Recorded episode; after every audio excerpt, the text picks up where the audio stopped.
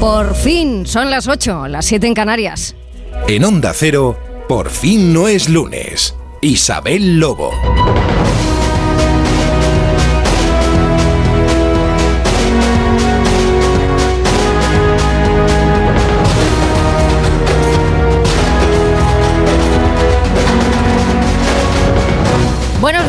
De luz y de color. Ya se puede, se puede. Es domingo 31 de diciembre. Estamos ante las últimas horas del año 2023. Un año con cierta intensidad. Vamos a dejarlo así por no dramatizar demasiado. Las cosas importantes ya se retoman el día 2 de enero. Porque es curioso esto del primero de año. A ver si están conmigo. Primero porque este año acaba muy ordenadito. Acaba en domingo. Y empieza muy ordenadito también. Todo empieza el lunes. Empieza el año, la semana, el mes, empieza todo. Y saben esto, que el primer día del año es el día del que menos somos conscientes. Unos porque lo duermen, otros porque aunque despiertos es un día que es más un trámite que otra cosa.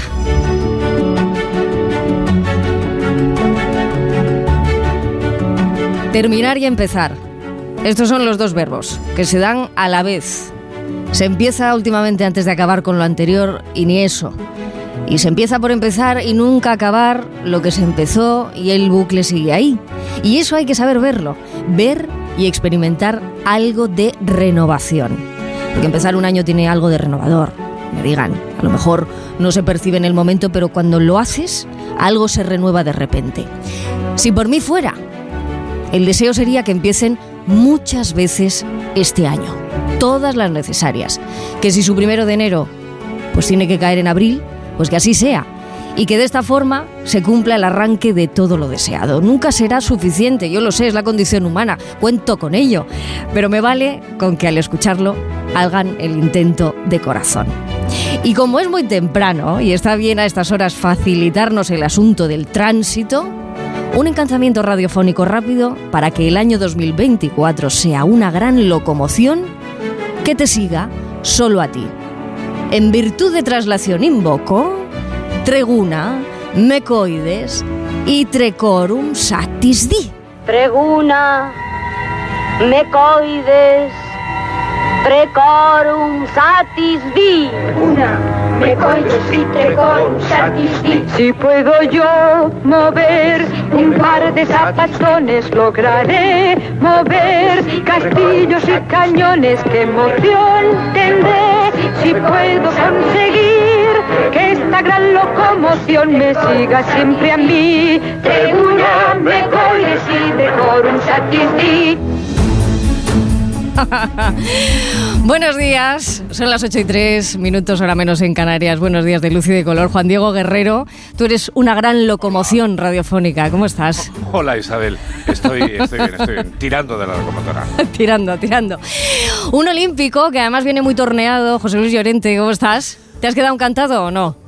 Me he quedado encantado de, de mi- no de mi tornado, sino de mi torneo de baloncesto.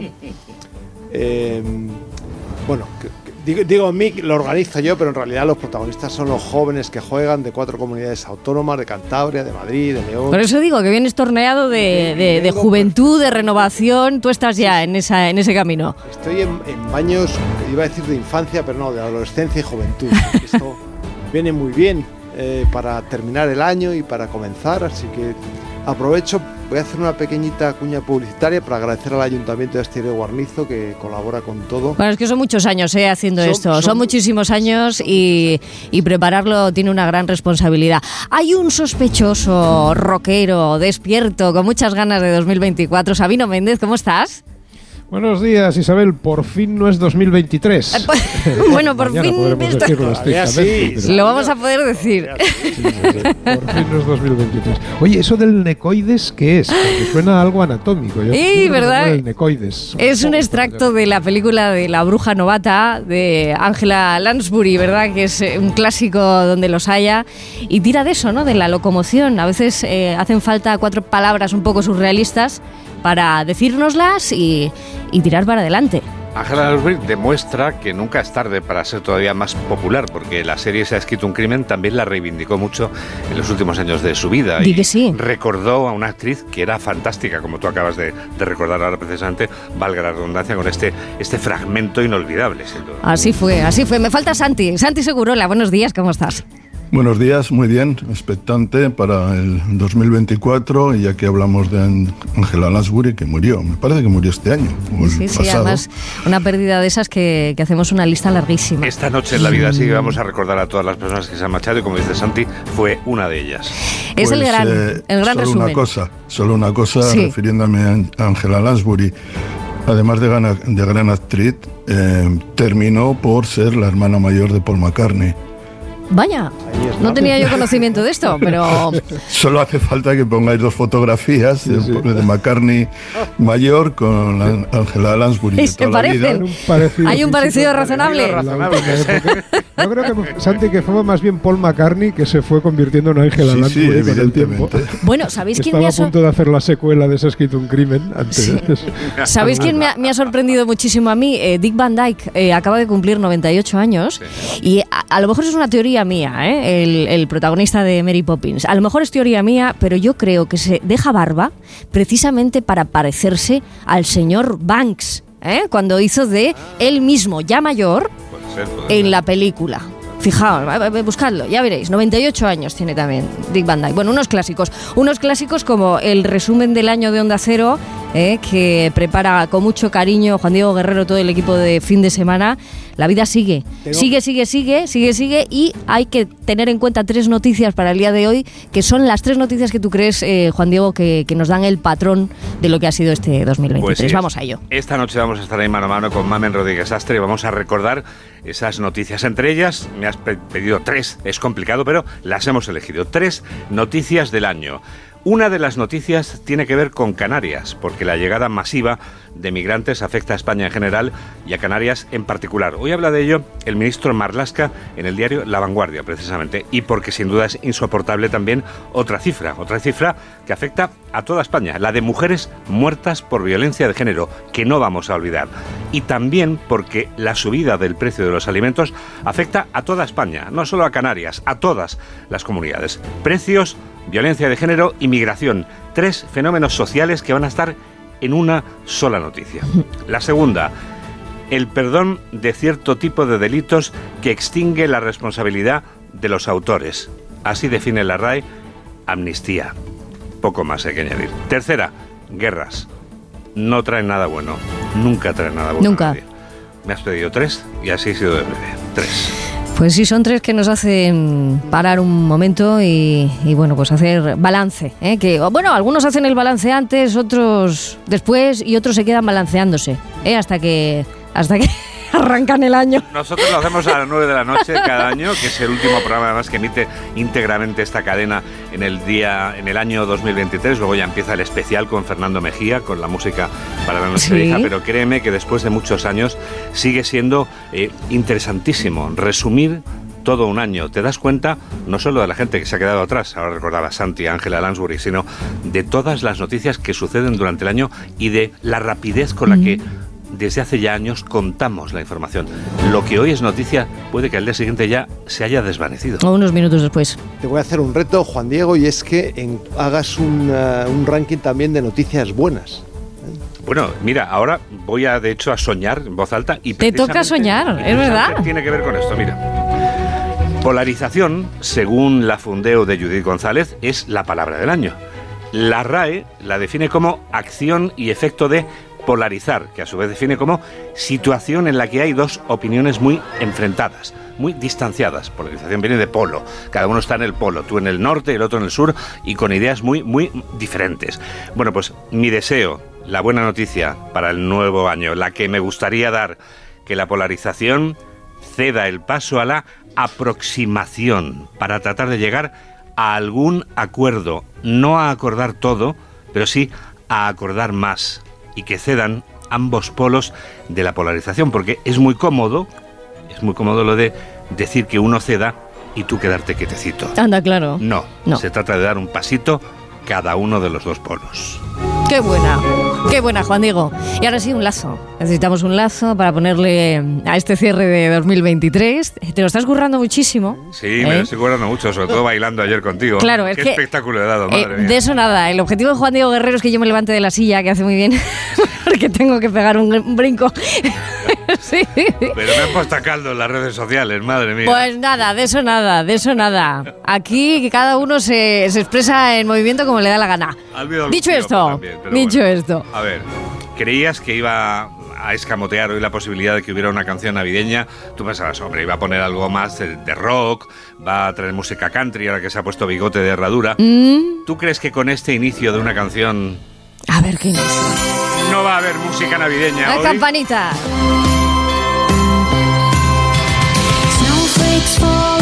Esta es Macy Peters que se pregunta Oh. algo tan sencillo como ¿Podemos estar juntos estas Navidades? Can we be together this Christmas? La respuesta es sí, en la radio siempre. for goodbye. When we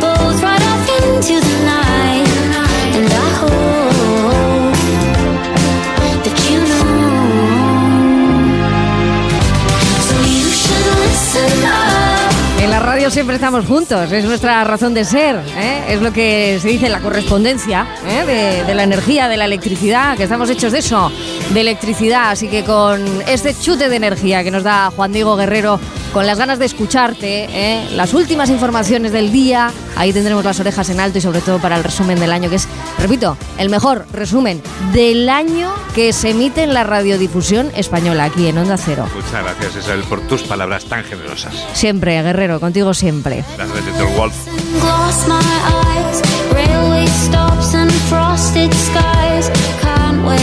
Y con este buen ritmo, eh, a ver si vamos completando todas las casillas de la palabra renovación antes de llegar a 2024. Noelia Gómez, buenos días. Buenos días. Buenos días.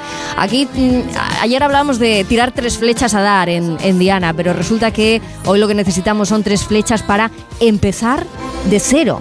Eso es. Hay posibilidades. Hay posibilidades, si nos lo podemos imaginar, pues así, con esta banda sonora, como los niños perdidos de, de Peter Pan. Esto es Peter Pan. Eh, quiero eh, empezar con una noticia eh, de este año que me ha marcado, bueno, nos ha marcado a todos, por, porque es la idea de empezar de cero a partir de un accidente, ¿no?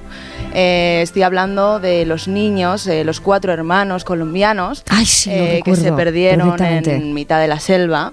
Y bueno, a la niña mayor nos la podemos imaginar pues como la Wendy, ¿no? De esta historia. ¿Cuántos años ella- tenía? Ella tenía 13 años. 13 años. Y fue ella quien se encargó de, de cuidar a, a los pequeños, a sus hermanos, que tenían 9, 5 y, atención, un bebé de un año. Leslie se llamaba la niña, nuestra Wendy, y fue la encargada de identificar y desta- eh, descartar todo lo venenoso de la selva. Eh, bueno, todo comenzó en mayo ¿no? de este año, cuando un avión se estrelló en esa selva amazónica colombiana y en él viajaban estos niños que lograron sobrevivir primero al accidente de avión. Y 15 días después las autoridades encontraron el avión con los tres adultos que viajaban con ellos que, estaban, que habían fallecido y a partir de ahí comenzó la operación Esperanza, que la llamaron, ¿no? Y 40 días después de su aterrizaje forzoso le- les encontraron. Bueno, pues ¿cómo sobrevivieron? Pues sobrevivieron a partir de fariña, que deriva de la yuca, que es una especie de harina gruesa, y mm, su alimento principal fue ese durante los primeros días. Eh, después fue básico el acceso al agua que caía de los árboles. Eh, ellos hay que decir que estaban muy instruidos en la supervivencia, porque en las comunidades indígenas se les instruye desde muy chiquititos, porque bueno, imaginaos si nos dejan a, ella- a nosotros en, en la selva, pues no duraríamos... No sabríamos ni cómo nada, empezar, claro, no ni cómo sabríamos empezar. Eh, claro, después fueron hospitalizados, ¿no? Eh, en junio y en julio les dieron en alta. Y bueno, yo supongo que este hecho les ha cambiado para siempre, ¿no? Les ha dado esa segunda oportunidad. Desde luego. Y vamos, que estos niños eh, ya pueden con todo. van con Sin todo. ánimo de controversia al final del año, querida Noelia, a mí el- la historia me recuerda más a Kipling, al libro de la selva. Ah, también. Bueno, es que eh, eh, se dan muchas referencias, Claro. pero la cuestión de, de empezar de cero a una edad en la que, bueno, pues, pues todo A te pilla. joven, ¿eh? Bueno, Claro. pues eso demuestra que incluso siendo niños tenemos esa gran capacidad de hacernos a todo, de hacernos al, Resilience. al mundo. Sí, sí, sí. Oye, la segunda eh, cuestión, la segunda flecha va de futuribles. ¿Qué pasaría si supiéramos la fecha exacta en la que nos fuéramos de este mundo? ¿Qué pasaría exactamente? Mm, Eso es una cuestión importante. Es ¿eh? importante, claro que lo es. Eh, No sé si querríais saberlo, luego me lo contáis, pero es que ya está desarrollada eh, la primera inteligencia artificial capaz de predecir lo que ocurriría en la vida de una persona y estimar el momento de su muerte, con un 78% de precisión. ¿eh? Esto ha sido un grupo de investigadores de la Universidad Técnica de Dinamarca y la Universidad Northeastern de Estados Unidos que han conseguido que logre predecir el fa- fallecimiento de una persona en los próximos cuatro años. Y lo han hecho analizando pues, los datos sociodemográficos de 6 millones de personas. Será por datos. ¿eh? Eh, bueno, eh, son datos sobre la escolarización, la educación, el salario, la vivienda y la salud. ¿no? Eh, contiene, por ejemplo, registros de visitas a profesionales de la salud, a hospitales, eh, así como el tipo de paciente, el diagnóstico y el grado de, urgencia. ¿no? Eh, lo han llamado Life to Beck y organiza esta información y puede predecir los acontecimientos en la vida de las personas. ¿Y cómo saben si lo ha hecho bien? Pues en la investigación tenían una base de datos que iba del año 2008 al 2020, ¿no? Pues a la inteligencia artificial le dieron los datos de 2008 a 2016 y le dijeron, "Prediz- predice qué va a pasar del 2016 al 2020. Y eh, en un 78% acertó. Bueno, es meramente que- estadístico. Yo no me lo creo porque, como decía el Peric, el gran humorista catalán, las estadísticas dicen que las estadísticas mienten. Sí. Bueno, pues yo te digo una cosa, hablando de este tema con Sabino Méndez, ¿verdad? Nos hicimos esa cuestión, eh, ¿por qué? Porque es verdad que, que el- los datos están ahí, con nuestros datos se hacen millones de predicciones. Esta, yo te pregunto directamente, eh, ¿cuál es la reflexión breve sobre, sobre esto, no? Si supiéramos la fecha, si tuviéramos ahí. Bueno, pues yo creo que canción, ¿eh? demuestra que la inteligencia artificial, el principal error es llamarla inteligencia. ahí vas, ahí vas. pretender prever cosas que, que encima eh, sabemos que lo clásico de la vida humana es el azar y, y el azar es lo que es la gran motivación. Si supiéramos exactamente cuándo nos vamos a morir y cómo, yo creo que perderíamos de tal manera la motivación, o sea, cambiaría tanto psicológicamente nuestro planteamiento que muchas cosas no tendrían sentido. Mm. Pero bueno, no sé por qué no podríamos empezar a hablar más bien de, de, yo que sé, algo así como, más que inteligencia artificial, computación imitativa o algo Ah, así. ¿no? oye, Porque el pues yo te la compraba. inteligencia, la verdad es que cada día, cada vez que hace un pronóstico demuestra que, me- que es menos inteligente. Y vamos con la última flecha, hablando de comienzos, ¿qué se necesita para empezar bien? Pero para Eso. empezar bien el empezar 2024, cada uno tiene, tiene su truco, bueno, o si- bueno, le funcione Bueno. o no le funcione, claro. Pues aquí nada, sin robotijos ni tecnología, Sabino, eh, vamos a la antigua, a lo que hace la gente, porque hay para todo tipo de personas. Primero, para los supersticiosos, eh, bueno, pues hay quien se pone lencería de color rojo para despedir el año, ¿no? Porque esto simboliza el amor, la pasión, la prosperidad. O hay quien brinda con el anillo dentro de la copa. Esto lo hace mi madre, por ejemplo. Pues Vaya. esto dicen que atrae al dinero.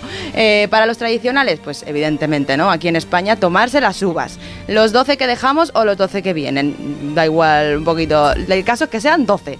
Y para los más modernos, con esto de intentar eh, pues, ser más pausados y contemplar el mundo en el que vivimos, podríamos practicar lo que han llamado el silent walk. Eh, poder estar 30 minutos a solas, en silencio, sin distracciones, esto de la caminata silenciosa, que en verdad no es nueva, evidentemente, es algo que ha hecho el humano desde siempre. Es una milenario. gozada. Pero Eso. oye, cambiando los nombres, ¿no? Muchas veces, pues nos llega a los jóvenes y oye, vamos a practicarlo, ¿no? Pues que Un paseíto. En armonía, en silencio. Un poquito en soledad, el que pueda. 8 y 18, ahora menos en Canarias. Noelia Gómez, muchísimas gracias. A vosotros. Y sí me toca escuchar algo que me va a hacer agudizar el hocico.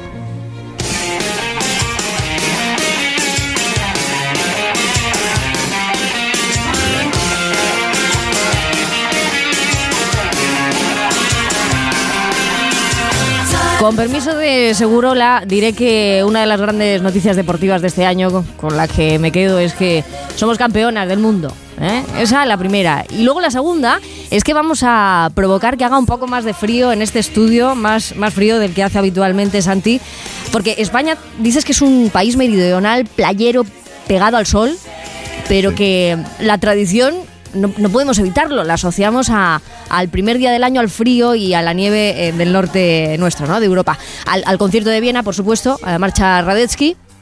Y a los saltos de esquí, eh, el trampolín de, de Garmisch. Bueno, pero España... Así nos educamos. Así nos educamos. muchos años. Desde luego, eh, por el oído, por la vista, por la temperatura. Pero España es un país de, de paradojas y es difícil sospechar que, que dos de sus campeones más reconocidos y más recordados sean dos estrellas del esquí, o sea, aquí en España. O sea, que al final ahí la paradoja la tienes, ¿eh? toda tuya.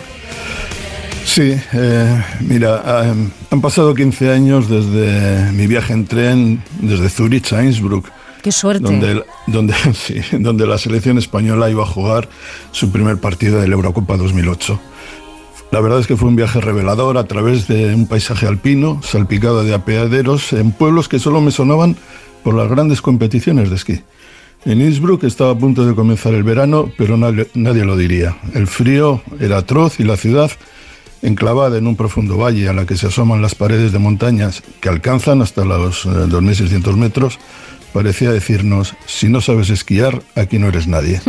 Me quedó claro la importancia de la geografía en la actividad humana. Aquel día, que por otra parte se significó por la victoria de España sobre Rusia, consideré que era muy natural los incontables éxitos de los eh, austríacos en el mundo del esquí. No les queda más remedio.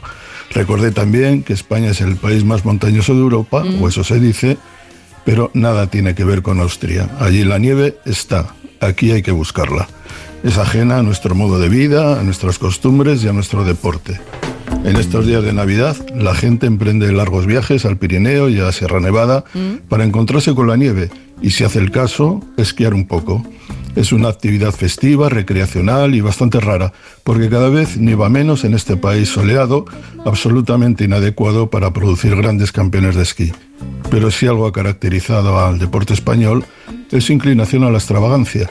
La mayoría de sus grandes campeones eh, alcanzaron el éxito en deportes minoritarios en su época o exclusivos socialmente, caso del tenis, el golf o el motociclismo. Pero de esos ámbitos emergieron Santana, Seo Ballesteros y Ángel Nieto.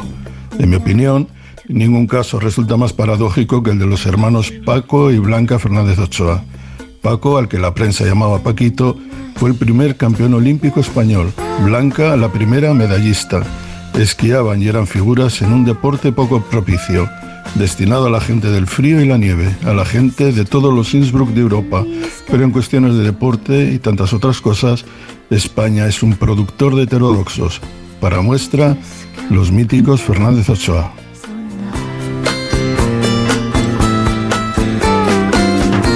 Y tanto que míticos, ¿eh? Y tanto que míticos. Aquí hay mucho, mucho esquiador, hay mucho doblar rodillas en este estudio, ¿eh? Si, si escuchas, esta, si escuchas Sí. esta canción, tiene truco. Es una versión de Claudine Longuet No del Let's Spend the Night Together de los eh, Stones.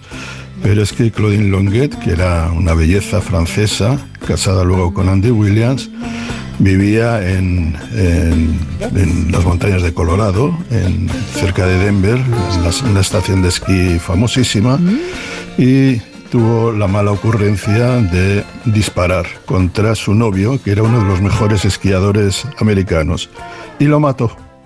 Lo que no se ¿Qué tragedia sabe más grande esta? una, bueno, una tragedia que acabó con una absolución de Claudine Longuet que sinceramente eh, era muy sospechosa. Bueno, aquí un- un- unimos un poco de misterio, de, de crimen y de nieve. Ya te digo, ya te digo, sí, sí.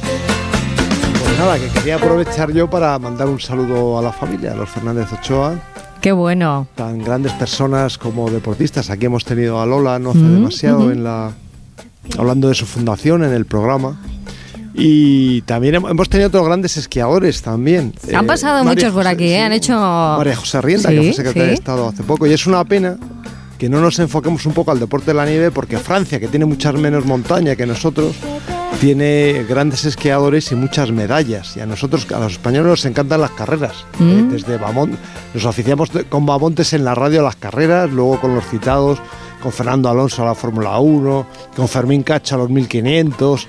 Y es una pena que no, que no pongamos ahí un poquito, porque de verdad, cuando hay Juegos Olímpicos de invierno, son un festival en toda Europa, en todo no- Norteamérica. Y llega año olímpico, Y ¿eh? en Asia, Llega año olímpico, sí, sí, sí, llega año olímpico del 2024 y entre otras cosas lo que dice Santi, ¿eh? El- la nieve también está asociada a la tragedia, eh, nos acordamos de, de Schumacher ¿eh? en este momento también. Bueno, son las 8 y 24, hora menos en Canarias, os voy a echar una carrera a los tres y en vez de llegar cuesta abajo, vamos a llegar abajo y despegamos.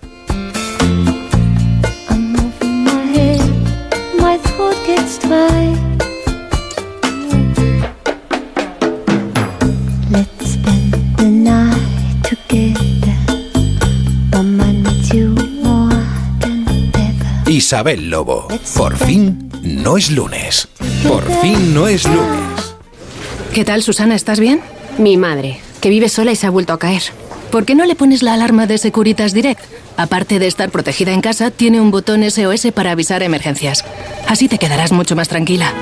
Protege tu hogar frente a robos y ocupaciones con la alarma de Securitas Direct. Llama ahora al 900-272-272. Recuerda, 900-272-272. Esta noche vieja te esperamos. Despide el año con nosotros. Celebra las campanadas con Cristina Pedroche y Alberto Chicote, ¿cómo no? Esta noche a las 12 menos cuarto.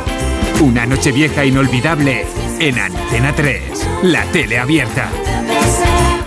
La vida es como un libro y cada capítulo es una nueva oportunidad de empezar de cero y vivir algo que nunca hubieras imaginado. Sea cual sea tu próximo capítulo, lo importante es que lo hagas realidad. Porque dentro de una vida hay muchas vidas y en Cofidis llevamos 30 años ayudándote a vivirlas todas. Entra en cofidis.es y cuenta con nosotros. ¿A qué esperas para alcanzar tus metas profesionales? En la Universidad Online View te ayudamos a garantizar tu propósito este 2024. Benefíciate de planes de financiación y ventajas exclusivas, disponibles solo hasta el 31 de diciembre. Regálate la oportunidad de crecer. Matrículate ya en universidadview.com. Nos une tu propósito. Si sufres violencia de género, podemos ayudarte. Y la denuncia es el primer paso para protegerte a ti y a tus hijos. Existen medios para impedir que tu agresor se vuelva a acercar a ti. Tus hijos, tus hijas y tú podéis tener protección.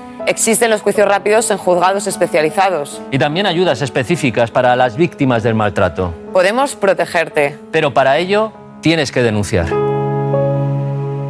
Antena 3 Noticias y Fundación Mutua Madrileña. Contra el maltrato, tolerancia cero. Hola familia, hoy vengo a presentaros mi nuevo libro, Cocina de 10 con Carlos Arguiñano. Crema de brócoli y calabacín, arroz con alcachofas o lasaña de pollo. Cocina de mercado, sana y con resultados sobresalientes. Cocina de 10 con Carlos Arguiñano. 598 recetas sencillas de hacer y muy ricas de comer. Editorial Planeta. ¿Y pásalo de 10 cocinando?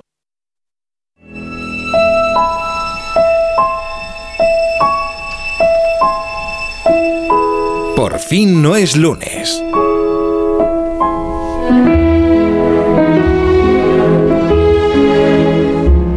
Dígame cuánto tiempo han dedicado a observar.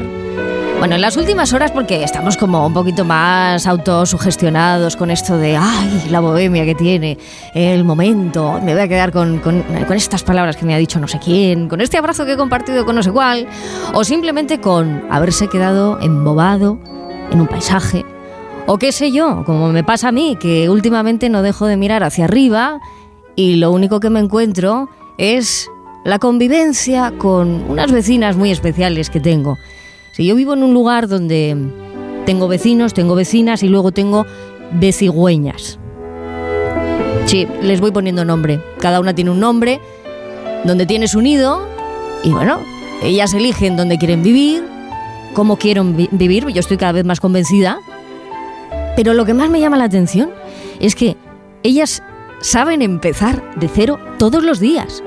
No solamente el 1 de enero. No, no. Ellas empiezan el día de cero porque no saben ni qué van a comer, ni qué se van a encontrar, ni si va a hacer frío o calor. Oye, no tienen la previsión meteorológica. A lo mejor les duele algún hueso, ¿eh? de la envergadura, las alas. Pero eso no lo sabemos. Yo hablar todavía no hablo con ellas, pero denme tiempo.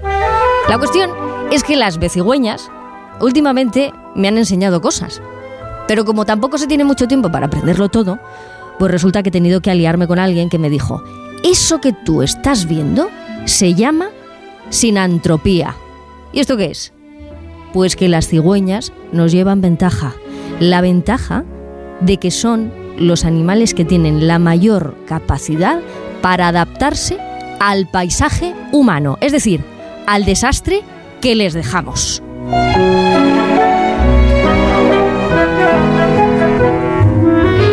Cosa, una cosa, ¿eh? Una cosa. Eh, dejamos un desastre y eh, todo lo heredamos, ¿eh? Porque del 2023 al 2024 heredamos muchísimas cosas.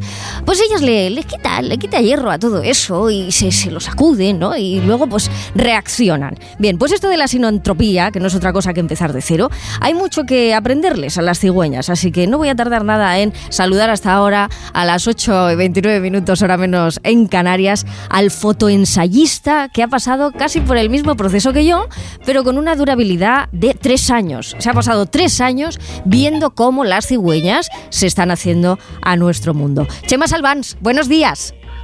Buenos días, pues muy bien, preparado para empezar el año también.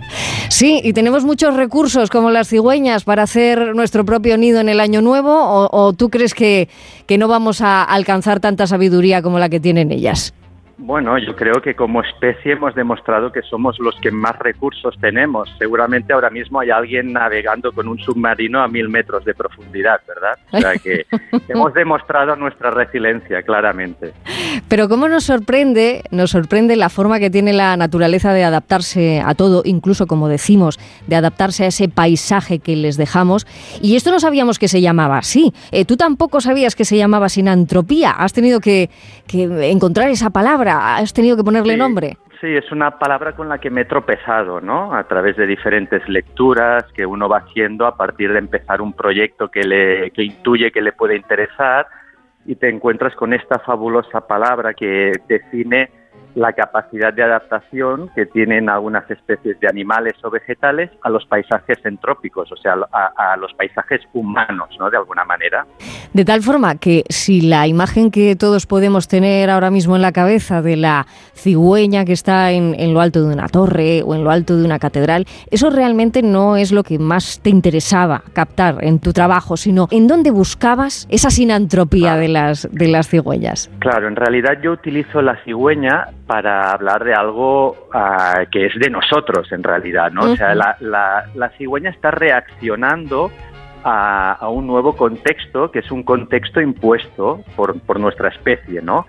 Y que, da- y que en realidad, de alguna forma, nosotros somos también los que nos estamos adaptando a este espacio que nos estamos creando. O sea, es como que nos disparamos al pie. Y yo lo que no quería es que pareciesen unas imágenes como mira qué hacen las cigüeñas o que fuese como una anécdota, Mm. sino que se entienda que es el resultado de una manera de hacer, ¿no? De una manera de hacer que llevamos mucho, tie- mucho tiempo haciendo y que es básicamente gestionar los recursos de la naturaleza, que nosotros somos también naturaleza, que aquí es importante no, no, no salir de, de ese espacio porque nosotros somos naturaleza, y de cómo lo gestionamos en provecho propio, ¿no? Quiero decir que en ningún momento ah, pensamos en cómo, qué, qué va a suceder al resto de, de las especies animales cuando nosotros actuamos sobre un territorio.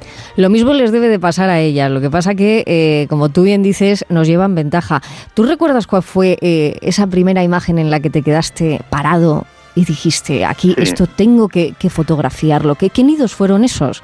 Sí, mira, fíjate, yo, yo ah, siempre fotografío sobre todo con, con mucha luz solar, con, con mucho sol, ¿no? Y, y, era uno de estos días nublados en la zona de Algeciras, que sucede a veces, y encontré esta línea de alta tensión que hay en Algeciras, donde está lleno de, de nidos de cigüeña, ¿no? Y Pero me- muchísimos, me muchísimos, que 13, Mucho, 14, casi mucho. 20 en la, en la misma torre. Muchísimos, está, sí, está, está lleno. Y entonces me, me impresionó mucho, ¿no? Una, una cosa también muy curiosa y es que, claro, uno se para a pensar desde la perspectiva humana de por qué han puesto ese nido allí pudiéndolo poner en otro lugar.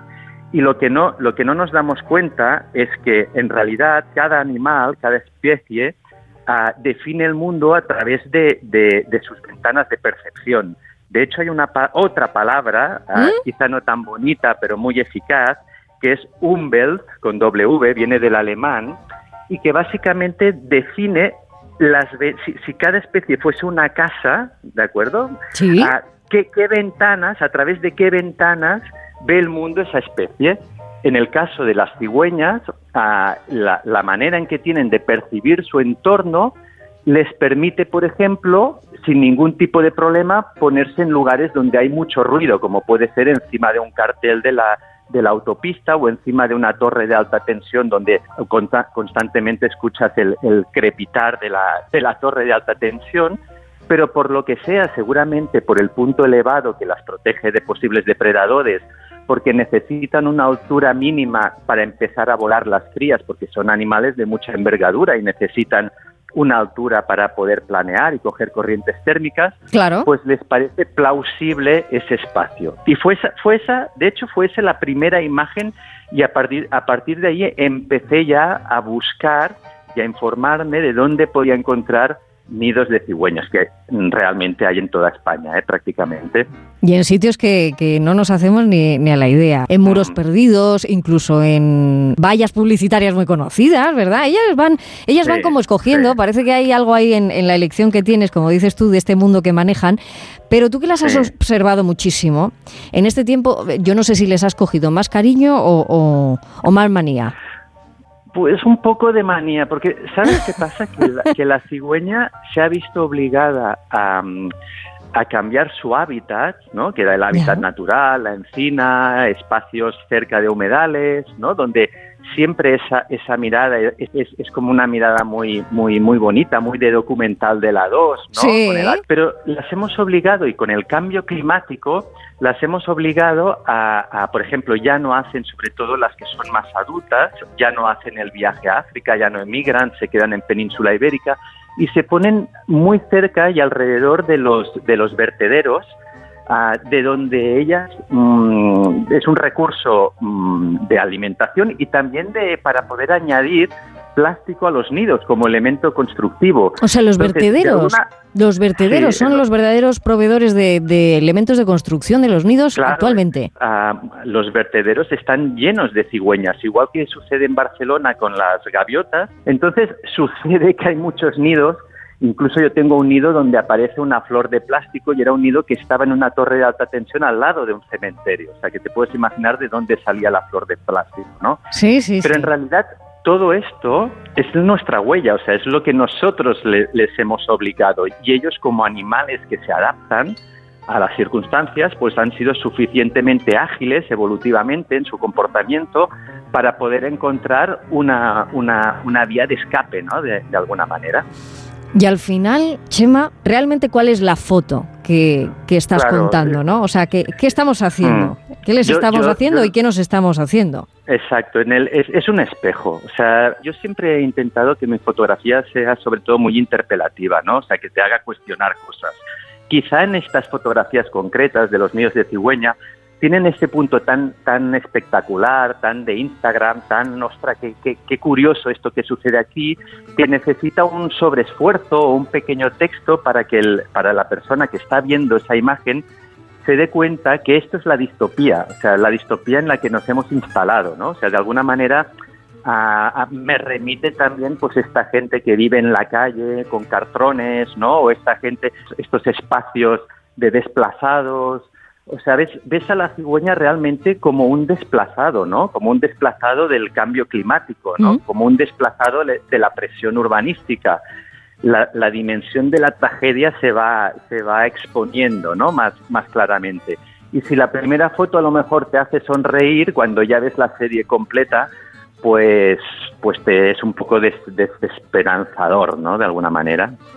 Y sin embargo nos quedamos con esa lectura de que ellas cada día empiezan de cero, no tienen nada, hay que buscarlo todo desde el principio. Las que tienen más suerte y hacen el nido encima de, de la generación de nidos anteriores, bueno, pues eso es como, como heredar, pero, pero cada día para, para ellas es, es nuevo.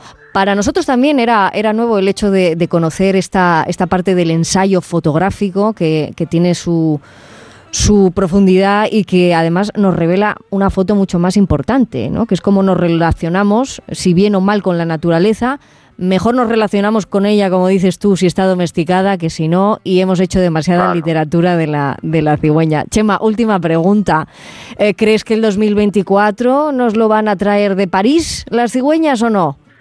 Bueno, yo a la edad que tengo tengo pocas esperanzas. En casa me disfrazo de optimista, pero yo no, no, sinceramente, no, no, no confío demasiado. Lo bueno de ser fotógrafo, igual que periodista, es que mm, tenemos algo que contar, ¿no? Simplemente como observadores, sea de lo bueno o de lo malo, hay algo, hay un pequeño refugio y es, esa, y es, y es ese refugio del, del arte, de la literatura, de, de, de, de entender aquello que estás viendo, aunque lo que estás viendo sea el fin del mundo. Hacerlo difícil, sencillo, que eso es lo que, lo que ha hecho Chema Salvans, fotógrafo documentalista, en este ensayo maravilloso que, que de verdad que recomendamos porque nos dice eso, ¿no? Que el nicho, en este caso de las cigüeñas, es el aire, en la radio también, el nicho es el aire y sustentar la vida cuando parece imposible, va y funciona. Así que feliz 2024 cuando pasemos, ¿verdad, Chema? Y muchísimas gracias. Muchas gracias a vosotros.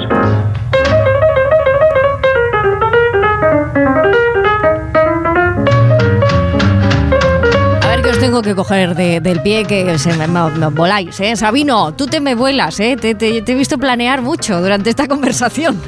No, no, yo la escuchaba con gran interés porque, oye, la cigüeña Isabel es el animal más mítico de nuestra infancia. Ah, que A sí. todos nos dijeron aquello de que los niños los traía la cigüeña. Sí, sí, Con sí, lo sí, cual, eh, niños urbanos que veíamos pocas cigüeñas se nos hacía muy raro, ¿no?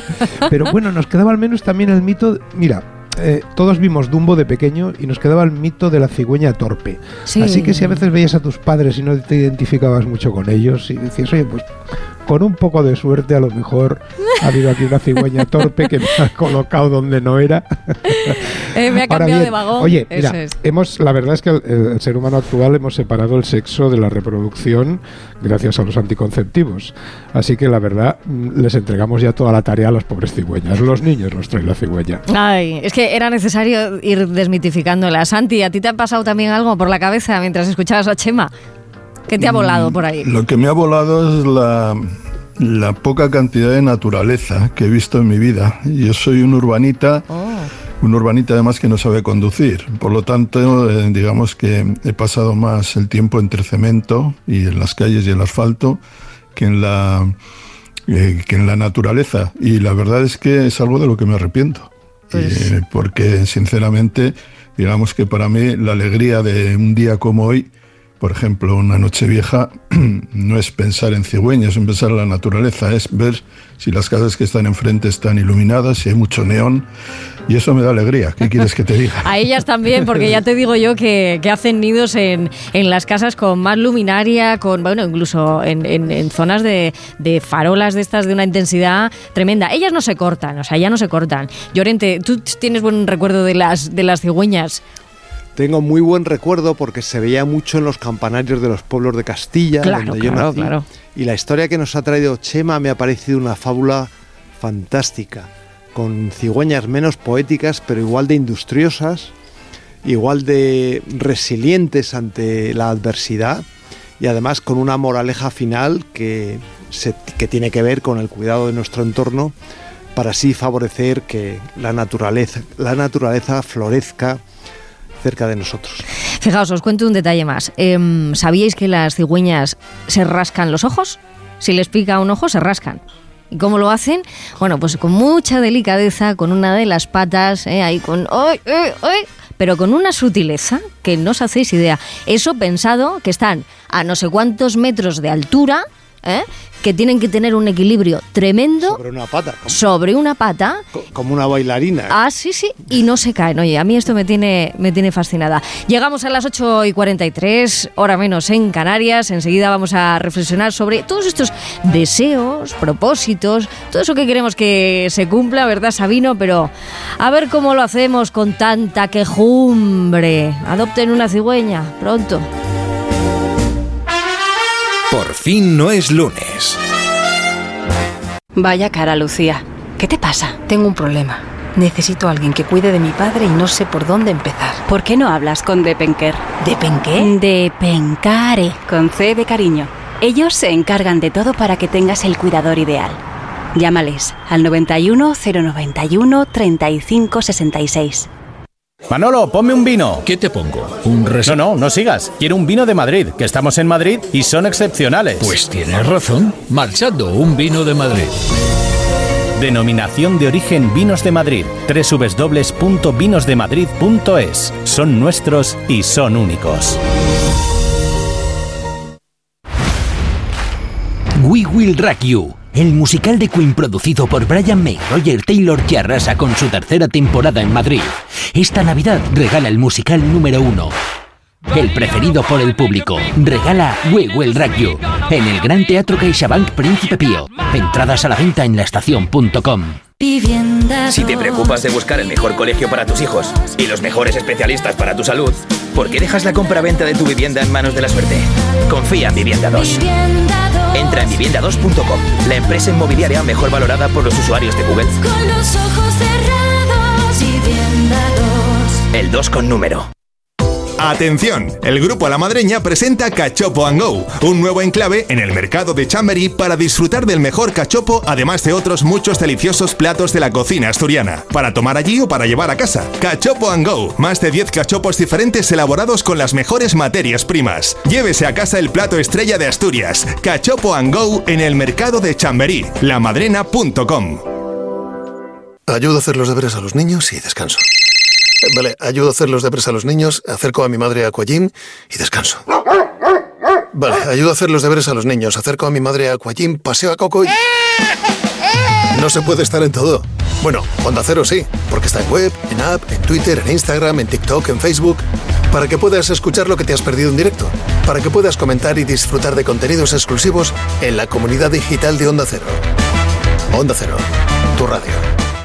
Por muy increíble que sea una noticia, si te la cuenta tu madre, te la crees. Si te la cuenta tu hermano, te la crees. Si te la cuenta tu amiga, te la crees. Si te la cuenta Carlos Alsina, Julio Otero o Rafa La Torre, te la crees. Una de las claves de la confianza es la cercanía, la gente que ves todos los días o que escuchas. Porque en un mundo lleno de ruido y de noticias falsas, la credibilidad, la pluralidad, el rigor y la cercanía de Onda Cero hacen de nosotros la radio de confianza. Onda Cero, tu radio.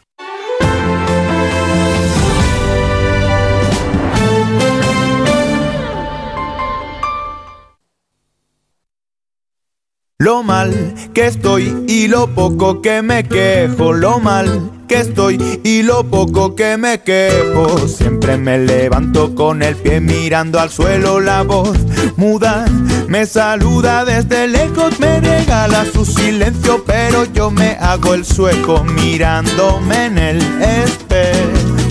Y el espejo me devuelve su reflejo, sin el mío yo lo asumo y sigo, pero no me fío, me autodiagnostico sin un éxito mínimo, así que me deprimo. Lo mal. Ay, sí, eh, estamos mal. Y lo poco que nos quejamos. Eso es actitud, Sabino Méndez, ¿a que sí?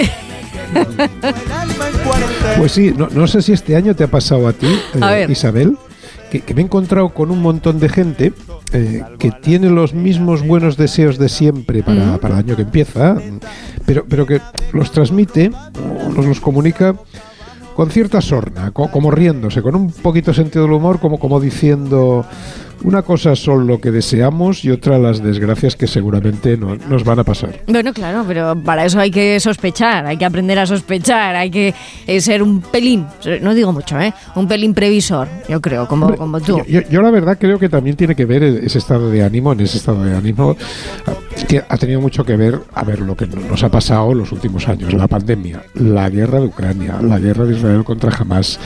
No ha habido año de los tres últimos, Isabel, que no hayamos tenido sobresalto.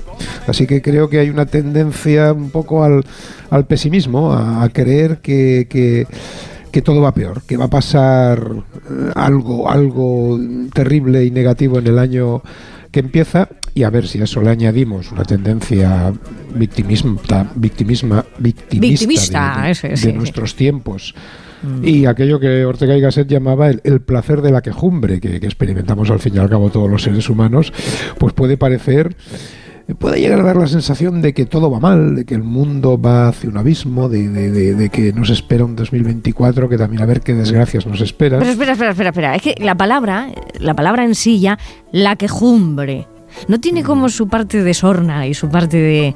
No, De- no sé si, si eso le provoca a todo el mundo, ahora mismo quien lo está a mí lo que me escuchando, gustaba ¿no? Pero mucho dices... de Ortega y Gasset es que era capaz de meterte un concepto con, con, eh, filosófico con este puntito que tenía castizo del idioma de mm, quejumbre lo que tiene es que es como muy cotidiano, ¿no? Claro. O sea, es ya como lloriqueo enfrente de llorar, ¿no? Que es una cosa así como muy También, también, también, costumbrista, ¿no? también llorente, sí.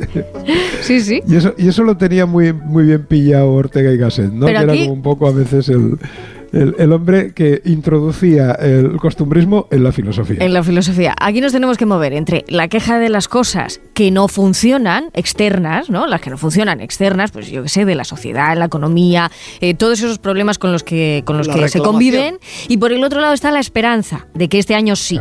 ¿eh? Esto que hablábamos de la renovación. Entonces, ¿cómo, cómo vamos a encontrar ahí el, el camino? Ábrenos paso. Lo curioso de esa percepción eh, general es que contradice los hechos, porque, a ver, veamos, Isabel, en los últimos 90 años, Mm. si, si buscamos los datos, si vamos a los datos reales, veremos que se han reducido en el mundo los nichos de hambre de una manera notoria.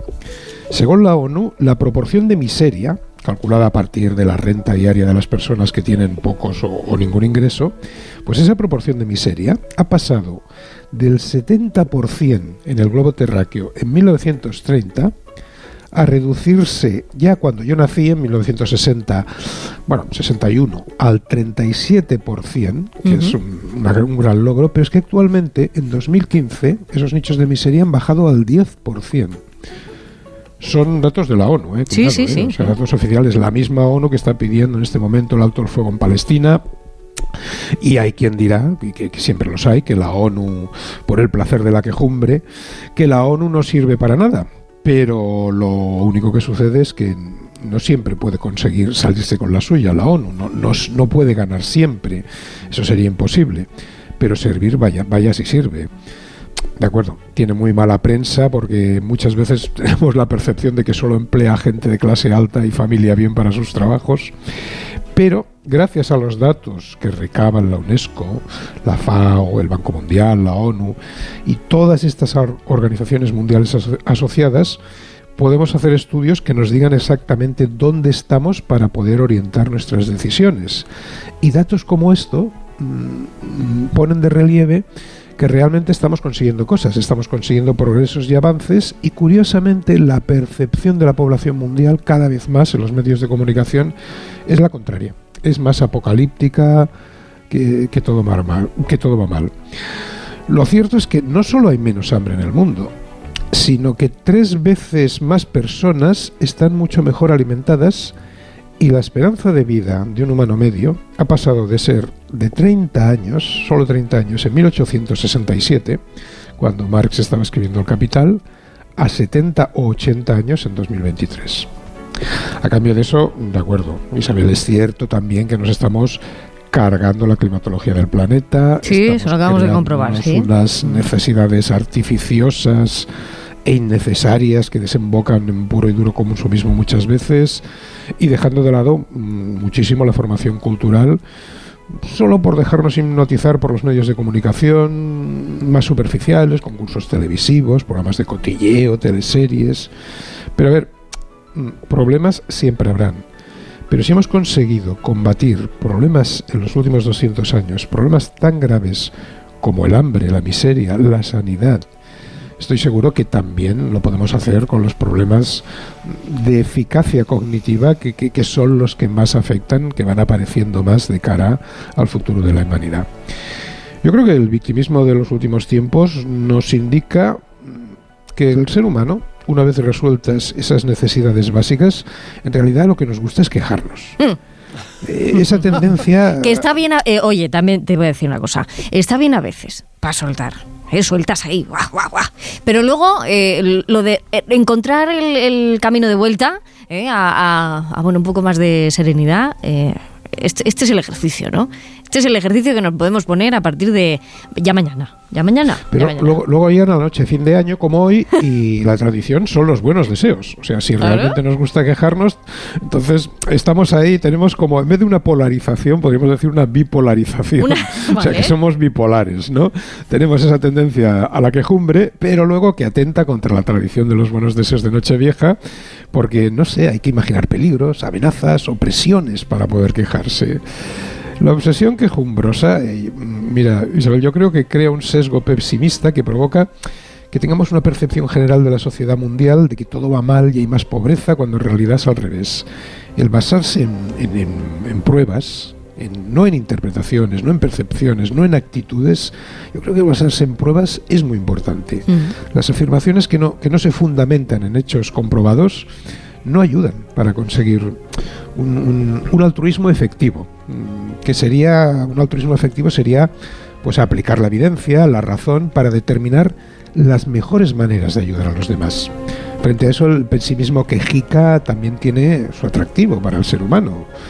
Eh, claro, hombre, el primer atractivo yo creo que es que eh, en lugar de ponernos manos a la obra, pues oye, requiere menos trabajo. Es cómodo Mm. quejarse. Y que además, El esto segundo es que como todos sí. los humanos experimentamos en algún momento frustración o rabia, Mm, oye, la queja nos permite que se nos cruce por delante cualquier motivo vistoso mm, para vehicular esos sentimientos. Sí, tú lo has dicho, eh, vehicular. Es que realmente, si, si nos metemos un poco dentro de, de nuestra cabeza, lo que hacemos constantemente desde que nacemos es como cavar surcos. Surcos que nos llevan eh, a un mismo camino. De hecho, el quejarse genera muchísima dopamina.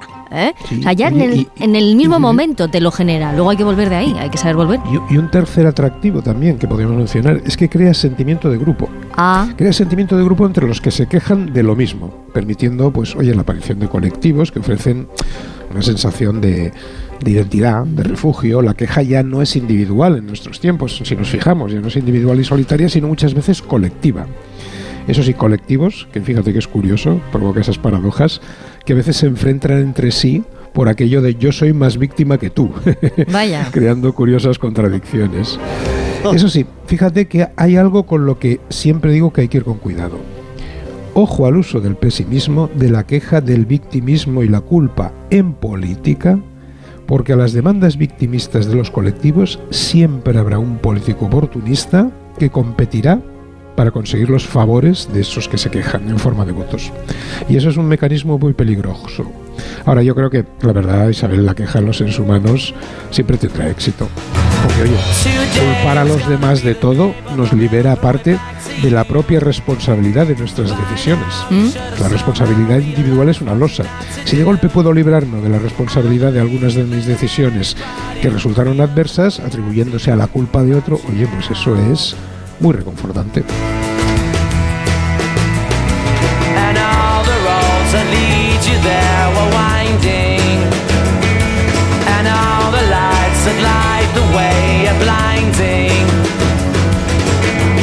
Este tema, Sabino, que acompaña y, redondea, ¿no? Cierra esta conclusión tuya.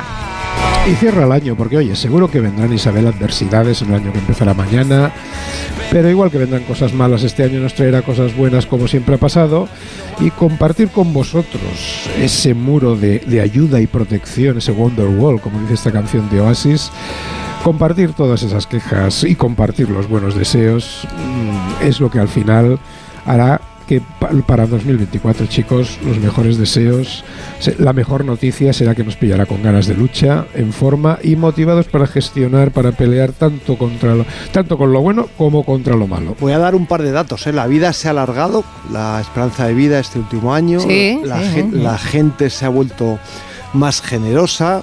eh, se han conseguido importantes avances en medicina, por ejemplo, en implantes, en implantes cerebrales. Gente que no podía hablar puede hablar. Hay más Y mujeres- somos más hay guapos, más como bien demostramos. Y somos más guapos, yo. sí. Somos más guapos la, Bueno, la tercera edad. Y, como- y Santi Segurola, que también tiene su punto, ¿a que sí, Santi? ¿Tú también? Bueno, tuve mi punto hace muchos años. No, déjate, Ahora déjate. Aguanto, aguanto como puedo. Sois unos grandes míticos los tres. De verdad es un lujo poder compartir horas de radio con vosotros. Toda la temporada, todo el año, con sus descansos, con sus venidas arriba. Así que Santi Segurola, yo te deseo lo mejor para este 2024. Igualmente. Que nos vemos a la vuelta, nos escuchamos. Así, así será. Sabino Méndez, mi rockero favorito, ya sabes. Pirata y corsario, ¿eh? para siempre. Que Yo te mando un abrazo para onduladísimo. 2024 que haya muchas señoras como cigüeñas, y es que las aves faculas. ¡Oh! Las señoras estas que tienen las piernas largas. Hoy que hablábamos de cigüeñas, os deseo muchas para el 2024. Y Llorente, tú que eres un tipo de, de radio, feliz 2024, al completo. He sido muy feliz aquí este año con vosotros, con todo el equipo, con un compañero excepcional como Sabino, un maestro en lo suyo de muchas cosas y con la sorpresa de incorporar a la gran Santi Segurola en los últimos meses. Así que un abrazo para todos, feliz año nuevo. Se os quiere, a todos. Estamos llegando a las 9 de la mañana, enseguida las noticias con Yolanda Viladecans. Si alguien tiene que ver el mundo que viene, que lo hagan a través de sus ojos, que como digo siempre son del color del cielo. Y a la vuelta de las 9, la mejor artista española del año. Solo digo una cosa, el cotillón en Por fin no es lunes, empieza a las 9.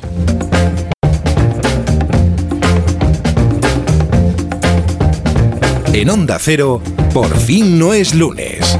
Isabel Lobo.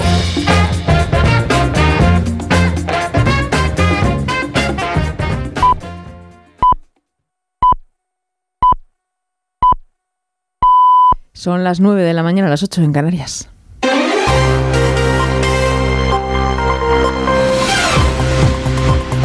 Noticias en Onda Cero. Buenos días, es domingo 31 de diciembre, último día del año con dos citas ineludibles. La cena de Nochevieja con compras de última hora y precios por las nubes.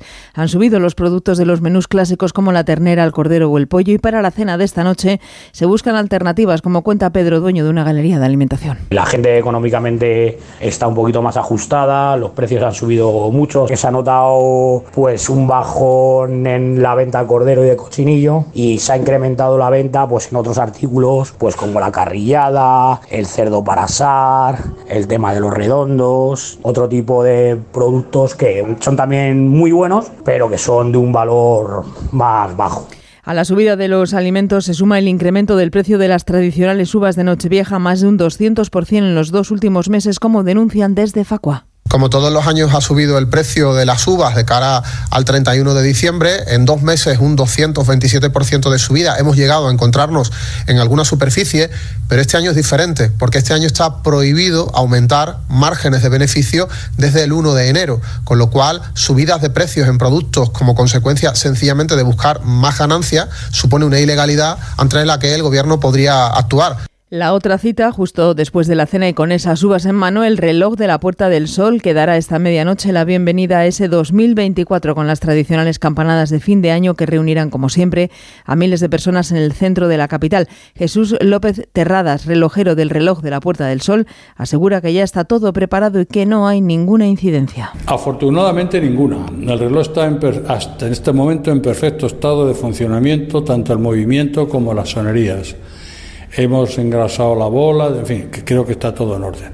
La parte central es el sistema del movimiento, que es lo que mueve las agujas, el movimiento. Luego, cada 15 minutos el movimiento, a esta parte de aquí a su, a su izquierda, dispara, dispara los cuartos que son un cuarto, dos, tres y cuatro hasta las horas. Y a las horas da los cuatro cuartos y los cuartos disparan las horas. También está todo preparado a nivel de seguridad con dos filtros que tendrán que pasar todos los asistentes a esas campanadas, como nos relata un portavoz de la Policía Nacional. Habitualmente en este tipo de dispositivos se establecen dos líneas, un prefiltro y un filtro, para asegurar que nadie acceda al interior con objetos contundentes, objetos de cristal, botellas de cristal, ni en ningún tipo de artículo pi- pirotécnico como puedan ser bengalas, por ejemplo. En primer lugar, se realizará un conteo de todos los asistentes de forma que se cumpla el aforo máximo permitido que está cifrado en 15.000 personas este año.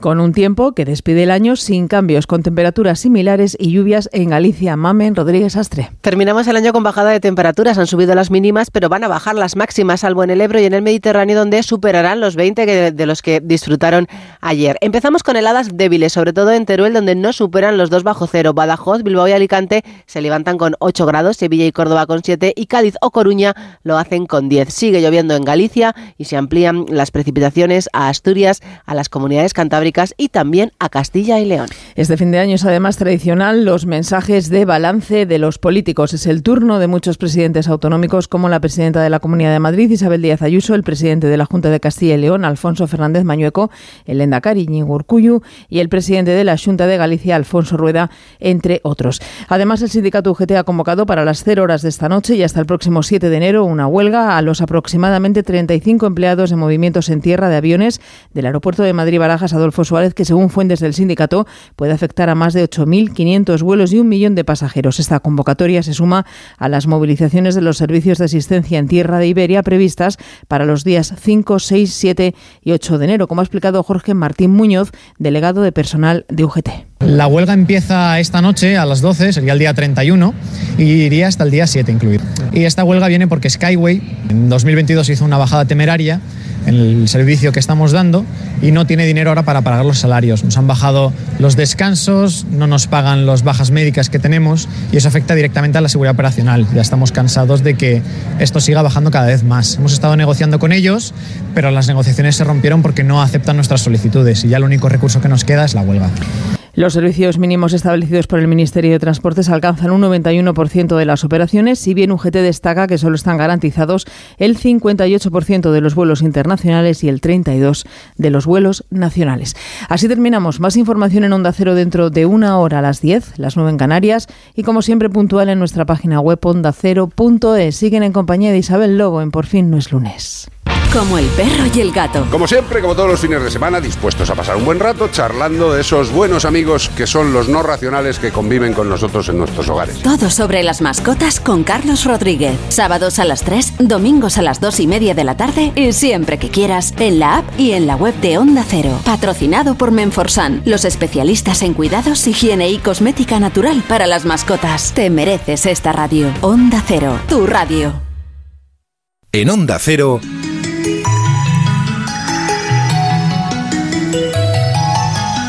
por fin no es lunes. Isabel Lobo. Otra mañana que empieza fatal, pues el fin de semana me ha dejado muy mal. Y yo solo pienso que hace tanto tiempo que no te hablo por WhatsApp. Miro la hora y ya son casi las seis y yo sigo en la cama sin mover un pie. Debería limpiar, pues no te imaginas cómo está toda la casa. Pues estamos en Por fin no es lunes, esta es una hora con etiqueta negra, ya que tenemos que ponerle una buena etiqueta al final del año y lo vamos a hacer con código y secreto. La contraseña aquí para acceder a esta entrevista es que ella dice que no hay que hacerse mucho caso a uno mismo pasadas las 9 de la noche, pero yo pienso que qué pasa pasadas las 9 de la mañana. Lo que pasa es que esto es lo que hay, que por fin no es lunes, el cotillón empieza mucho antes de las 12 del mediodía.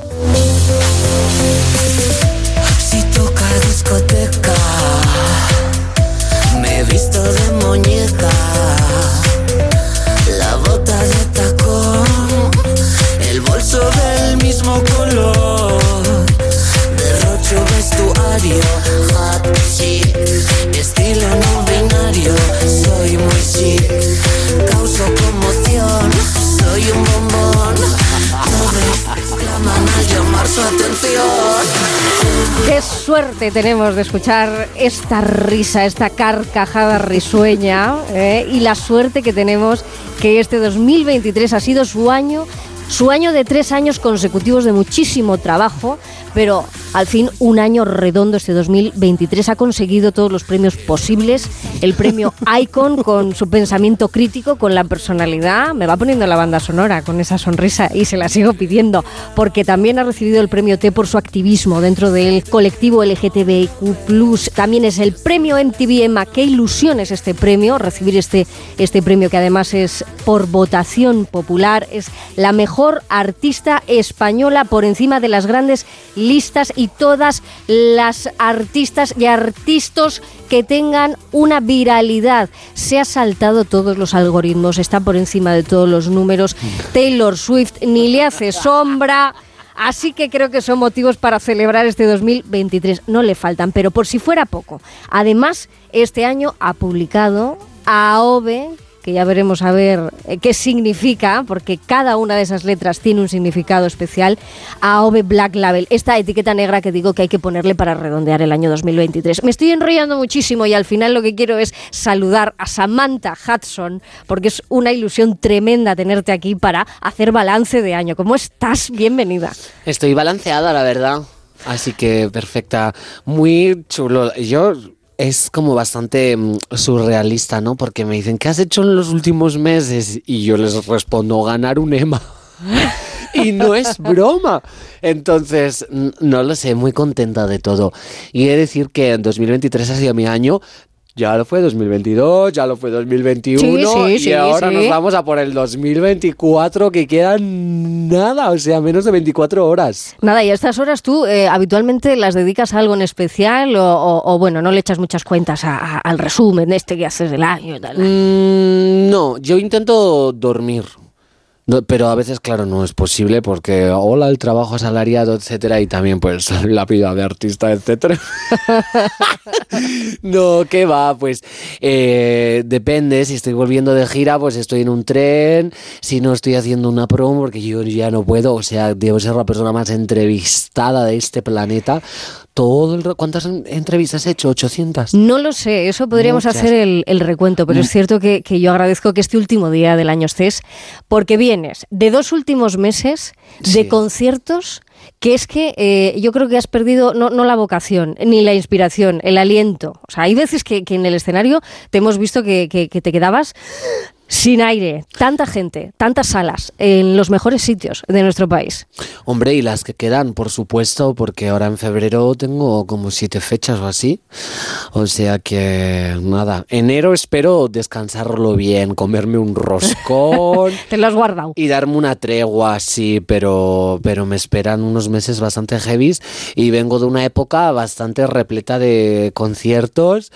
Madrid fue sold out, Barcelona sold out, entonces es que no ha podido ser mejor fin de año. ¿Qué es lo que más te gusta de todo eso? Cuando dices sold out, eh, para lo que es el, sector, a lo mejor tiene esa potencia de, oye, la cosa va más, funciona mucho.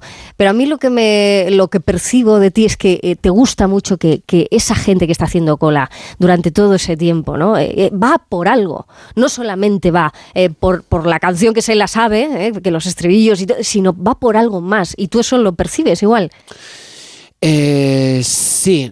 Yo, o sea, a ver, el soldado está muy bien, sobre todo también porque tiene esa parte de caridad cristiana, digámoslo así, y también, por supuesto, de satisfacción profesional. Al final, las cifras son las cifras, aunque es cierto que yo no le suelo dar mucha importancia. Me da igual 8 que 80, y en este caso, pues fueron 2.000 personas que, como tú bien dices, no venían exclusivamente por la música o para vitorear los estribillos, sino más bien en busca, yo creo que de una experiencia, ya lo he definido en varias entrevistas y no me cansaré de decirlo, para mí mis directos son una liturgia con este nuevo EP que he sacado, OV Black Label, pues una liturgia electrónica porque el disco está repleto de música máquina, pero sobre todo es, es muy catártico, ¿sabes? Y lo percibo como algo que no es unilateral, no es un espectáculo donde yo soy el centro y el público meramente me contempla, Eh, es como que mm, todos participan y tampoco de una manera literal, porque yo no es que les dé el micro y que hablen y sea un toma y dale,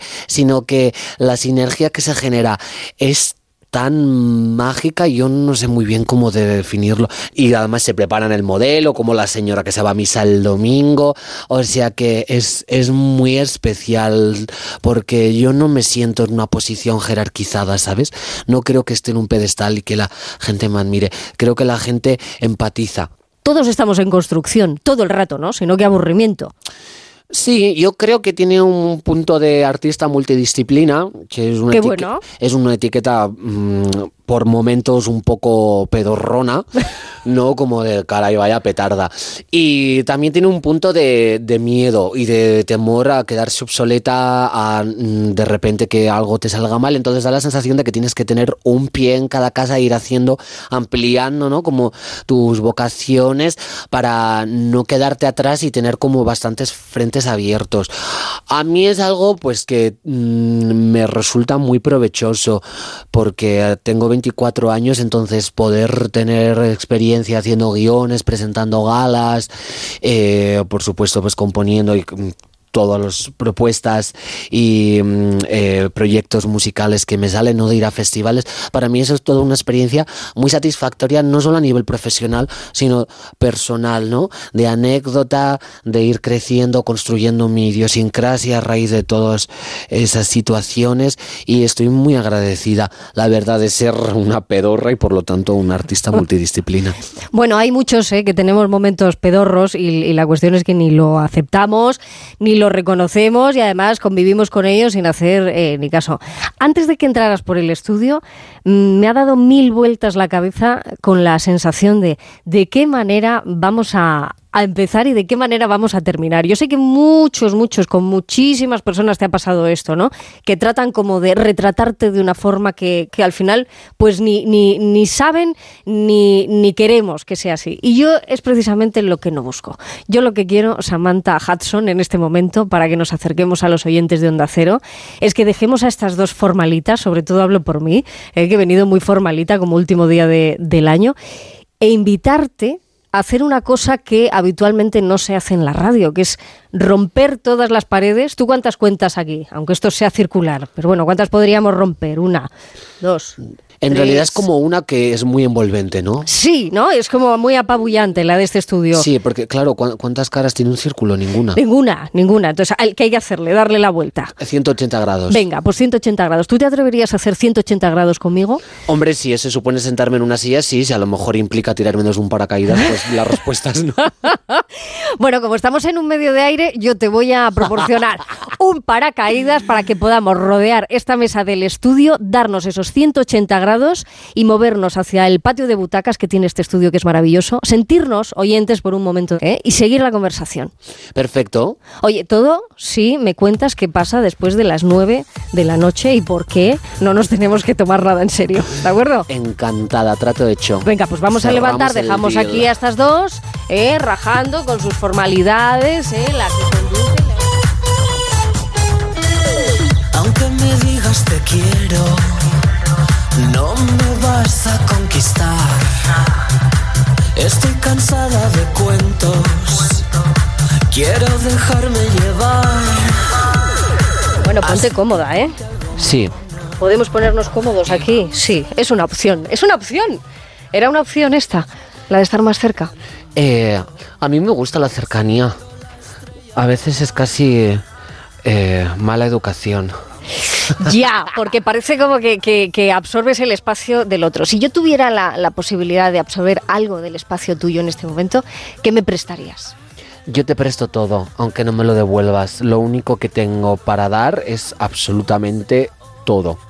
Solo altas dosis de yo misma. hay, hay veces en las que eh, vuelvo a, a esa época tuya en la que parecía que tenías que ser el centro de atención por algo que no tenía ningún sentido. ¿eh? Me refiero a ese trabajo que no todo el mundo ni todos los oyentes de Onda Cero tienen por qué conocer, pero fue a través de un trabajo que Sí. te lleva a decir tu primer mensaje. Siempre he sido una persona que no le ha bailado el agua a demasiada gente. Pues, alguna vez he evitado el conflicto, ¿no? Porque ya una está cansada de ser tan marronera, pero nunca me he callado nada con ninguno de mis compañeros. Pero esta quizás fue la primera vez en la que el mundo se dio cuenta de quién era este basilisco hermafrodita y explosivo que, con el que estás conversando ahora mismo. Y efectivamente fue para un trabajo de clase en la asignatura de cultura audiovisual que a mí me mm, exigen, me piden hacer un videoclip de temática libre. Claro. Era de principio de curso, esta fue mi carta de presentación antes de irme yo al puente de Navidad.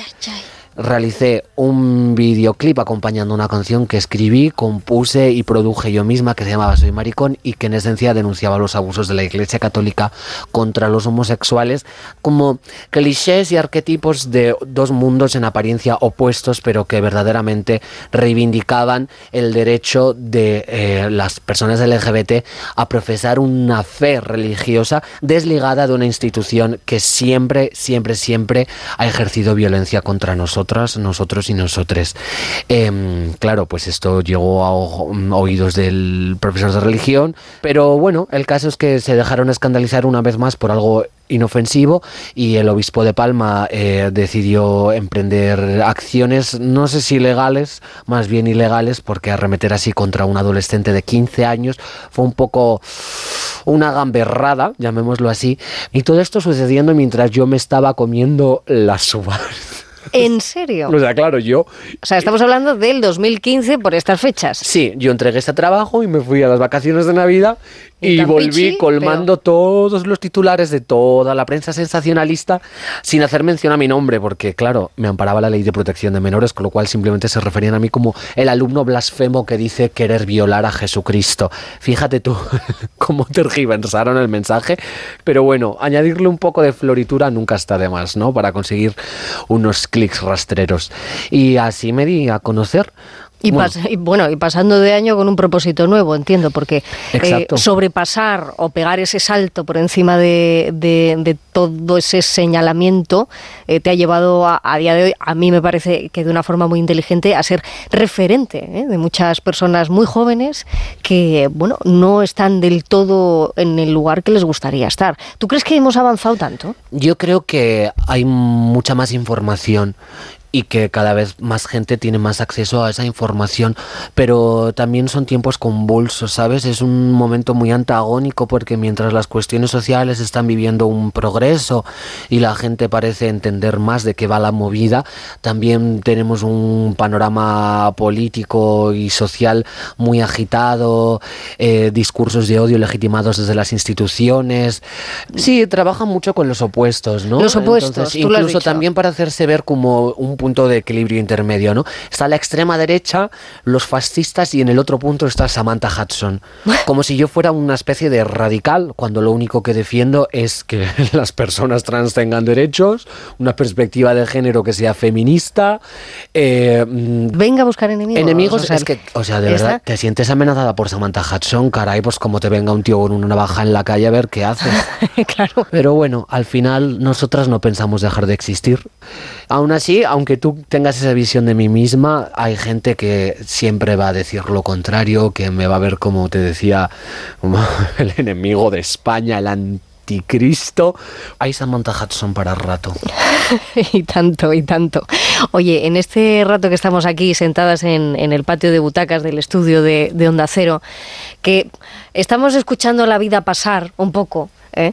En toda esta vida que, que escuchamos pasar, yo tengo de vez en cuando algún, algún chivatazo. Uno de esos chivatazos me cuenta una faceta muy divertida de Samantha Hudson, que es cuando le pasan cosas en la vida cotidiana que ella no es capaz de explicar, pero que después también te definen. A ver si me cuentas la historia de la mona chulapa. O sea, ¿cuándo llegó la mona chulapa a tu vida? ¿Qué, qué, qué, qué, qué? Pues yo creo que fue un lunes. Un- Vale, muy bien, me Y vale. La cosa es que estaba saliendo del gimnasio y yo suelo hacer 45 minutos de cardio Vale. para no perder capacidad pulmonar, porque verdaderamente los conciertos, o sea, esto Son es- una bomba. Es una rave total, en plan, no paro de moverme durante 58 minutos seguidos. Rafael Acarra decía un fin de semana de fiesta y luego un poco de ejercicio. De retomas, y vale. yo me lo tomo al pie de la letra. Entonces salía sin oxígeno, cansada, con la música en, los cascos como disociada, no tenía de pronto, veo mal de lejos, entonces la vista la- no la tenía, en los oídos tampoco porque los cascos tenían el- la anulación de ruido, entonces estaba un poco desprovista de todos mis sentidos, mm, desprovista de oxígeno, mm, mis funciones motoras estaban en las últimas y no sé cómo, de repente pues, llegó a casa y tenía un muñeco de un mono, una mona, así bebé, con un pañal. Y originalmente estaba vestida de flamenca. Ah, vale. Era una mona flamenca. Y llegué a casa y yo pensé, ¿en qué momento me he comprado yo esta mona? Y es que resulta que había una tienda de juguetes al lado del gimnasio. Yo pasé por ahí y me compré una mona flamenca, no sé por qué. Y entonces ahora ya pues va conmigo a todos los sitios. Y le, me trajeron por mi cumpleaños un traje de chulapa. Y pensé, pues mira, como está la cosa en Madrid tan candente, pues nada, orgullo madrileño para la mona. Y le, la, la cambiaste de, de- y de le, pu- traje. le puse un traje de chulapona, bien divertida, y de pronto una fiebre por la mona flamenca, y ya pues es que es una más de la familia, vas a una compañía. Te hace una compañía. ¿Alguna cosa le confiesas a la mona flamenca? No, yo la verdad es que soy de confesar en las entrevistas. Oye, pues ya estamos llegando, ya estamos llegando casi al final. Eh, déjate alguna, sobre todo esa que te había pedido yo al principio de ¿por qué pasadas las nueve de la noche? ¿Qué hay que hacer con los pensamientos pasadas las nueve de la noche? a la basura. A mí, y creo que me pasa a mí, me- le pasa a todo el mundo, y si no es a todo el mundo, a mucha gente. Que de repente estás en la cama a punto de dormir y piensas, uy, Dios mío, ese corte de pelo que llevé en el 2007, qué horror, y esta foto, cómo podía ir así. O sea, te viene como todo lo malo, te viene de noche. No hay que juzgarse con demasiada contundencia, hay que ser amable y misericordia con una misma y pensar que si no hubiéramos sido de tal manera, pues ahora no seríamos de esta otra, ¿no? Entonces, a mí me gusta mucho, pero si a partir de las 9 de la noche no tienes que hacer nada, te haces un sudoku, te pones una serie y te quedas más a gusto que un arbusto. Y luego ya llegan las campanadas, si quieres te tomas algo, si no, no, y chimpún. Luego llega a las 9 de la mañana y eres otra. Y es- Y funciona así, es verdad. es- De la- 9 a 9 está, está muy bien. Las 9 de la noche es como, madre mía, soy asquerosa. Y las 9 de la mañana es como, oye, pues no estoy tan mal. Puedo decir muy satisfecha que tanto cuantitativa como cualitativamente el amor vence al odio, al menos en mi caso particular. Yo estoy convencida de que el amor siempre vence, de que la esperanza no defrauda, ¿eh? sea la que sea la esperanza que, que tú tengas. Y lo que quería hacer Samantha en este Por fin los lunes, último Por fin los lunes del año, era felicitarte, felicitarte, de todo corazón por lo que estás haciendo, porque estás eh, reduciendo todas las brechas generacionales, aunque te digan lo contrario, no, tú estás reduciendo todas esas brechas porque el código, el lenguaje con el que compones, con el que cantas, a lo mejor mi madre no entiende ni la mitad de lo que de lo que estás exponiendo, pero lo siente, lo baila y puede que hasta diga, "Oye, este discurso me encanta." ¿Por qué? Porque transmites alegría. Alegría es lo que nos falta, ¿tú crees? Hay que ser empática y eso es algo de lo que yo creo que puedo presumir y sobre todo de lo que creo que puede presumir la gente que me entiende y que sigue mi trabajo. Samantha Hudson es un icono. Es un icono que ha tenido el gusto de acercarse a Onda Cero, a los oyentes de Onda Cero, de Por fin no es lunes, desde luego con, con esta cosa tan bonita que es la compañía, que es la radio, que estamos aquí, que estamos cerca y que al final uno lo que quiere es que la persona que tengo al lado llegue de verdad. Yo creo que lo hemos conseguido, fíjate, con el 180 grados este que nos hemos inventado, creo. Total, y tú eres muy buena periodista y la poesía de mi cuerpo y la retórica de mis palabras trasciende, como tú has dicho, cualquier brecha generacional. Es para todos, es universal. Oye, eh, AOV, AOV, cada letra, que es Ah, claro, AOV, ya no es aceite de oliva virgen extra, es adicta al sonido, otra vez vodka Red Bull, Ah. que son las canciones. Y claro, pues ya por hacer la gracia, la versión extendida, que es la que acabamos de sacar, pues no va a ser AOV Deluxe, es AOV Black Label, etiqueta negra. Una etiqueta negra con la que espero que empiecen todos los oyentes este año y que siga así hasta el próximo para volver a empezar. Hemos roto la radio, todas las paredes, Samantha Hudson. Total. Y ¿Puedo algún decir? frenillo también. Y algún- Vámonos, de itinerantes, por el mundo adelante, ¿eh? a seguirte, Samantha Hudson, que seas muy feliz este 2024 también. Y le deseo lo mismo a la audiencia, ¿no? Un besazo de albaricoque a través de estas radiofrecuencias.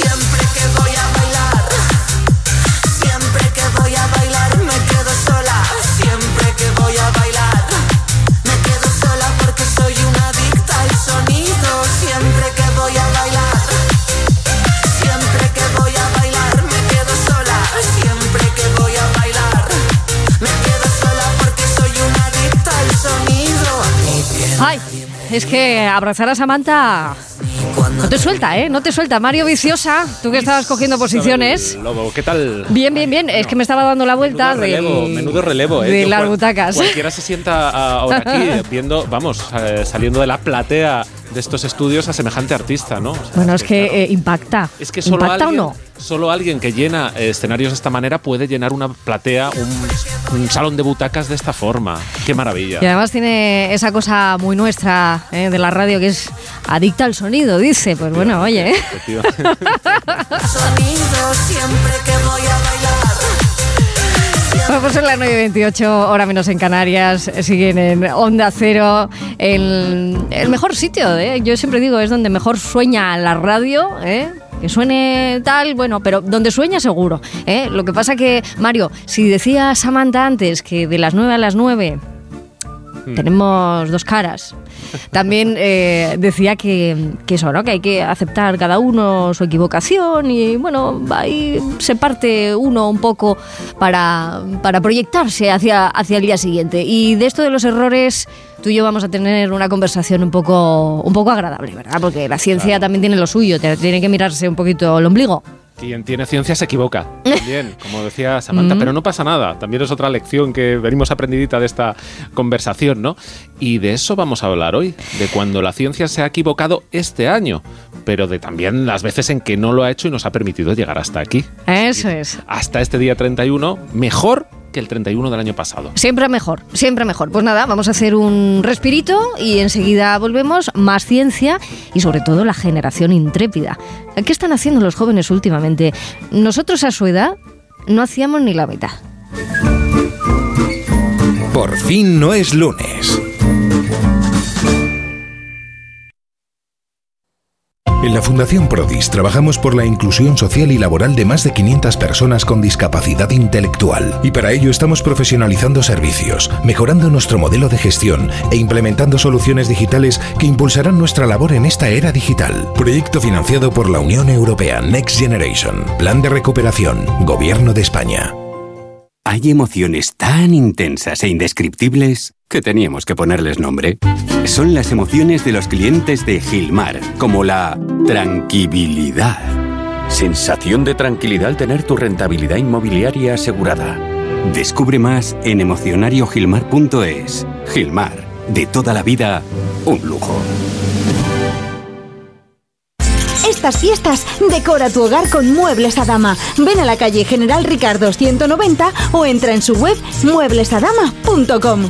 Muebles a dama les desea feliz Navidad.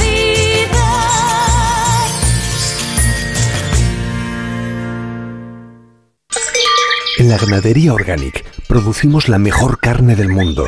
Hacemos cría ecológica de las razas Angus y Wagyu, 100% sostenible. Nuestra carne es deliciosa y saludable, extremadamente tierna y jugosa. Va del campo a tu casa, sin intermediarios, a un precio justo. Si pruebas Organic, solo comerás Organic. Nosotros te la llevamos gratis a tu casa. Haz tu pedido en el 910-2010, 910-2010 o carneorganic.com. Organic, la mejor carne del mundo. Liquidación total fin de año en Ocasión Plus. Más de 8.000 coches con descuento y ahorro de hasta el 30%. Encuentra tu nuevo coche a un precio imbatible. Solo hasta fin de mes. ¡Corre! ¡Las mejores ofertas vuelan! Ocasión Plus. 15 centros en Madrid. Nuevas tiendas en Fuenlabrada, Arganda y Torrejón. Localiza tu centro más cercano en ocasiónplus.com. Abierto sábados y domingos. Restaurante Couzapin, cocina asturiana con los mejores productos, ideal para tus eventos en estas fiestas. Calle Menorca 33, parking concertado, couzapin.com. Vive los últimos momentos del año en Onda Cero. El domingo a las 7 de la tarde repasaremos los acontecimientos deportivos más importantes del año con Alfredo Martínez. A las 9 de la noche, La vida sigue. Juan Diego Guerrero te contará las noticias y los hechos más relevantes del año. Y desde las 11, música para la Nochevieja. Fernando Mejía te acompañará con los mejores temas para hacerte vivir una Nochevieja especial. Y conectaremos con las campanadas de la Puerta del Sol para tomar las uvas con Cristina Pedroche y Alberto Chicote. Empieza 2024 en la mejor compañía. Empieza el año con Onda Cero. Te mereces esta radio. Onda Cero, tu radio.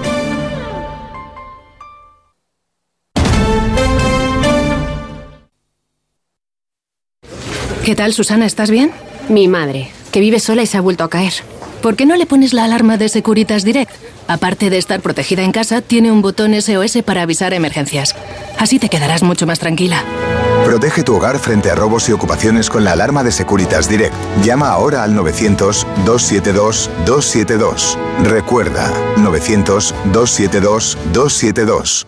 En cofidis.es puedes solicitar financiación 100% online y sin cambiar de banco. O llámanos al 900 84 12 15. Cofidis, cuenta con nosotros. Una pregunta. ¿Hasta cuándo podemos decir feliz año? En Nochevieja, obviamente. Y hasta Reyes, sin problema. Pero decir feliz año a finales de enero es forzar mucho. ¿Y en febrero está fuera de lugar? Pues no, porque al fin y al cabo desear un buen año debería estar permitido siempre. 6 de enero. Sorteo del Niño de Lotería Nacional con 770 millones en premios. Arranquemos el año con toda la ilusión del mundo. Loterías te recuerda que juegues con responsabilidad y solo si eres mayor de edad. Almería, eres mi sol. Sol que ilumina arena dorada y playas salvajes. Luz de cine, cielo estrellado, paisajes infinitos de color azul siquier. Eres vida, historia, arte y tradición. Almería, eres mi sol. El sol que necesito. Diputación de Almería y Costa de Almería. Perdona, disculpe, mira, es que estoy buscando algo para mi sobrino, mi padre, mi... Has llegado al lugar indicado. Tenemos lo que necesitas para la cena de Navidad. Sí, buenísima información para las discu conversaciones con tu cuñado. ¿Te puedo ayudar? No, no, si solamente estoy mirando. Pues prueba también a escuchar. Si quieren toda la información y el mejor entretenimiento, Venga también al acero. Buenos días, ¿te apetece escuchar lo último de lo último? Y yo si quieres te pongo los temazos, porque hasta que no perreo, no soy persona. Tienes cara de que te ha gustado. Sí. Y también le va a gustar a mi prima, a mi A3 novio, a mi exnovio, a mi monitora de ¿Dónde yoga, estamos a mi todos? a mi profesora... No se necesita mucho para mejorar la vida de otro. A veces basta una mirada para hacerle sentir que no está solo. Basta un gesto, un empujón, una oportunidad. A veces basta solo un segundo. Si en tan poco tiempo se puede conseguir tanto, piensa en todo lo que hemos logrado en 85 años. 11. 85 años son solo el principio.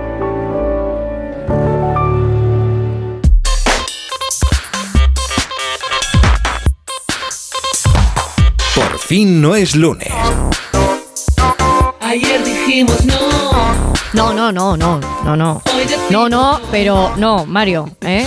¿Cuántos noes podemos decir seguidos? Uy, uy. ¿cuántos noes? ¿Y La cuántos negación. noes hay en, en la ciencia que son afirmacionismos, sin, sin duda? Sí, sí, sí. Bueno, en eso consiste el, el trabajo de descartar, de discriminar, de investigar, de ser precisos en lo que uno hace. Solemos decir que la ciencia se expresa a través de revistas científicas. Bien, ¿vale? Ayer lo contábamos, que Nature ha publicado que ya se, ya se conoce la teleportación de comunicaciones como en Star Trek, ¿eh? que va- vamos a poder eh, comunicarnos exactamente igual, ¿eh?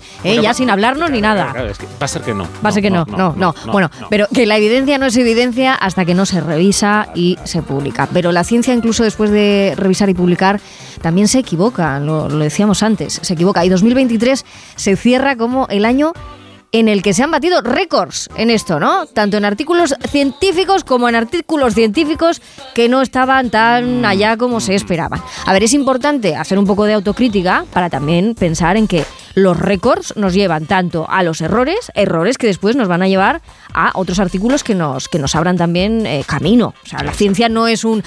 Sí, es acierto-error, pero de los errores también se uno sigue evolucionando. Entonces, eh, no todo han sido errores. No Esa es la sido- conclusión. no, claro. todo ha sido, no todo ha sido así. Y está bien que además una revista como Nature eh, diga, oiga, hemos batido récord de retractaciones, que es como dan para atrás algunos autores de sus artículos y esto estaba mal porque te han sacado los colores. A, a lo mejor 10.000 en un solo año, casi el doble que en 2022. 22. Am, evidentemente, lo has dicho, quien tiene boca se equivoca, eso se suele decir, pero también se suele decir que nunca se equivoca quien no hace nada.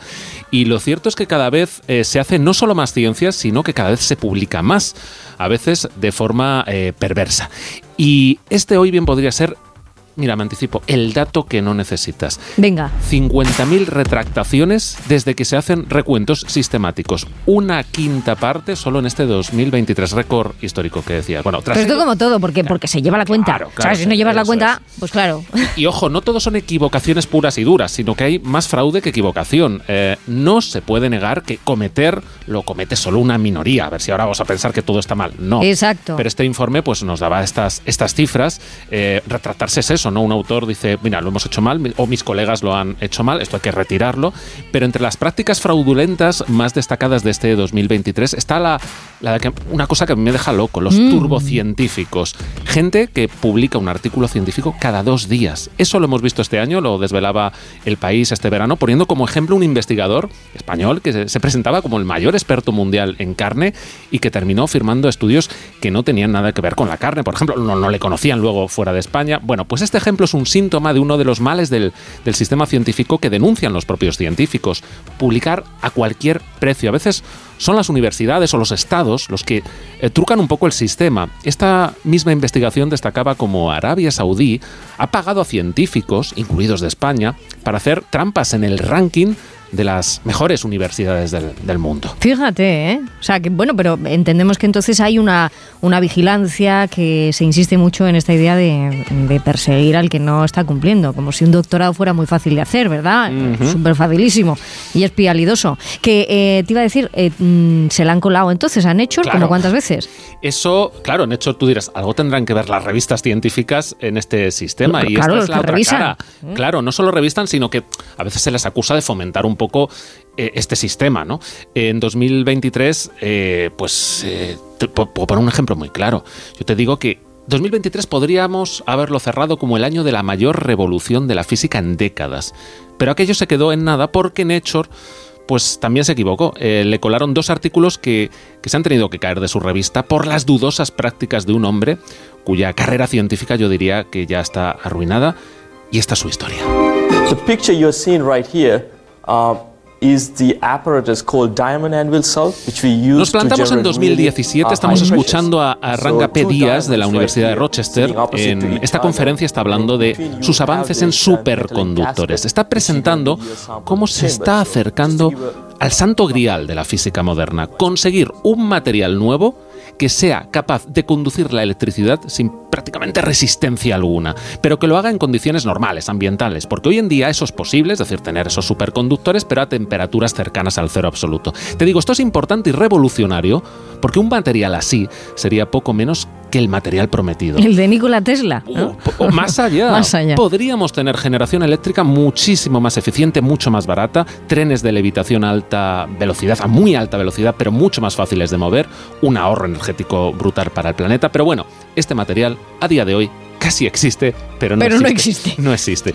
En 2020, en pleno repunte pandémico, Ranga P. Díaz eh, presentó lo que parecía el avance más importante en muchos años. Dijo que había conseguido superconductividad, no a temperatura ambiente, pero sí a una temperatura baja, no tan extremadamente baja. Aquella conferencia terminó en Nature y ahí salían unas gráficas de sus experimentos que eran tan bonitas que parecían imposibles. Tanto que fue imposible reproducir sus experimentos como para comprobar que, que no se estaba inventando el asunto. Y en octubre del año pasado, Nature tuvo que retirar el artículo. Primera retractación. Primera porque ha habido más, ¿no? Sí, la historia de Díaz es tremenda y un poco de culebrón. Él quería el Nobel y terminó traicionado por sus malas prácticas. Él firmó un artículo en que vendía la superconductividad junto a otros colegas y doctorandos, como, como suele ocurrir, y uno de ellos era Nathan Dasenbrock Gaemon. Él era doctorando entonces. Como como es un mazazo que así de primeras te retractes o te retracten de un Nature, pues se pusieron a rehacer el experimento para publicarlo esta vez bien, porque ellos, bueno, aparentemente estaban convencidos. Lo consiguieron, lo colocaron en Nature y nuevamente se lo tumban. Se lo tumbaron una vez publicado este año, no en el proceso de revisión, lo cual esto ya deja en muy mal lugar a Nature y a sus revisores, eh, pero lo sorprendente es que quien pide retractar el artículo es el propio Nathan Dasenbrock Kemon. ¿Le había acaso tendido una, una, trampa a su jefe, por así decirlo? Mm. Bueno, seguramente lo hizo en un intento de limpiar su imagen tras el golpe de la primera retractación, una manera de liquidar a su mentor y de salvar su propia carrera, quizá, no sabemos. Bueno, el- eh, por el camino, pues agua de borrajas con esto de la superconductividad ambiental en 2023. Guay. Y de todos estos culebrones que tú te sabes, que claro, seguir el culebrón tiene su gracia, porque ahí es donde vas pillando al que no, Hmm. no lo está haciendo con, con toda la base científica que se necesita. Son más habituales de lo que pensamos. Lo ha habido siempre en la historia de la Ajá. ciencia. O- Aquí ya hemos contado las que se traían, los piques enormes que tenían Galileo y Scheiner hace 400 años a cuenta de las manchas del Sol, por ejemplo.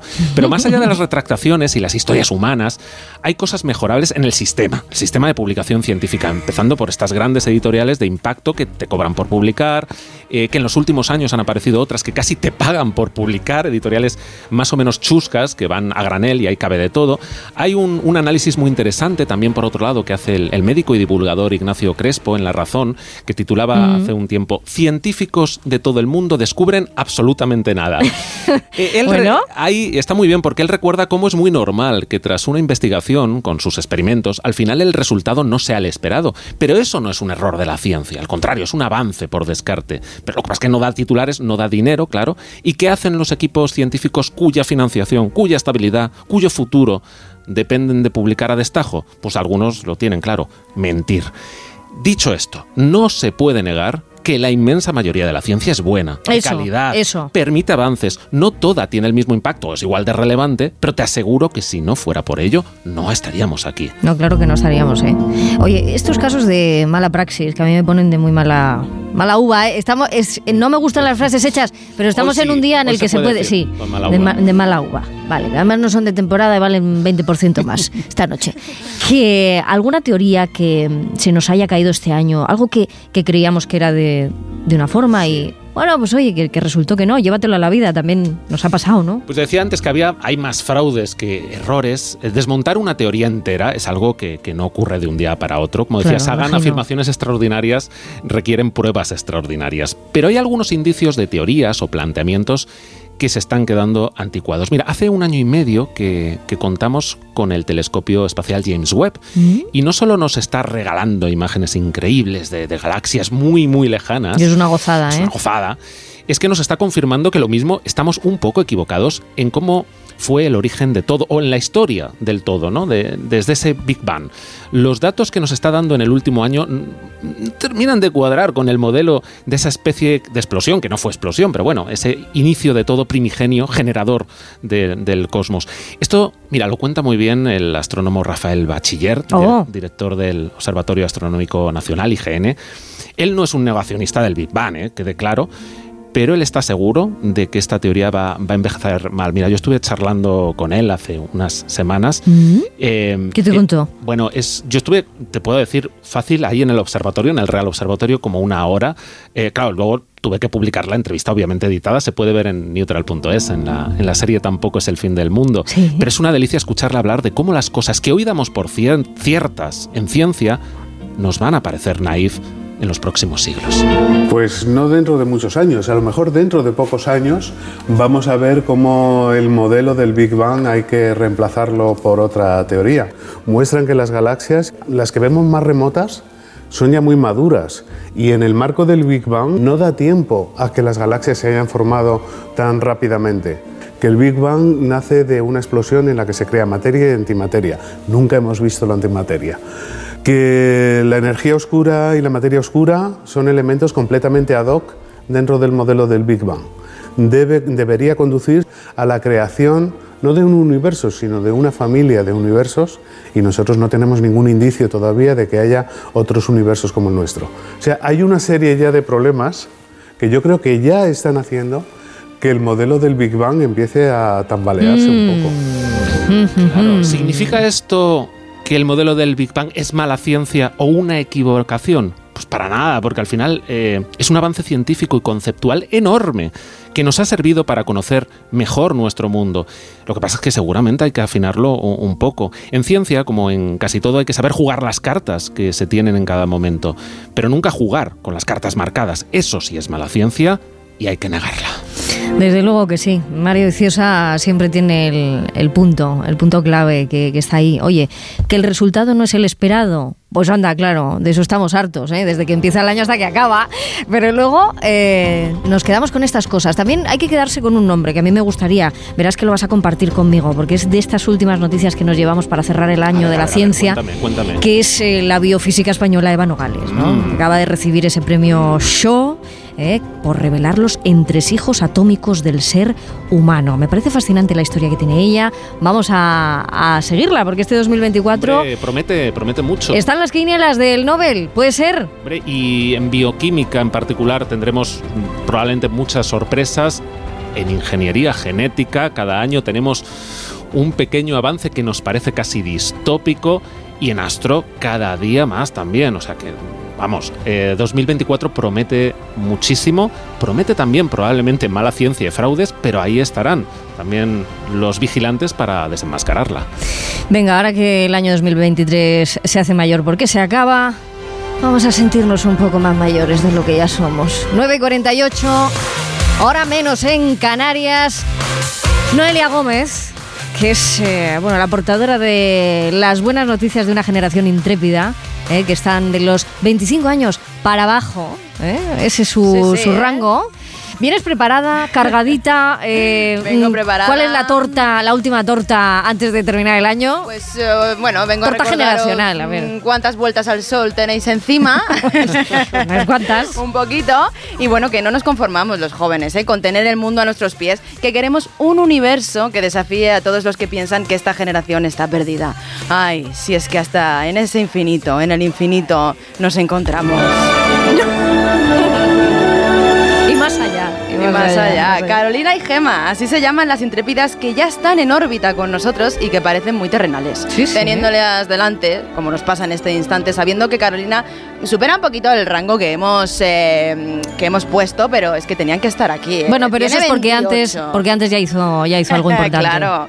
Tiene 28 años y Gema 25. Una es de Madrid y otra de Castella, Alicante, que juegan al fútbol, que esta noche celebrarán con su familia, con amigos y harán esas cosas mundanas que nos gustan. Podría parecer que pertenecen a nuestro entorno, a nuestro planeta, pero ellas, ellas están elevadas, no al cielo, ¿eh? sino al espacio. Son marcianas. Ojo, Mario Viciosa. Y así de épicos nos ponemos, sí, porque de hecho en sus pueblos las conocen como las astronautas. ¿Qué dices? Ellas no son la de Paco, la de la Mari, no, no, no, no. Ellas son las astronautas, o si me apuras, las de la NASA. A ver, hay matices aquí, ¿eh? Entendemos que se preocupan, que investigan otros lugares del universo, claro que sí. Carolina es física y Gema ingeniera aeroespacial. Y si las, llamara, si las llamáramos, si se demuestra, o sea, las llamaremos, quiero decir, si se demuestra que hay vida ahí fuera, las vamos a llamar, claro, porque ellas van a ser de las primeras en enterarse. Pero tienen de momento los pies en la Tierra. Y desde aquí, atención, controlan un robot en Marte. Un rover, un astromóvil, un coche, bromean ellas. Pero que planifican todo, ¿eh? que le dicen cuándo despertarse, cuándo ir a cargar batería, las tareas que tiene que hacer ese día. Eh, bueno, pues que es que es casi como un hijo, ¿no? Te preparo la mochila, vete al cole, extraescolares, estudia esto, haz lo otro.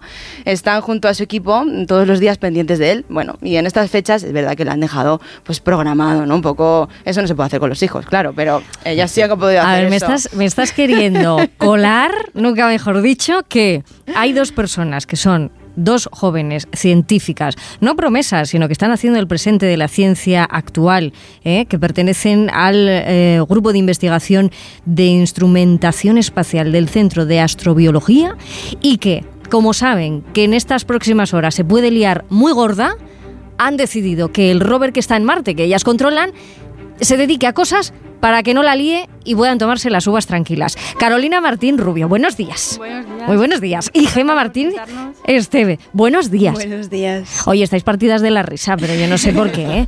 ¿Eh? No lo sé yo. Lo por- explicado muy bien. Es más o menos eso. Pero ¿a, a qué le habéis eh, a qué le habéis dedicado estas últimas horas? Porque esto eh, le, le quiero preguntar yo también a los oyentes a qué se están dedicando estas últimas horas eh, y que nos lo cuenten. Luego vamos a hablar con ellos. Pero este rover que está dando indicios de si hay o no o si habrá vida en Marte. ¿A qué, está, qué, ¿Qué le habéis mandado? ¿Qué está haciendo ahora mismo? Ahora mismo, en este momento. Ahora mismo, pues seguramente esté tomando medidas de temperatura, de presión, de viento, de humedad, y entre otras cosas, tomando imágenes que nosotras recogeremos en unos días porque hoy es Nochevieja. Entonces, Claro, sí, claro. hecho a mí me toca el día 2. A ti te toca el día 2, o sea que el, el- el- el rollo que esté haciendo en estas horas, tú te vas a tener que coger todo ese, ese índice, no sé cómo lo, lo recibís. ¿Y qué haces con todo eso? Nada, el, procesamos los datos, los descargamos y después de una serie de procesos ya se, se ponen al servicio de, todos los científicos y después por la tarde pues nos dedicamos a planificar lo que va a ser lo que va a hacer en los siguientes soles, que es lo, como llamamos a los días en Marte. En los siguientes soles, esto es muy bonito, ¿eh? Y, y la cuestión aquí es, em, generacionalmente, a Mario Viciosa y a mí, lo más parecido a tener un rover, sin hacer cosas serias, porque lo vuestro es muy serio, eh, lo nuestro era un Tamagotchi, ¿tú te acuerdas? Hombre, cuidarlo así. Y no, desde luego no hacía muchas exploraciones el Tamagotchi. Casi tenías que explorar tú por él. No le podías mandar precisamente a que. Porque, claro, al final, eh, entre las cosas que estáis haciendo, eh, sois un poco las eh, mujeres del tiempo en Marte, ¿no? O sea, Claro. estáis recogiendo la meteorología diaria de, de- O sea, España tiene. ¿Y eso esa- para qué parte, sirve? ¿no? Pues nos sirve para identificar cómo es la atmósfera en, en Marte y para poder saber los fenómenos que allí ocurren, el parecido que tienen con la Tierra. Y bueno, pues esto es un pequeño pasito que vamos haciendo para un posible futuro, tanto de visitar Marte por astronautas o por, por ir a otros planetas. Sí, sí, sí, sí. O sea, es, es un paso. Lo que decía Noelia, que os vamos a tener que, que llamar. Bueno, de las dos, eh, no sé si el comienzo fue el mismo. ¿Cómo os acercasteis a- al mundo del espacio, a la investigación científica en este, en este ámbito, por ejemplo? Pues yo en mi caso, cuando estudié la carrera de Ingeniería Espacial, mm, tenía claro que me quería dedicar al espacio, entonces nada, me vine a Madrid a estudiar un máster especializado y en la Universidad de Alcalá. Y en ese momento empecé a trabajar con una beca en el Centro de Astrobiología. Y bueno, ahí ya pues, me pareció evidentemente alucinante una vez sales al mundo laboral que tu primer paso sea ese. Y lo fui persiguiendo hasta que he vuelto y ahora estoy ahí con la tesis doctoral. Mira, fíjate, hablando antes de los, de los trabajos, y os dicen mucho esto de... A ver, ¿esto que te dedicas tú que es tan difícil? Sí, muchísimo. Muchísimas veces. Ya, ¿no? La familia ya no sabe exactamente lo que estudiaste y lo que haces. Te cuesta explicarlo un poco de forma más divulgativa, amena y que lo puedan entender, pero sí, eso. eso. Y en tu caso, este, Carolina, la fascinación por el espacio, ¿dónde te viene? Pues, a ver, desde pequeña siempre he sido muy inquieta, ¿no? Querido hacer muchas cosas. Y me gustaba mucho el- eh, las estrellas, el cielo, el- cuando estaba en el pueblo. Y al final empiezas a darte cuenta de que te gusta mucho el tema de los planetas, empiezas a estudiar en la carrera, te empiezan a introducir. Y bueno, fue una profesora que me dijo, oye, en- hay un centro en Puerto Rejón, porque estamos en Puerto Rejón, que se dedican a esto en España. ¿Te interesaría? Bueno, cabeza. pues yo ya de cabeza luché por entrar allí y ya una vez entré, pues pasito a pasito me fui desplazando hasta donde estoy ahora, el Centro de Astrobiología. Bueno, es que a ellas le- les inquietaban muchas cosas. Al final decidieron el infinito porque, claro, era lo que podían, todo lo que podían abarcar, ¿no? Eh, Gema, en tu caso, eh, te planteaste eh, la filosofía, ser escritora, poeta, incluso tocabas la trompa. Sí, sí, durante varios años quería ser músico, de hecho, y la carrera de filosofía la empecé cuando estaba en cuarto aeroespacial, algún día la terminaré. Pero sí, tengo muchísimas inquietudes, pero la que siempre ha permanecido ahí pues es el espacio. ¿Y como cuánta tecnología necesitamos crear todavía para realmente ir a, a Marte, Gema? O sea, ¿cuánta, ¿cuánta tecnología se necesita? O sea, pongámosle nombre concreto. ¿Qué es lo que nos está faltando? Pues refinar muchas cosas. Ahora mismo el rover Perseverance supone un avance realmente importante en, en esa trayectoria, ¿no? porque tenemos, por ejemplo, MOXIE, un instrumento que nos está permitiendo generar oxígeno, que es imprescindible para que podamos mandar astronautas allí. Eh, también tenemos MEDA, MEDA nos que es el instrumento que ha liderado nuestro centro eh, de investigación, mm, MEDA nos está permitiendo conocer con detalle ahí en la superficie cómo es la atmósfera, cómo podría afectar la radiación, no tenemos grandes cantidades, la atmósfera de Marte es, entonces eh, Trajes, con todo esto, ¿no? exacto, Trajes. lo que tendríamos que, que saber muy bien es cómo diseñar un traje que se ajuste a esas condiciones y sobre todo saber que podemos traer de vuelta a esos astronautas sin problemas. Pues lo tenéis todo, porque por herencia el primer traje espacial lo inventó un español. Luego, claro, no tuvo tanta suerte y los americanos tal y cual y pascual. Pero realmente en el ADN eh, espacial tenemos mucho, mucho escrito.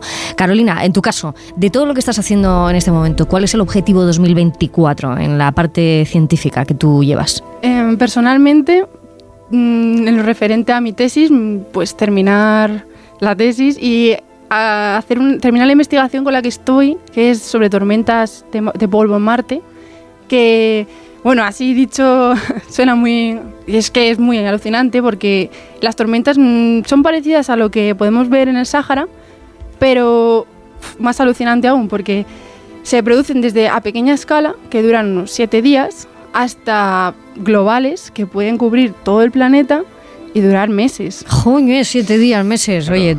Esto es increíble, es increíble. Bueno, es que eh, no es la primera vez que se dice en este programa que estará la previsión meteorológica y luego la desprevisión, que será la desprevisión solar, la desprevisión de Marte, la desprevisión... Bien, porque tendremos que estar atentos a tormenta eléctrica, tormenta solar, eh, eh, tanta tecnología, pues un día nos vamos un poco al, al chimpún. Que mm, vosotras dos tenéis en vuestras manos a esta edad en la que nosotros, Mario Viciosa, no éramos nadie, ¿eh? ellas tienen en sus manos el descubrir qué es lo que nos depara galaxias y galaxias allá. Pues os digo una cosa a las dos. Eh, me ha chivado Noelia que tenéis tarea esta noche, ¿no? También. Bueno, esta noche, eh, ¿qué pasa? Porque Claro, porque es que es claro, esta noche nos vamos a poder tomar las uvas, eh, en parte gracias al padre de Carolina. Todo queda en familia. Carolina, tu padre está en el equipo, ¿no? Que pone a punto el reloj. Mi padre El reloj lleva- de la Puerta del lleva Sol. dos días ya mm, allí trabajando porque se está en un equipo de, de mantenimiento. Sí, del- sí, los conozco, claro. equipo, y se dedican a pues que todo salga bien, desde el letrero con feliz 2024, desde que el sonido salga bien, la iluminación, todo está allí atento a... Vamos, que tú como yo, que no te has comido las uvas con él, vamos. Ya sin verle, mañana ya, tranquilidad. Pues Carolina Martín Rubio y Gema Martínez Esteve, investigadoras del Grupo de Instrumentación Espacial del Centro de Astrobiología CSIC. Muchísimas gracias a los dos, a las dos por estar en esta brecha generacional que nos va a llevar eh, al infinito. Gracias a las dos, de verdad. por, por llamarnos Gracias. y dar visibilidad a esto. Y por el descubrimiento. Noelia Gómez, ya te vale, ¿eh? Bueno, otras más, ¿no? Que demuestran, en, en su caso, que no hay límites cuando se trata de ganas y que ni el infinito para a una intrépida. No lo hay, el infinito no nos para, pero unas buenas señales horarias y Mario Viciosa. Feliz 2024. Feliz 2024 aquí en Marte y en toda la galaxia. Son las 10 de la mañana, las 9 en Canarias.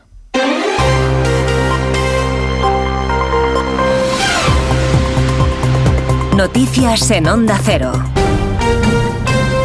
Buenos días, todo está preparado ya en Madrid para celebrar esta noche la entrada del nuevo año 2024. A las 12 de la noche el reloj de la Puerta del Sol dará las tradicionales 12 campanadas que reunirán, como siempre, a miles de personas bajo estrictas medidas de seguridad, informa Marisa Menéndez. La Puerta del Sol de Madrid ya está lista para celebrar esta noche las campanadas. 800 agentes forman parte del dispositivo para que todo se desarrolle con normalidad.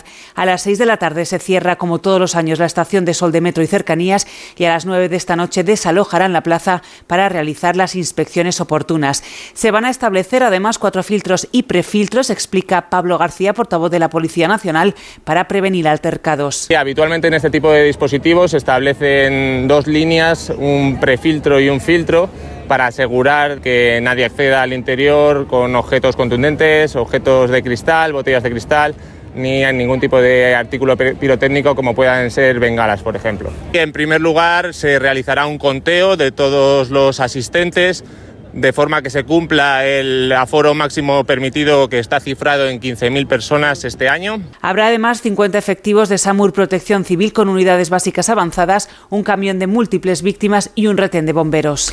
Después de las uvas será el turno de las macrofiestas y celebraciones en todos los rincones de España. La facturación de los locales de ocio en Nochevieja mantiene la tendencia alcista iniciada en 2019 con un incremento del 4,08% este año con respecto a la de 2022 y un crecimiento acumulado del 17,8% en los últimos cinco años, según las conclusiones del informe de perspectivas de la campaña de Navidad de 2023 realizado por la Federación Nacional de Empresarios de Ocio y Espectáculos y que nos explica José Luis Izuel. Esperamos, como lo ha sido durante todo el mes de diciembre, una buena afluencia en esos cotillones, en esos establecimientos que abren para Nochevieja, para celebrar esos cotillones, eh, pero bueno, mm, eh, tenemos una expectativa en torno al 5 o 10% de crecimiento. Desde la OCU aconsejan mirar los precios de las entradas de esos locales de ocio y los excesos de aforos en los recintos de las celebraciones de eventos. Celebraciones que hoy se repiten a lo largo de todo el mundo, como por ejemplo en Alemania. Corresponsal en Berlín, Paola Álvarez. Alemania recibe el año nuevo entre fuegos artificiales, los de la mítica Puerta de Brandeburgo, que se han recuperado tras la pausa por el corona, y los que lanzan los propios ciudadanos, que solo tienen permitido usar la mayoría de pirotecnia entre el 31 de diciembre y el 1 de enero. Hasta 180 millones de euros dedican a esto los alemanes y aún así hace años que se pone sobre la mesa una posible prohibición por la escalada de violencia de las últimas celebraciones. En Barcelona los Mossos de Escuadra siguen investigando el asesinato de una mujer como posible crimen machista. La mujer de más de 30 años fue hallada este viernes en su domicilio del distrito de San Martí con signos de violencia. Onda Cero Barcelona, Gerard Sanz. La de la violencia machista es la principal hipótesis a la que apuntan los Mossos de Escuadra después de encontrar el viernes al mediodía el cuerpo de una mujer con signos de violencia en el mismo domicilio de la víctima, en el distrito barcelonés de San Martí, donde después de recibir el aviso de un vecino acudieron tanto agentes de Mossos como servicios de emergencias médicas. El crimen aún se encuentra bajo investigación y ahora se está investigando al entorno de la víctima. Se trabaja con varias líneas de investigación, pero como decimos, la principal sospecha es que se trata de un crimen machista. En caso de confirmarse, sería la decimoquinta víctima mortal en Cataluña en este 2023. Es noticia además la llegada esta madrugada de un cayú con el que viajaban 99 personas a la isla del Hierro, dos de las cuales han tenido que ser hospitalizadas, según han informado fuentes de Cruz Roja. Deportes, este Rodríguez. A esta hora y un año después de caer lesionado, podemos ver a Rafa Nadal disputando su primer partido de tenis en un torneo oficial. Se estrena en el dobles junto a Mar López en Brisbane. Se miden a los tenistas locales Purcell y Townsend, que se han adjudicado de momento el primer set. El Mallorquín, que debutará el día 1 en el torneo individual, ya sabe que el austríaco Dominic Thiem será su rival. En fútbol se prepara para su regreso el 2 de enero y de momento los entrenamientos de puertas abiertas de Real Madrid, Girona, Barça, Atlético de Madrid, celebrados ayer, fueron todo un éxito. En la sesión de trabajo de los blancos en Valdebebas se pudo ver a Vinicius trabajando ya a buen ritmo y listo para reaparecer el miércoles ante el Mallorca en partido de liga, recortando los plazos de recuperación. Justo lo contrario que le ha ocurrido a Camavinga. Habrá que esperar a la Supercopa para ver el regreso del francés. También se pierden ese primer partido del año. Mendy y Lucas Vázquez, el recién renovado Ancelotti, recupera a Carvajal. Terminamos. Más información en Onda Cero dentro de una hora a las 11, las 10 en Canarias y en nuestra página web ondacero.es. Continúa con Isabel Lobo en Por fin no es lunes. Vive los últimos momentos del año en Onda Cero. El domingo a las 7 de la tarde repasaremos los acontecimientos deportivos más importantes del año con Alfredo Martínez. A las 9 de la noche, La vida sigue. Juan Diego Guerrero te contará las noticias y los hechos más relevantes del año. Y desde las 11, música para la Nochevieja. Fernando Mejía te acompañará con los mejores temas para hacerte vivir una Nochevieja especial. Y conectaremos con las campanadas de la Puerta del Sol para tomar las uvas con Cristina Pedroche y Alberto Chicote. Empieza 2024 en la mejor compañía. Empieza el año con Onda Cero. Te mereces esta radio. Onda Cero, tu radio. Por fin no es lunes. ¿Qué tal, Susana? ¿Estás bien? Mi madre, que vive sola y se ha vuelto a caer. ¿Por qué no le pones la alarma de Securitas Direct? Aparte de estar protegida en casa, tiene un botón SOS para avisar emergencias. Así te quedarás mucho más tranquila.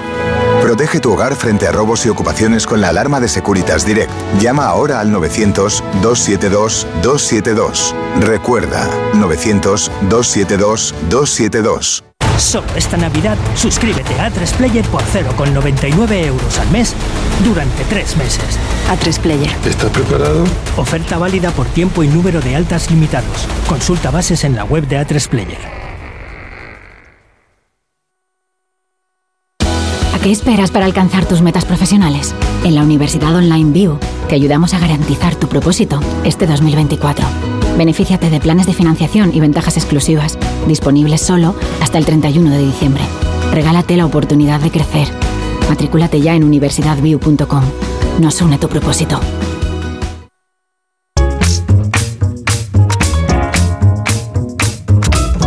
Por fin no es lunes. Isabel Lobo.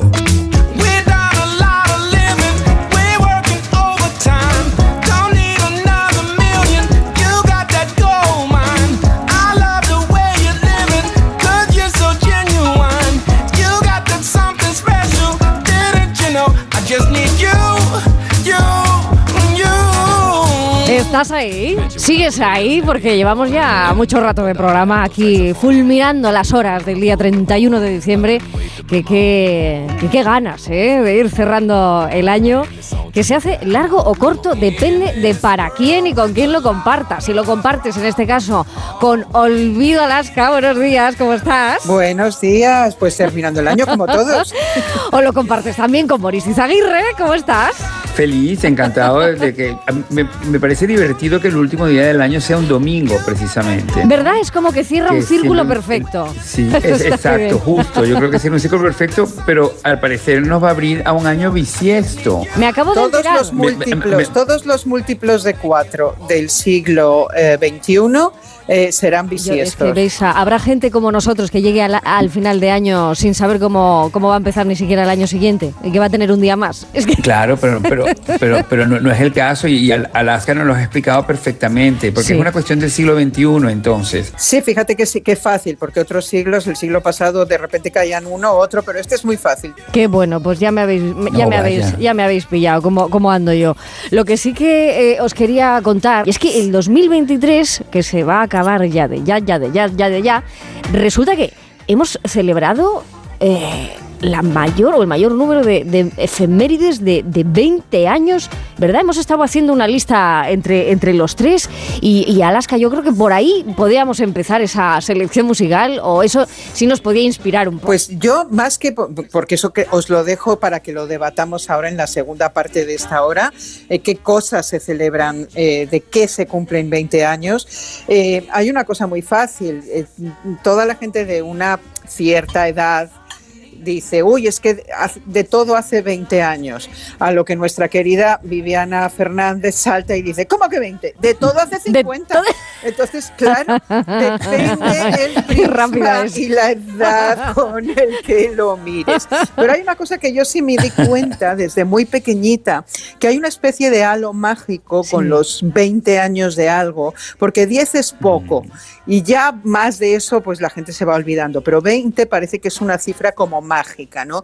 Y me di cuenta desde que hacíamos las primeras entrevistas, cuando empezamos a hacer música, y esos críticos mm. musicales, sesudos, la gente teóricamente conocedora de la música, siempre cuando nos preguntaban despreciaban justo lo anterior. Era como que nosotros, como unos adolescentes locos de finales de los 70, adorábamos los años 70, adorábamos cosas, y ellos no, ellos tenían que irse como a los 60 y cuando llegaron los 80 solo se hablaba de los 60 porque, porque los 80 eran horribles. Mm. Bueno, mira, sirvió para que se reivindicara a lo mejor a una generación que nosotros ya reivindicábamos. De hecho, los primeros pegamoides que hicimos trabajar, lo mencioné la semana pasada, con Rafael Trabuchelli y con Marini Callejo, que fueron los grandes arreglistas del pop español de los 60. Pero todavía tendrían que pasar años para que, digamos, que se reconociera la valía del pop español. Y empezaron a surgir las versiones como esta. una chica, una chica, ye, ye, que tenga mucho ritmo y que cante en inglés. Eh, eh, el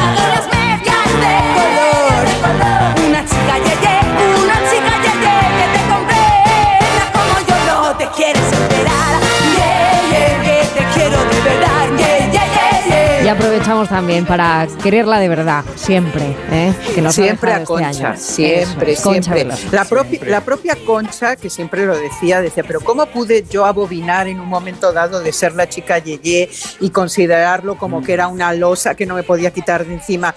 Supongo que esto es muy normal cuando tienes de repente 40 años y te, te arrastra una cosa de los 20, ¿no? Pero cuando tienes 60, pues ya eso lo ha superado y Concha decía, qué tontería, qué bien que toda la vida me persiga la chica Yeye. Esta versión que estamos escuchando Está muy bien. es de Ole Ole. Eh, esto ya es finales de los Oh, wow. 80, ¿no? Pero claro, hay que pensar una cosa. ¿Quién hay detrás de Ole Ole? Ole Ole es un grupo donde Ay. hay un gran productor que es el cerebro de ese grupo, que es Jorge Álvarez, un, un- digamos un argentino que llega a España y se hace un poco el dominador de cierta escena del pop. Eh, a ver, él no tenía los prejuicios que tenía el resto de los críticos heterosexuales aburridos que solo les gustaban como determinados grupos de música.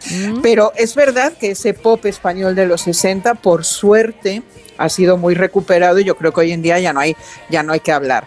Vamos con otra cosa. Os decía que los 70 en los 70 y en los 80 eran abominables para la gente. Yo no lo podía entender. No me parece que haya una, una década más rica. Empieza con casi con, con los estertores, musicalmente, con, los, con el final del hipismo, empieza el glam, luego viene el punk, la disco music, la música electrónica, es que lo tiene todo. Claro, no se entiende. Incluso- No se entiende. que- no que se entiende. bueno, pues no les interesaba nada. Era Mm. una década maldita porque se hacía música mala. Y ya ni te digo, nuestros grandes artistas melódicos eran como un chiste, no se hablaba de ellos. Eh, en los círculos, digamos, intelectuales, musicalmente hablando. Es tanto así que a veces solo se reivindica desde cierta ironía y desde cierta burla, y a mí esa ironía me parece muy peligrosa. Mm. Os pongo un ejemplo rápido. Venga. Llegan los 90 y ya se puede empezar a hablar de los 70. Eh, surgen los Manolos, ¿os acordáis de los, los Manolos? All. My Loving. Eh, tanto, tantísimo éxito que llegan a, las- a la, a la gala de las Olimpiadas del 92. A finales de los 90 surge un cantante que tenía otro nombre y surge como con un alias cantando ciertas canciones de los grandes melódicos españoles, eh, un poco arregladas musicalmente como el estilo de finales de los 90. Vamos a escucharlo. Piensa que la alambrada solo es Oh. un trozo de metal. Algo que nunca puede detener sus ansias de volar. Libre como el sol cuando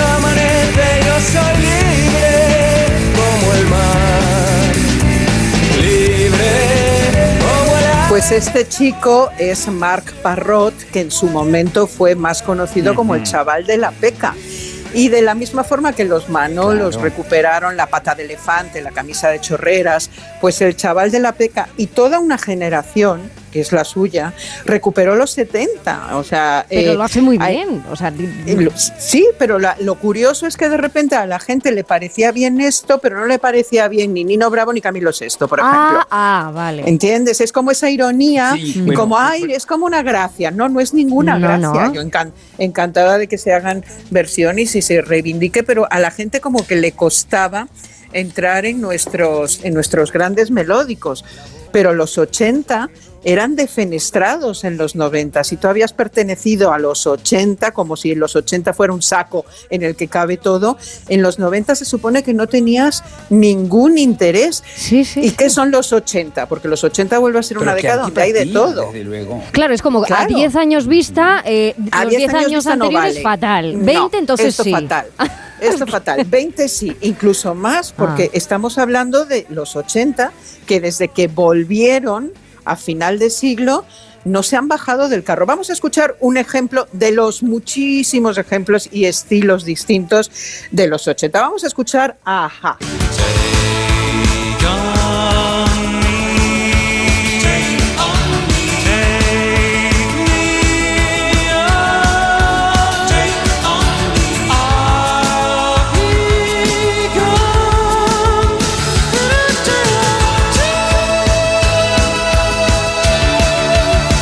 Que, claro, estamos hablando de estilos musicales vamos a ver, estas canciones siguen sonando. Mm. Eh, siguen sonando tal cual, ¿no? Como también, por suerte, siguen sonando las grandes canciones del pop de los 60 y ahora también de los 70. Digamos que estamos en paz con todo el mundo.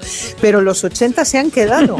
se, han, se han quedado de tal forma que cuando yo en el 2020 escuché la canción que os voy a poner, me quedé de piedra. Vamos a escucharla. Vale.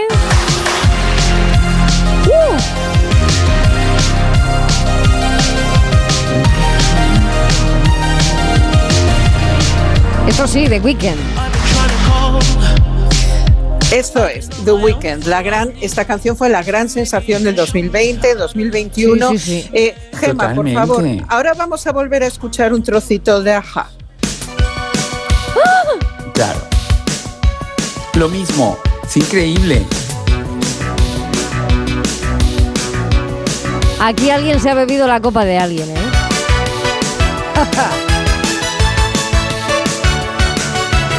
Obviamente los sonidos no son los mismos exactamente, pero a mí de repente me llamó muchísimo la atención y ha servido de mucho que un tío negro de Estados Unidos como The Weeknd de repente hiciera como pop europeo.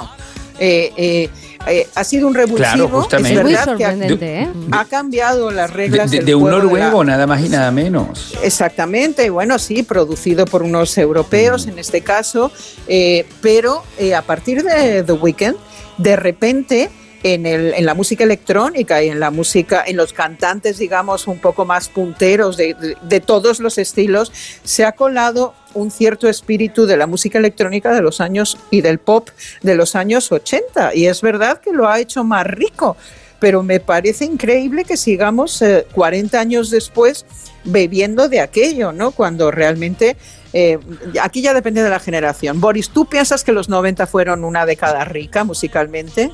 A ver. Hombre, yo el- creo que los, no- lo- los 90 fueron sensacionales, pero yo, yo creo que es, es- es verdad que está un poco todavía por determinarse, porque el fantasma de los 80 que tanto intentaron contrarrestar pesa muchísimo sobre ellos y pareciera que cada año se extiende más. Sí, Es, es un ponerse todo de acuerdo, como está diciendo Boris, eh, o, Alaska. ¿Hay algo ahí eh, de interés en, en traer ese sonido al presente? No, yo creo, yo creo que es un ponerse de acuerdo, Isabel, Vale. que las cosas de repente ocurren, igual que los 90 nunca han terminado de arrancar como recuerdo, como, como década de.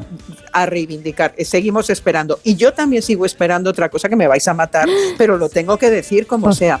Hay un estilo musical que surgió hace ya más de 20 años, más de 20. Ay. Estamos por, re- por redondear en los 20, ¿vale? Fue un estilo musical, es un estilo musical que arrasó con todo.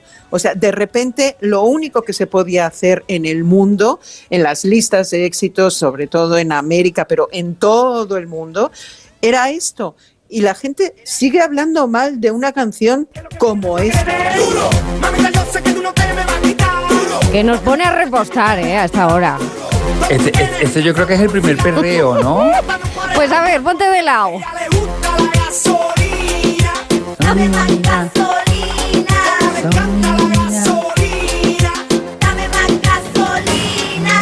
No nos vamos a poner aquí puristas con la historia del reggaetón, pero básicamente Vale, vale. por redondearlo, digamos que este 20 es el primer gran Este es éxito el primero, internacional, claro. ¿vale? Eh, hay muchísimos más y Sí. muchísimos en, eh, locales, pero que han pasado más de 20 años de la gasolina y todavía los críticos musicales no reconocen al reggaetón como una de las fuerzas impulsoras de los cambios musicales en el siglo XXI. Pues van mal, Bueno, mal, pues ¿eh? es- Van mal. Va mal. bueno, pues ellos siempre por detrás, como Claro. siempre. Cuando de, de repente tendremos que esperar al 2030 y algo para que empiecen a hablar del mestizaje y la Claro. fuerza del reggaetón. Ay, Dios ¿Te mío. imaginas? No, y, y- y lo mucho que ha hecho, porque eh, re- realmente ha incorporado eh, cosas, idiomas. Yo, yo creo que en el fondo, un día, como tú dices, en el 2030, eh, reivindicaremos más cosas de- del- perreo, pero es que eh, de momento cuesta porque es, es muy fuerte el muro que han levantado sus críticos. Por Bueno, como nunca los hemos escuchado, pues seguiremos sin escuchar a esos críticos. Ay, te digo. Son 20 años. 20 años de muchas cosas. 20 años que, que a ver cómo se van revalorizando, lo que dices tú. Eh, olvido. Ahora, os digo una cosa. Mientras se nos va haciendo un poco tarde, que esto está muy bien, porque eso quiere decir que vamos, vamos restando minutos. Es el último minuto de esta hora del, del año 2023. Eh, Alaska, cuando Sí. se han empezado a hacer versiones de alguna de, de vuestras canciones, de tus canciones, eh, ¿cómo se siente esa primera vez? Cuando una se, se, se escucha eh, en, en una reversión, ¿no? En un, eh, eh, ¿Qué sentidos pone, ¿no? Cuando, cuando va a escuchar eso. O sea, ¿cómo- ¿cómo fue para ti? Pues yo no sé otros artistas, pero para nosotros, igual que cualquier otra primera vez, o sea, la primera vez que tienes una portada, la primera vez que vendes un disco, la primera vez que te contratan, es todo una maravilla. O sea, Te con parece como emoción. un, recon- un reconocimiento que tú nunca habías pensado siquiera, ¿no? Eh, más allá de las dimensiones o de las cuestiones de cómo sea la, versión. Yo siempre lo encuentro un reconocimiento. Es como cuando te imitan. Eh, hay gente que no le gusta que la imiten y yo lo considero un enorme reconocimiento y, me siento orgullosa de las versiones que han hecho de nuestras canciones y me siento orgullosa de haber sido una martes y 13, una moranca o una cruz y raya o una lo que Eh, ¿Qué os parece, Boris? Y eh, olvido que en este momento de la mañana os cuente una pequeña anécdota. Digo pequeña porque es de, de cuando era muy pequeña, más pequeña todavía. Pero todo, todo, todo, todo comenzó pinchando algo muy de los 90. No, no oímos nada. Papá Pitufo nos enseñó a cantar esta canción. ¿Os imagináis una DJ de fin de semana encima de las rodillas de su madre? Pinchaba en cinta de casete. Y los pitufos maquineros Yupi y yo.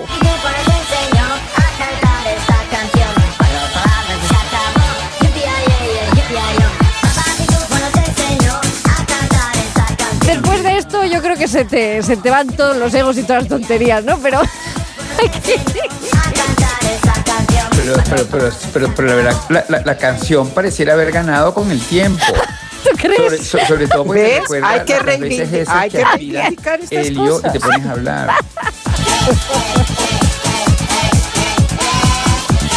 Pues ahora mismo no me acuerdo, pero seguramente que esto también lo bailamos el fin de año de ese año que, que salió el, el disco de los pitufos. Y, Seguro. y como esto, pues otras cosas que a, a mucha gente pues le llegará, ¿no? ¿Y quién no se acuerda del código da Vinci? Pues por ejemplo, se cumplen 20 años. Este, este 2023 se cierra cumpliéndose con el código da Vinci que, que salió esa historia, ¿no? Que yo creo que a todos nos, nos impactó. ¿Cómo fue ese libro? Y, Sí, a ti, y- y cuando- que ¿lo leíste, donde Boris? fueras había una amiga tuya que donde fueras había una amiga tuya que lo estaba leyendo. Y era, era, era un poco como oprobioso porque uno también estaba publicando ese mismo año y nadie estaba leyendo tu libro. sino Pero, ¿cómo es eso? Sí, sí, sí. Yo, yo escribí una, una novela que se llama 1965 en ese año. Y entonces, claro, era como increíble porque todo era el código da Vinci.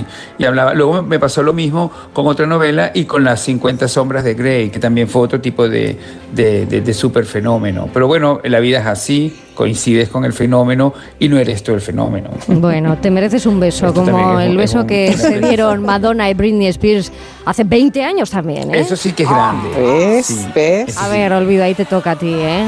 Porque ¿Qué fue estás hablando de esto? Manola, Britney, Ah, y de Madonna, claro. Britney y Cristina, ¿no? Y como, como esa Y escenificación. Cristina, claro que Exacto. Fue una Pero- especie de pase del cetro, ¿no? Sí. a, a- Britney, porque era, era una intención de Madonna, pero porque fíjate que todo el mundo sa- sabe que estaban las tres, pero nadie se acuerda de Cristina del todo, ¿no? Que también Es verdad. teniendo carrera, pero, pero evidentemente no, no, no, no, no, no, no ha mantenido ese cetro como yo creo que sí lo ha mantenido Britney a pesar de todas las cosas que le han sucedido. Cristina está un poquito más perdida, pero Britney la tenemos más, más reciente porque este año precisamente ha conseguido toda la cosa de liberarse de esa condena que les, que le sometió el padre, que la tenía completamente secuestrada de, de ella, de, de ella Mm. misma, de su carrera. ¿Y Pero que belloncistas? ella en un momento determinado ¿Eh? tuvo que ¿Somos belloncistas? Perdona, es que Hombre, Boris, me va claro. arrollando la Sí, música. somos un poquito belloncistas, pero 20 Beyoncé. años desde que decidió ir por su cuenta y, y no le ha ido mal, ¿no? Bueno, y crear un imperio, porque Bueno, no es y- solamente, o sea, piensa que a ella le llaman Queen Bee, ¿eh? quiero decir, eh, la reina B. Queen no, Bee. no sabemos, Madonna realmente le dio el cetro a, de alguna forma a Britney, pero la que ha triunfado en el sentido de yo estaba allí y ahora soy la dueña de un imperio es Beyoncé. Super Beyoncé y, y- y con la familia, porque to- esto se está extendiendo. La niñita eh, cada vez actúa más en los, en los conciertos de Beyoncé. Es en verdad, las las giras. coreografías, en las giras, sí, eso también. Eh, está pero, pero también os voy a contar una cosa. Ah. Mi hermana ha desarrollado un trabajo paralelo que es decorar y montar el árbol de Navidad de la casa de Beyoncé en Los Ángeles. ¿Qué dices? Y esto es muy increíble porque mi- cada año, cada año hace este trabajo junto con Oscar Mora, que es un célebre florista eh, venezolano afincado en Nueva York. Y él viaja de Nueva York a Los Ángeles para establecer este árbol. Parece que es un montaje increíble, según me cuenta mi hermana. A veces con unos nervios claro muy sí. templados porque la situación a veces es muy tremenda y el árbol no para de crecer en, me- en metros o pies, como miden ellos, ¿no? Pero esta última oportunidad mi hermana de repente le dio COVID, Sí. le dio COVID el día del montaje, entonces no pudo ir y estuvo muy asustada porque temía represalias, porque claro, es un mundo muy excesivo el de la decoración del árbol y si de repente no estás, es como que si estuvieras realmente faltando muchísimo. Pero entonces yo le dije, no Valentina, pero si tienes COVID es peor porque de repente vas a enfermar de COVID a la familia de Beyoncé y hasta la niñita y de repente no pueden ir a actuar en el concierto. Entonces, entonces Valentina me dijo, pero ¿sabes lo que más me choca de todo esto? Es que toda mi casa empieza a oler igual que huele la casa de Beyoncé. Entonces yo le dije, pero Valentina, ¿esto cómo es? Como una maldición. ¿Y a qué huele la casa de Beyoncé? Entonces Valentina me dijo, huele a pollo frito. Ah. Esto no sé si es buena idea que lo esté contando, porque a lo mejor puede provocarle un problema a mi hermana, que no quisiera que esto pasara. Nada, nada, esto Pero se ese queda en momento casa. que me dice que la casa de Beyoncé huele a pollo frito, pues la verdad que me dio una sensación, porque es probable que realmente ellos solamente quieran comer pollo frito, ¿sabes? ¿Y qué problema habría con eso? ¿no? No, no comemos nosotros jamón todo el tiempo. Y, pues, claro. Pero, pero esa, esa visión, pues de repente a mucha gente le puede parecer como un poco desmistificadora de Beyoncé. Y está muy bien, porque hay que aterrizar muchas veces que, que, eh, tenemos entronizado mucho, muchas ideas de, de- de mucha gente y al final, pues oye, que en una casa eh, en el día de hoy pues, Pues huele huele, a- a huele- de huele a todo, pollo pues en la de Beyoncé huele a pollo frito, que a mí me está entrando hasta hambre, solamente de pensarlo.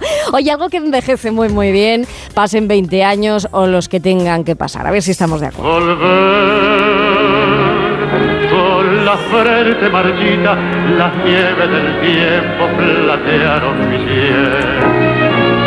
Sentir que es un soplo la vida, que veinte años no es nada, que febril la mirada, errante en las sombras te busca y te nombra.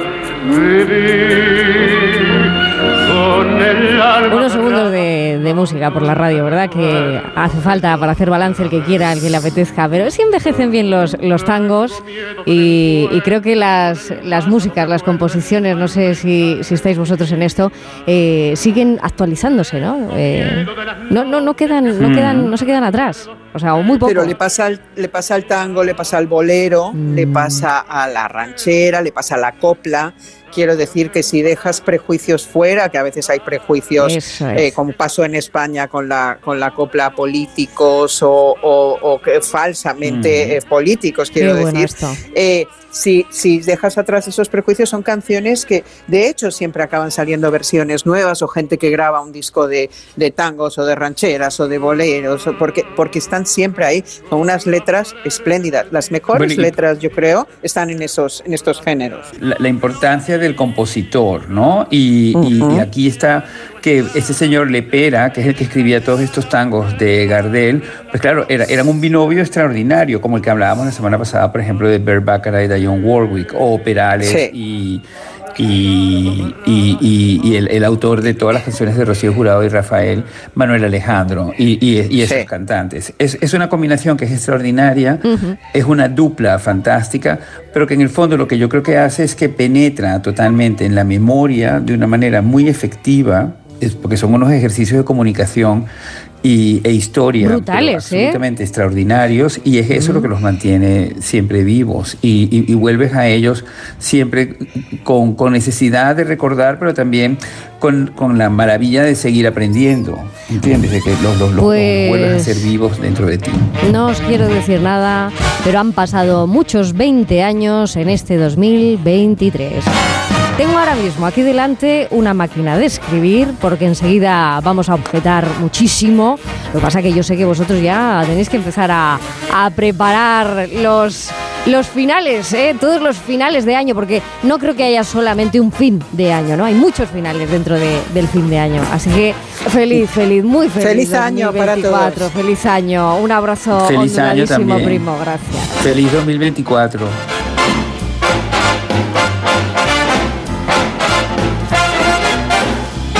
fin no es lunes. La vida es como un libro y cada capítulo es una nueva oportunidad de empezar de cero y vivir algo que nunca hubieras imaginado.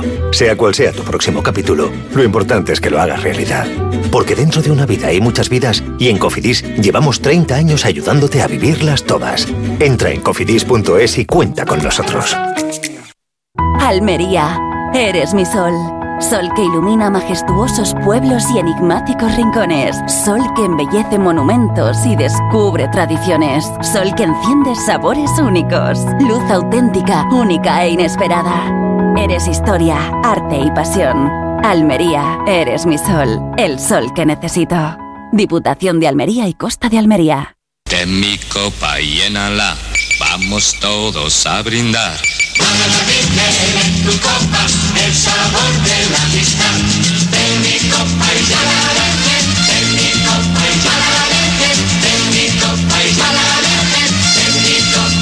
Málaga Virgen, sabor de amistad.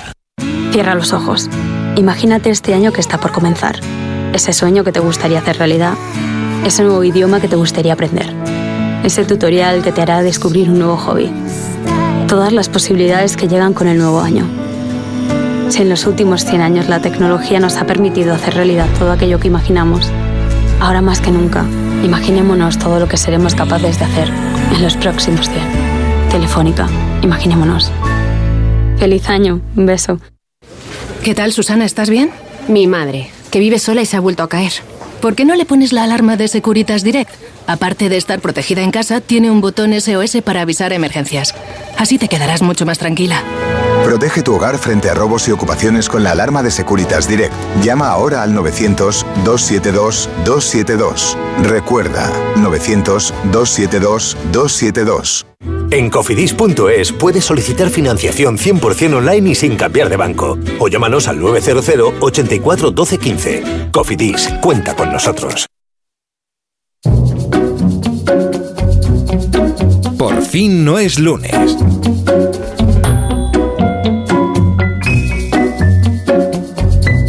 Empezado el domingo muy temprano, ¿eh? A las 8 de la mañana. Para un 31 de diciembre es temprano. Tempranito.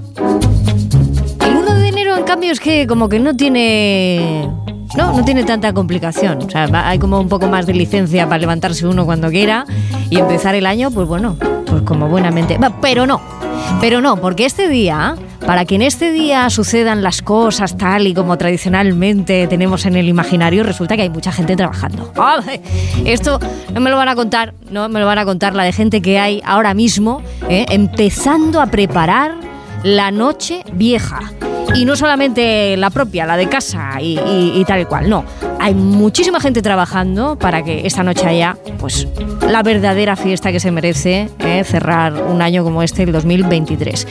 Pero como digo, mucha gente que ahora mismo está, bueno, pues arrancando ese día para que cuando lleguen las horas de la noche, pues todo salga bien. A toda esa gente, lo que yo le invito es que antes de las 12 del mediodía, se tomen las preuvas con nosotros aquí en Por fin no es lunes. Antes de las 12, nosotros vamos a, vamos a tirar de un carrillón, el que sea. el que, el que sea, el que le pilla mano a Nacho García y nos vamos a inventar unos cuartos y unas campanadas así un poco rápidas para quien tenga uvas ahí a mano en casa, se coma pues las que quiera. ¿eh? Que no le da tiempo a las 12, las 12 no. Bueno, pero que se coma ya unas uvas antes de, de ir y afrontar esta noche.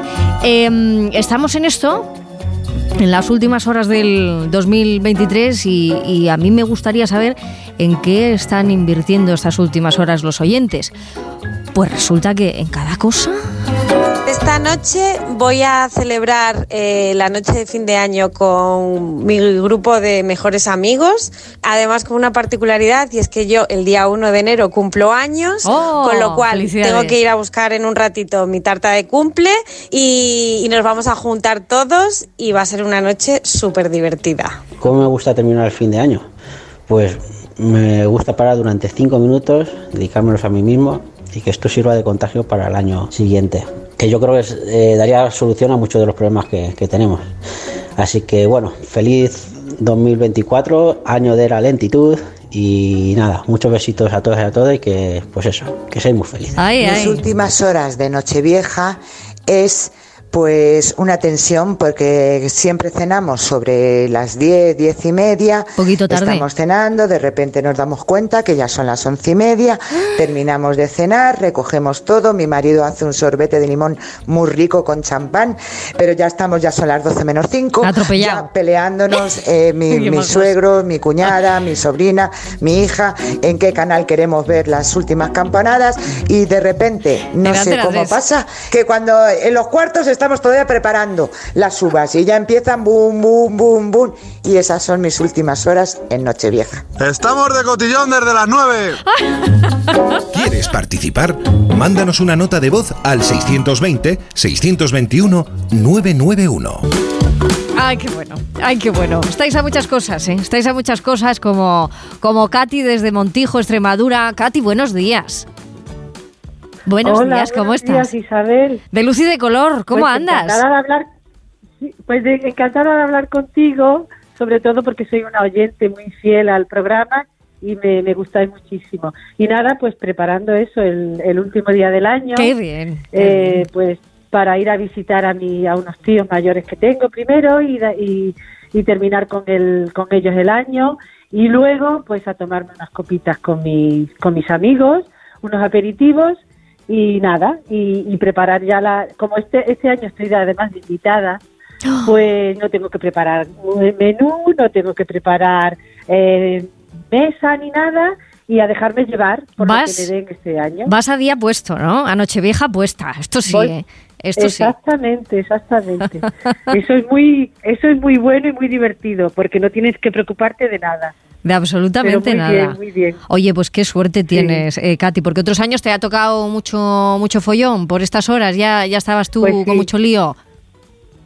Ha habido de todo, sí, sí, ha habido años que empiezas desde por la mañana a preparar la cena, depende, tienes invitados y tienes a los hijos y tienes a la familia y bueno, pues todo todo un día de mogollón y este año no, este año me ha tocado a mí ser invitada y que me, me mimen a mí.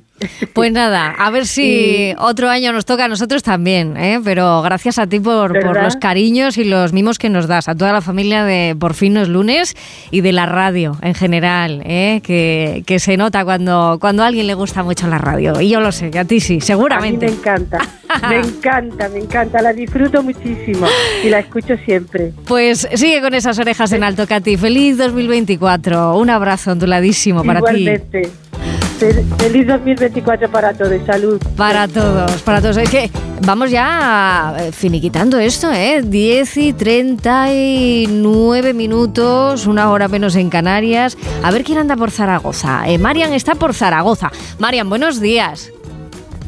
Hola, buenos días. ¿En qué estás? Encantada de escucharos.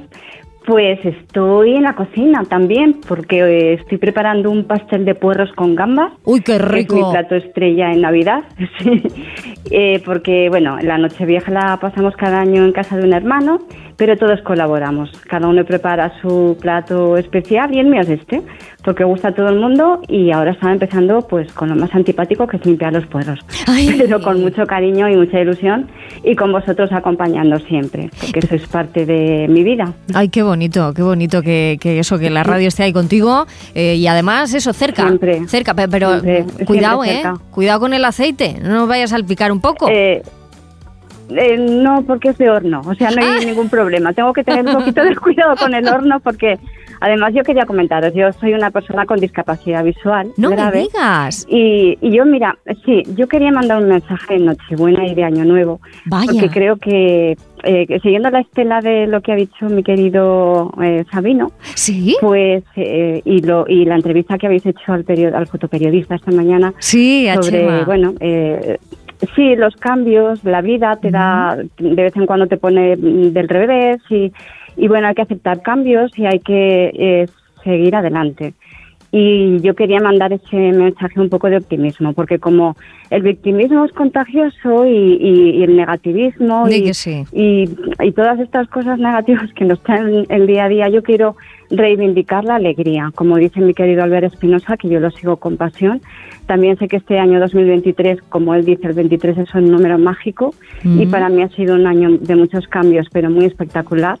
Eh, yo creo que los cambios son buenos eh, porque traen, traen oportunidades. Sí que lo Entonces, son. Lo que quiero, eh, quiero enviar este mensaje de, sobre todo, para las personas que estén pasando un mal momento, como yo lo pasé hace siete años, pues siempre creo que es importante saber que hay que pedir ayuda.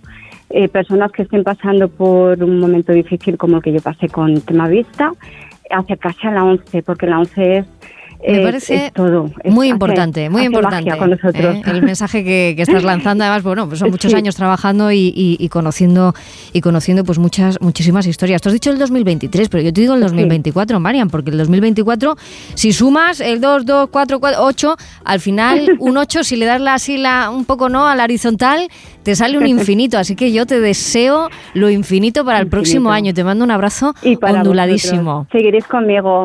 Hombre, Igualmente, claro que sí. y honrada y, y feliz de haber formado parte del programa en este día tan especial. Feliz año para todos. Te lo agradezco mucho. Qué orgullo de oyentes, ¿eh? Eh, qué orgullo de oyentes que tienen esta empatía que también reclamaba Samantha Hudson hace, hace un momentito. Voy a saludar rapidísimo a Pilar desde Madrid. Pilar, buenos días, de Luz y de Color. Hola, buenos días. ¿Cómo estás? Pues muy bien, aquí liada también en tema cocina. Ahí va, pues y, muy y- clásico. Y, que, bueno, claro, es que lo que decimos, eh, hay, hay que trabajarse mucho cuando llega la, la noche vieja. ¿Y qué estás preparando? A ver. Pues mira, estamos a cuatro manos porque mi marido liado a tema cordero para mayores y yo tema canelones para niños. Muy bien, muy bien. Qué bueno. O La sea, cocina dividida por edades. Sí, sí, sí, sí. Y al final el menú completo, ¿cuál va a ser? eh? Por, por si Pues podemos eso, coger una idea. entrantes, Pues entrantes, cordero, un poquito de maíz, con un poquito de embutido, pues muy clásico. En mi familia somos todos los años repetimos para no variar y no equivocarnos. Oye, pues si uno sabe con lo que acertar, pues hay que hacer esa apuesta, claro que sí. Pues Pilar. Y nada, y, la- y pues nada, y os deseo un feliz año 24 y que sea siempre lo mejor y, y nada, y siempre en compañía de vosotros porque la radio me acompaña siempre, siempre. Y yo soy muy seguidora de hace muchos años con vosotros. Qué gustazo, qué gustazo. Pues se transmite a todo el equipo Orfin, que de verdad que, que es mutuo, que esta correspondencia eléctrica ¿eh? es muy real. Pilar, muchísimas gracias. Feliz Un 2024. besito muy grande para todos y, y nada, y a seguir igual. Venga, ánimo con ello. Bueno, es. Está todo el mundo ocupadísimo. Nosotros también. Son las 10 y 43 minutos, una hora menos en Canarias, en esta sintonía de Onda Cero, en la que vamos a recuperar un sonido de antes, pero que sigue siendo muy de ahora, el de la máquina de escribir. Por fin no es lunes. En la Fundación Prodis trabajamos por la inclusión social y laboral de más de 500 personas con discapacidad intelectual y para ello estamos profesionalizando servicios, mejorando nuestro modelo de gestión e implementando soluciones digitales que impulsarán nuestra labor en esta era digital. Proyecto financiado por la Unión Europea Next Generation, Plan de Recuperación, Gobierno de España. Manolo, ponme un vino. ¿Qué te pongo? ¿Un No, no, no sigas. Quiero un vino de Madrid, que estamos en Madrid y son excepcionales. Pues tienes razón. Marchando, un vino de Madrid. Denominación de origen Vinos de Madrid. www.vinosdemadrid.es. Son nuestros y son únicos.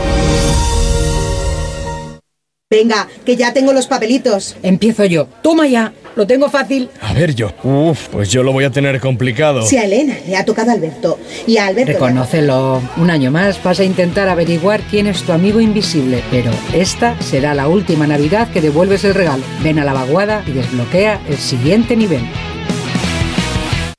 Estas fiestas, decora tu hogar con Muebles a Dama. Ven a la calle General Ricardo 190 o entra en su web mueblesadama.com. Muebles a dama les desea feliz Navidad.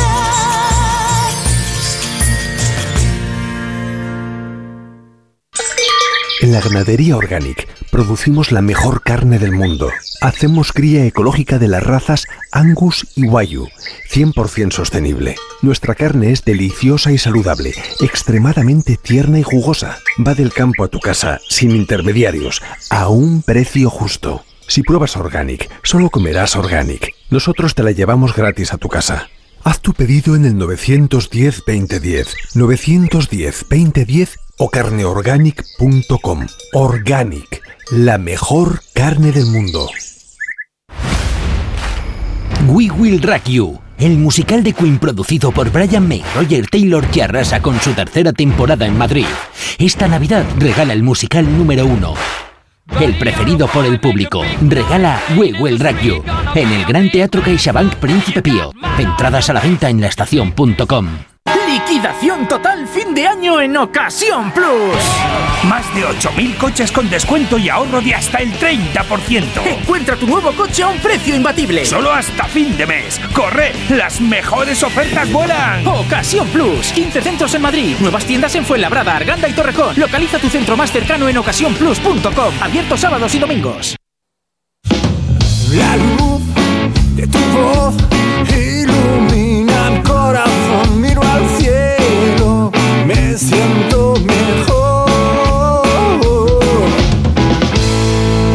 Cero te desea felices fiestas. En Onda Cero, por fin no es lunes. Isabel Lobo.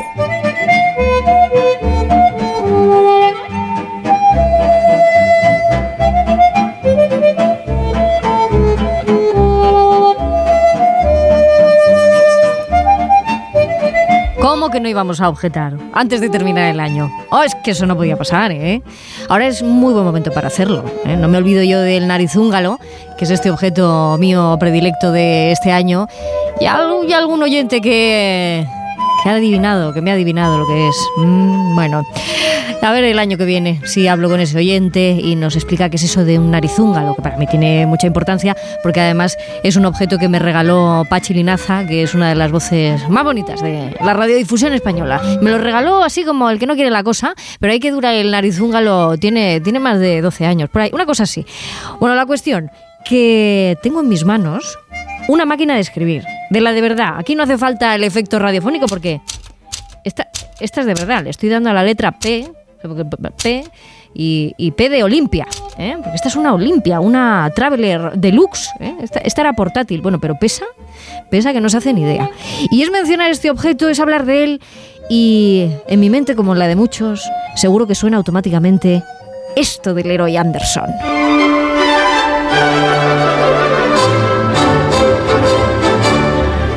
Una preciosa canción que compuso, que publicó por primera vez en 1950 y que cuando se interpreta en directo se hace realmente utilizando una máquina de escribir. Es decir, que la máquina de escribir se convirtió en un instrumento. Aunque si nos vamos unos años atrás, antes de que Leroy Anderson publicara pues, eh, esta pieza, existe otra en la que también es protagonista una máquina de escribir, pero en este caso gigante. ¿Qué me dicen de unas teclas que pudieran ser pies? Las teclas de una máquina de escribir también sonaron a claqué.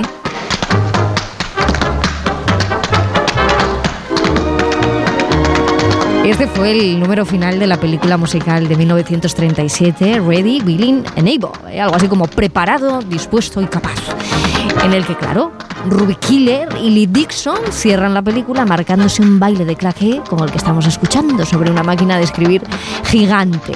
Bueno, vamos a crear el contexto. Escribir muchos finales, que en eso estamos. O la carta, ¿eh? a los Reyes Magos, a sus majestades de Oriente. Bueno, el año en el que estamos, todavía, el 2023, está prácticamente escrito. Y los cierres, como digo, son muy importantes. Como cerrar este guion ya de una vez. Ajustamos el rollo. Vamos a preparar bien el papel. Vamos a empezar a escribir. Querido 2024, que estás al caer. Por cierto, esta que suena es una máquina con 110 años de edad que sigue funcionando perfectamente a día de hoy. Es una Royal Standard número 5. Es curioso, porque hace años nos preguntábamos con qué mano escribíamos. ¿no? Le decían, ¿y tú con qué mano escribes? ¿Eres diestro? ¿Eres zurdo? Bueno, aquí tienen una zurda. Pero seguramente cuando le pregunten a mi hijo, él dirá con las dos manos. Eh, Viva la ley del teclado, ¿no? Esta es la, universalidad que tenemos. Bueno, pues yo le tengo mucho cariño a este objeto, sobre todo a la olivete con la que trabajaba mi madre, esa de las teclas enormes que además estaba anclada a una mesa, con lo cual se te colaban los dedos, te hacías unas heridas tremendas, unos deditos de, alguien, alguien pequeñito, alguien menudo. Y recuerdo la primera, la primera máquina de escribir que además era un juguete. Un juguete, la Graduate 5000. ¿eh? Si la buscan, por ahí, los años 80, una cosa así. Bueno, pues ahí fue donde empecé a escribir las primeras historias. Y desde entonces, pues siguiendo la pista de quienes han conseguido recopilar la verdadera historia de la máquina de escribir. Que más tiene que ver con la máquina de coser de lo que piensan. Uno escribe o cose palabras. Esto es lo que le voy a preguntar a Óscar González, porque él es responsable de documentación y colecciones del Departamento de Cultura de la Generalitat de Cataluña. Y además ha escrito el libro eh, Pulsaciones mecánicas, historias de la máquina de escribir. Óscar, qué ganas tenía de saludarte. ¿Cómo estás? Hola, buenos días. Muy bien, Isabel. Buenos días, porque además eh, vienes de objetólogo absoluto. Yo no tengo nada que decir de la máquina de escribir más allá de mis recuerdos, porque vamos a desmontar el, el primer mito que está muy, muy, muy extendido. La primera novela que se escribe con una máquina de escribir eh, nada tiene que ver con Mark Twain. No, efectivamente, esto de, de que Mark Twain fue el primer escritor en, en enviar un original mecanografiado, pues eh, nace un poco de su propia autobiografía. Mark Twain se, se nombra a sí mismo como el primer escritor que hace eso, pero no es así. Eh, los historiadores que han seguido un poco el asunto realmente vieron que la primera, la primera, el primer escritor, en este caso escritora, Vaya. fue Fanny Campbell, que era una, una actriz victoriana que redactaba, escribía los artículos eh, para una revista donde ella publicaba un poco, explicaba un poco cómo había sido su vida y lo hacía ya utilizando la primera máquina de escribir, la primera máquina de escribir en este caso americana que se inventó en 1875.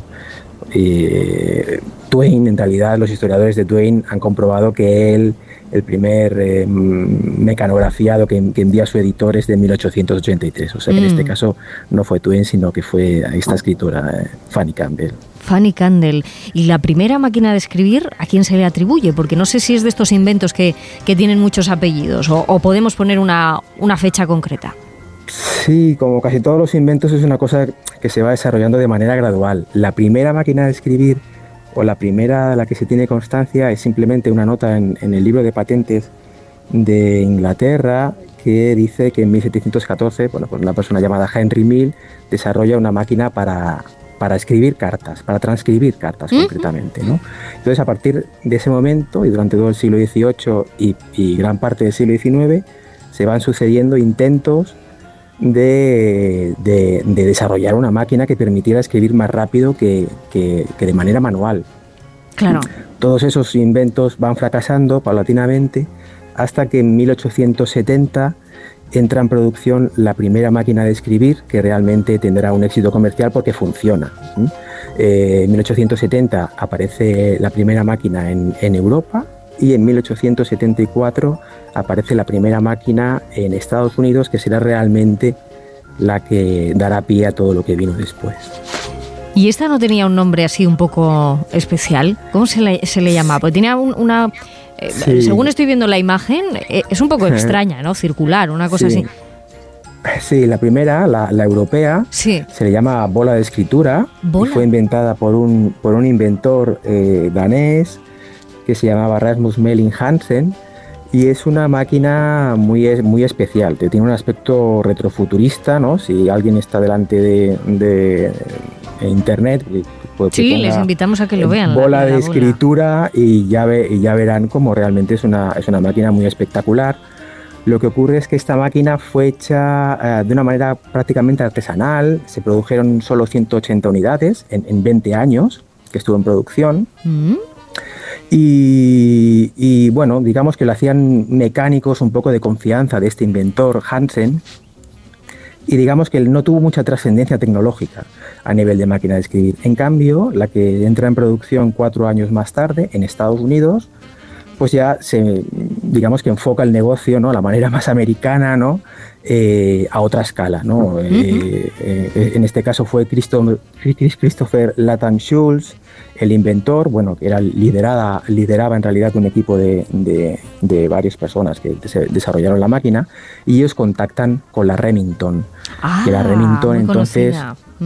Claro, era ya una, empresa consolidada de, de- de armas de fuego y, sobre todo, de máquinas de coser, que era un invento que también ya estaba consolidado eh, en 1870, pero era relativamente reciente. Sí, sí, sí. Y la similitud entre una máquina de, de coser y una máquina de escribir en, aquel- en aquel momento, do- pues, eh, eh, bueno, llamaba la atención. Entonces ellos contactan con la Remington y Remington hace los últimos, los últimos ajustes del diseño de Schulz para hacer realmente una máquina que fuera que se pudiera producir industrialmente. De esta primera máquina se, se llegaron a producir alrededor de 5.000 unidades y esta sí que fue la que puso, digamos, las bases de lo que serían posteriormente todas las máquinas de escribir.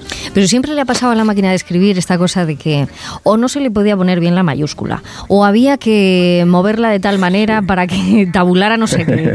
Eh, claro, es entendible que cuando llegaban los, los procesadores o la parte eléctrica del asunto se llevaran por delante a la máquina, excepto una cosa. A ver si con esto me lo resuelves, porque se intentó o hubo un intento de hacer una máquina de escribir silenciosa y por deseo del consumidor, esto que está sonando tenía que sonar. Es decir, que aunque llegaran los em, teclados em, de última generación como los que tenemos ahora, eh, el sonidito nos estimula, nos, algo, algo tiene. Sí, sí, claro, el sonido a- de, de todos los aparatos a veces, ¿no? O de los coches, eh, como cierras una puerta de un coche, por ejemplo, también tiene un sonido muy característico, ¿no? Y eso el consumidor lo valora. Si quitas ese sonido, Mm. eh, pues la cosa ya no es lo mismo. Yo en el caso de las máquinas de escribir, pues yo creo que es un sonido que todos tenemos en, en la cabeza, aunque sea por referencias cinematográficas o, o musicales, ¿no? Sí. Es, es muy particular, ¿no? Es inconfundible, sí, sí. ¿Cuál es el, el hito, por ir eh, terminando, el hito que a ti más te ha llamado la atención de la, de la máquina de escribir? Que igual, bueno, pues eh, es lo que nos, nos hace el retrato de la, de la máquina.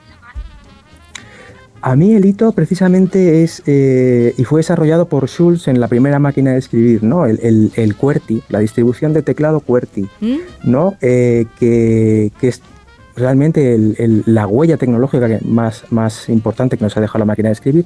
Todos tenemos la distribución de teclado QWERTY en, en nuestros dispositivos de escritura, ¿no? En los móviles, en los ordenadores. Y es una distribución de teclas que se llama QWERTY porque la primera fila de teclas de letras eh, aparece la palabra QWERTY, ¿no? Eh, eh, y que todos utilizamos ahora, fue desarrollado por la primera, por, por Schulz en la primera máquina de escribir. Y lo bueno es que después de la primera máquina de escribir vinieron muchas otras, se hicieron muchas pruebas, se probaron otras distribuciones de teclas que, que funcionaban mejor, que eran más rápidas para teclear, pero permaneció eh, inamovible el QWERTY como gran referencia y se acabó imponiendo a, a todos estos intentos de, de cambiarlo. Y de Mm. hecho ahora continuamos usándolo y es muy curioso porque además no se sabe, ¿no? ¿Por qué Schulz hizo, hizo esa distribución de teclas. Hay diversas teorías. Bueno, que, ojalá bueno, pudiéramos para- preguntarle ¿eh? y hacerle una llamada aquí en la Sí. objetología. Y esa la dejamos para la siguiente. Óscar González, responsable de documentación y colecciones del Departamento de Cultura de la Generalitat de Cataluña. Yo de verdad recomiendo echarle un ojo a esas pulsaciones mecánicas con las que bueno, nos ha conquistado, sobre todo porque la invención de la máquina de escribir también permitió eh, suplantar a los copistas que eran un poco lentos, ¿eh? Y también nos hizo la escritura un poco más impersonal, que para el tema burocrático pues venía, venía bastante bien. Eh, no ha pasado lo mismo con las recetas médicas, ¿eh? Así que la cosa avanza, pero algunas todavía no las desciframos. Habría que pasarlas a máquinas. Eh, Oscar, te agradezco mucho este momento de objetología y feliz 2024. Muy bien, igualmente. Feliz 24, 2024 para todos.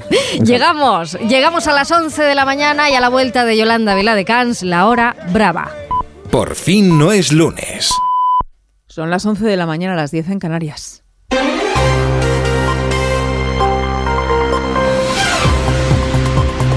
Noticias en Onda Cero. Buenos días, último día del año que sirve para hacer balance político a muchos presidentes autonómicos como la presidenta de la Comunidad de Madrid, Isabel Díaz Ayuso, que dirigirá esta noche su tradicional mensaje de fin de año a los madrileños después de que esta semana hiciera balance del 2023 con duras críticas al presidente del Ejecutivo, Pedro Sánchez, y al gobierno de coalición. Antes, por la mañana, va a hacer balance el presidente de la Junta de Castilla y León, Alfonso Fernández Mañueco, el presidente de la Junta, Alfonso Rueda, y el Lendakari Urcuyu. Lo acaba de hacer, además, el presidente murciano, Fernando López Miras. No vamos a tolerar que se quiebre la igualdad entre territorios y ciudadanos, un principio esencial de la democracia. Y estaremos frente a cualquier decisión que discrimine al millón y medio de murcianos. En periodos de incertidumbre, la fortaleza es la unidad. Y con una sola voz tenemos que frenar cualquier retroceso en la España constitucional que tanto ha costado edificar.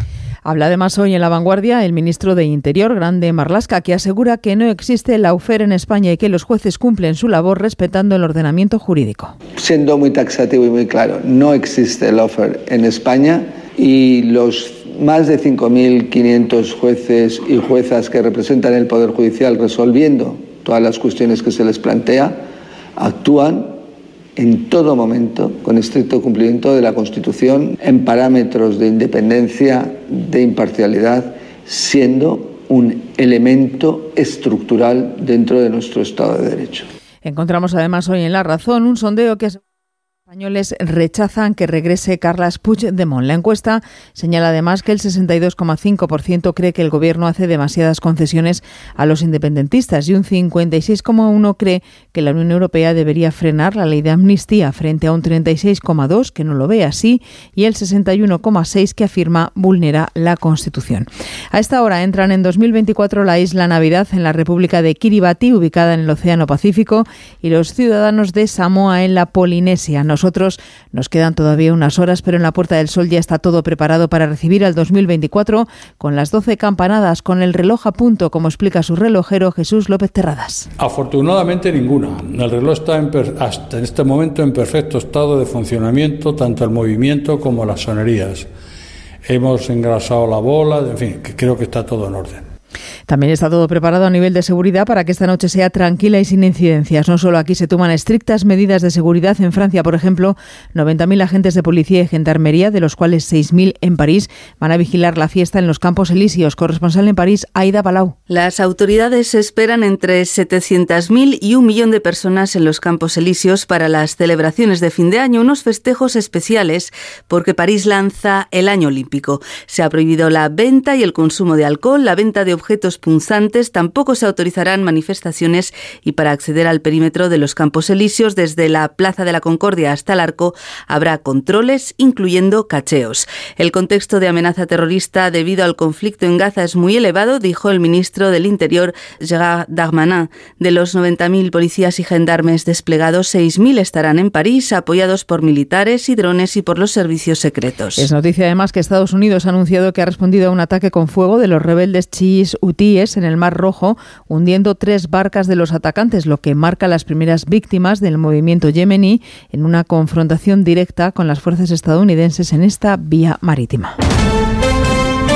Deportes este Rodríguez. Ha concluido el primer partido de Rafa Nadal en su regreso a las pistas un año después. El mallorquín ha caído junto a Mar López en su estreno en dobles en Brisbane ante los australianos Purcell y Thompson 6-4 y 6-4. Todo parece indicar, sin embargo, que las sensaciones han sido buenas. A la una de la madrugada, hora española, está previsto su primer partido en el cuadro individual ante el austriaco Dominic Thiem. La Premier, que no ha parado en Navidad, disputa hoy sus dos últimos partidos de 2023. El Arsenal, tras ceder el liderato en favor del Liverpool, y el Tottenham, que ya no ocupa puestos europeos, se miden a Fulham y Bournemouth respectivamente. Partidos correspondientes a la jornada 20, que termina el día 2, pero tiene mañana un partido, el del líder, precisamente Liverpool-Newcastle. Y en casa, la Liga ACB completa su jornada 16 con el partido que disputan en el Palacio de los Deportes Real Madrid y Valencia Basket. Terminamos en 55 minutos. Más noticias aquí en Onda Cero a las 12, las 11 en Canarias y en nuestra página web ondacero.es. Siguen con Isabel Lobo en Por fin no es lunes.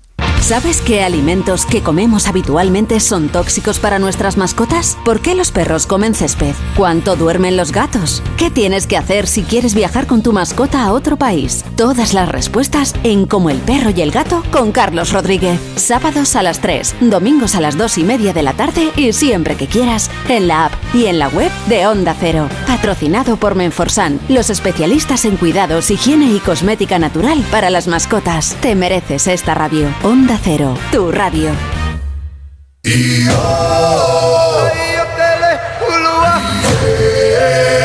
Por fin no es lunes.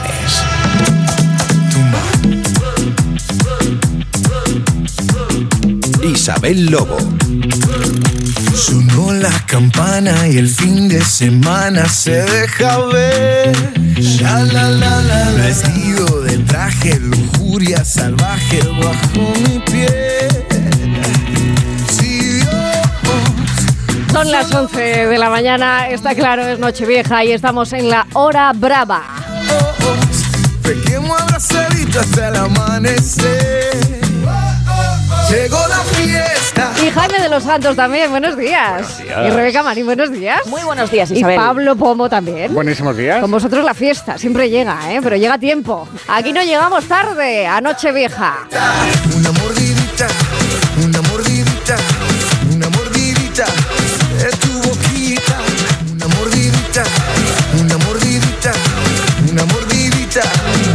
¿A qué os estáis dedicando estas últimas horas del año? ¿eh? Pues mira, yo Porque debería muy, muy estar bravos sois, pero... con los canapeses, con los preparativos, con todas estas cosas para esta noche. ¿Y dónde estoy? Pues trabajando y levantando España. Pero a ver, Mucho Rebeca- bien, mucho Rebeca bien. Marín, ¿cómo que ayudando? Esto, Bueno, es lo menos, razón. esto es lo menos feminista del mundo. En todo caso, ver, a ver, contribuyendo a a, ver. que en la casa. Esto la es el espíritu, esté- ¿eh? Mira, me, me da, me da rabia, pero tiene razón. Pues eso es. Vivan las madres y, y- y las que no son madres y están cocinando.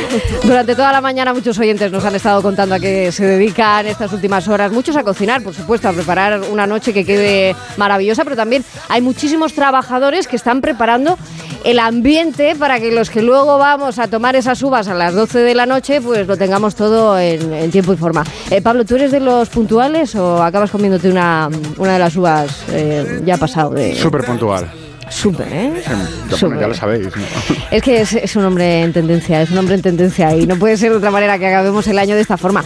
Eh, la brava, la bravísima, la brevísima, la campanísima. ¿Cuál va a ser tu, tu propuesta para terminar el año? Eh, venimos con un, Cari- con un Caribe Mix, mitad con la selección de los cinco pronósticos de The Economist, mitad tendencias fundamentales, vitales para el año que viene. Bueno, Así que vamos al turrón, directos. Primero, la democracia mundial, según The Economist. Y un récord histórico. En 2024 se celebrarán elecciones en 70 países y votará por primera vez en la historia más de la mitad de la población mundial.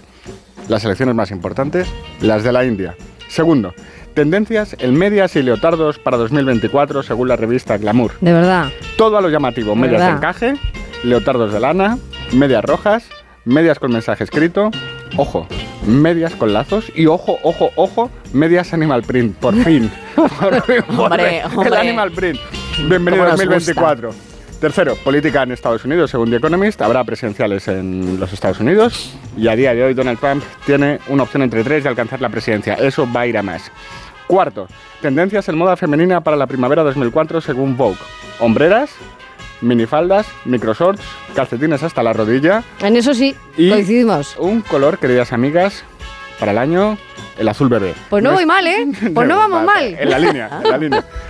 Mm, Nuestra Unión debe redoblar el apoyo a Ucrania, la amenaza de la fatiga de guerra es real y si Trump gana puede retirar el apoyo a Kiev. Hay fatiga de guerra. Sexto, tendencias en decoración de cuartos de baño según el decor. Se impondrá la ducha de cascada, las plantas se harán imprescindibles en el tocador y es imprescindible apostar por los tonos neutros, blanco, gris y beige. Ténganlo bien presente durante 2024. 7. Oriente Medio, según The Economist, como en Ucrania, nadie ve la paz cerca y nadie descarta que el conflicto se haga regional. Veremos. Veremos, sí. 8.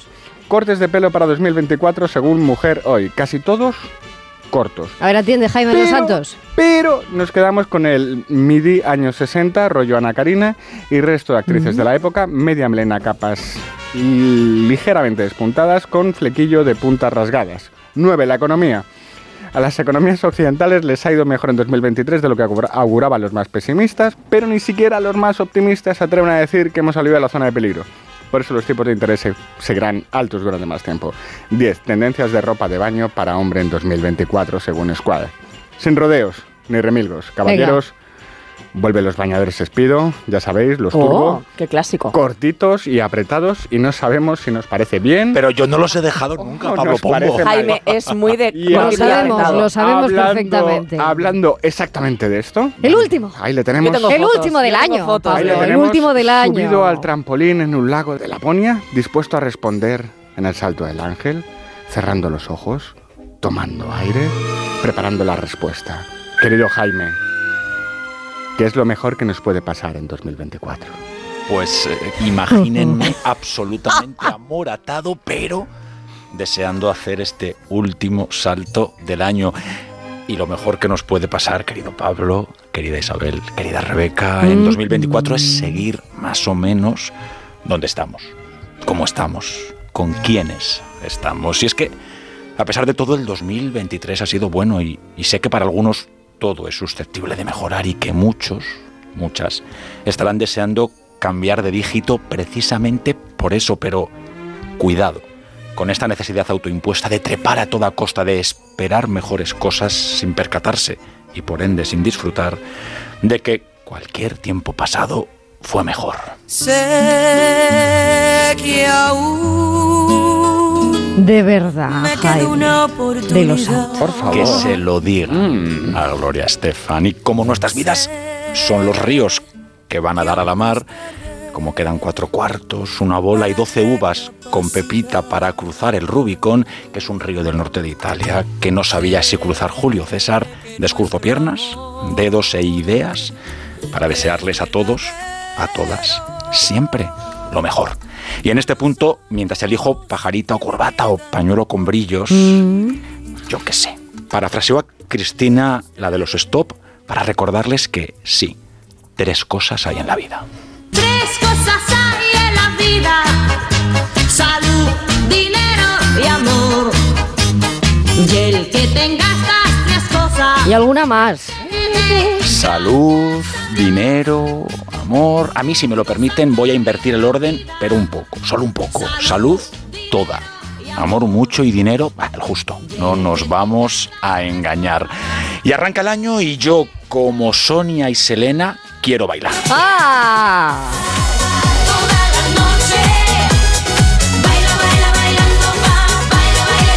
Porque sin música no hay fiesta y toca festejar.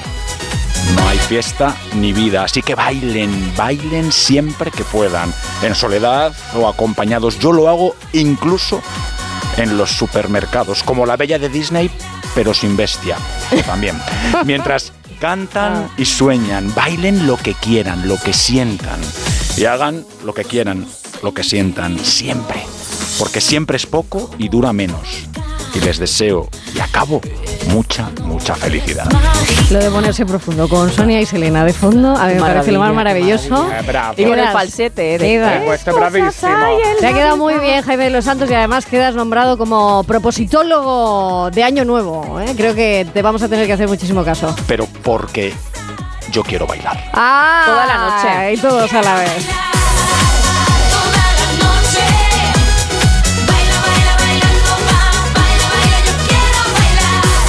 Es un día muy de radio, si está escuchando la radio en este momento está en la mejor sintonía, en Onda Cero, donde mejor sueña la radio. Aquí estamos acompañando, ¿eh? hay trampa ni cartón, los hercios, la energía se transmite, así es como llegamos a la casa de cada uno de ustedes, con lo cual podríamos sentirnos muy afortunados de estar celebrando parte de esta previa de Nochevieja en la casa de, de cada uno de ellos. Ahora bien, si tienen el piscolabis pifostio montado entre astros que suele tener mi astróloga de cabecera. Así es. Mi rubia astral favorita que es Rebeca Marín. Entonces, a lo mejor, si nos vamos y hacemos un repaso de lo que ha sucedido durante todo el año, se nos han alineado los planetas o realmente lo que ha pasado es que ha habido otro Big Bang y así vamos a seguir. Pues ha sido un poco Cristo, no te voy a engañar.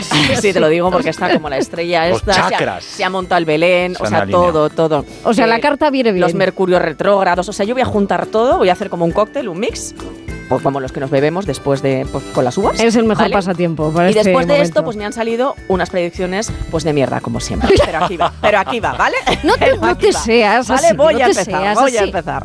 Oye, menudo añito hemos tenido, ¿vale? No se libra ni uno de los horóscopos. Arrancamos, recordad el año con Capricornio y lo que es peor, con la muerte de un papa, ¿os acordáis, no? Benedicto XVI Claro que me enero. acuerdo. Estábamos Claro. aquí y aquí, aquí me tocó dar la noticia. Efectivamente, que arrancarás el año, oye, pues ya olía un poco como, como a peli de la profecía.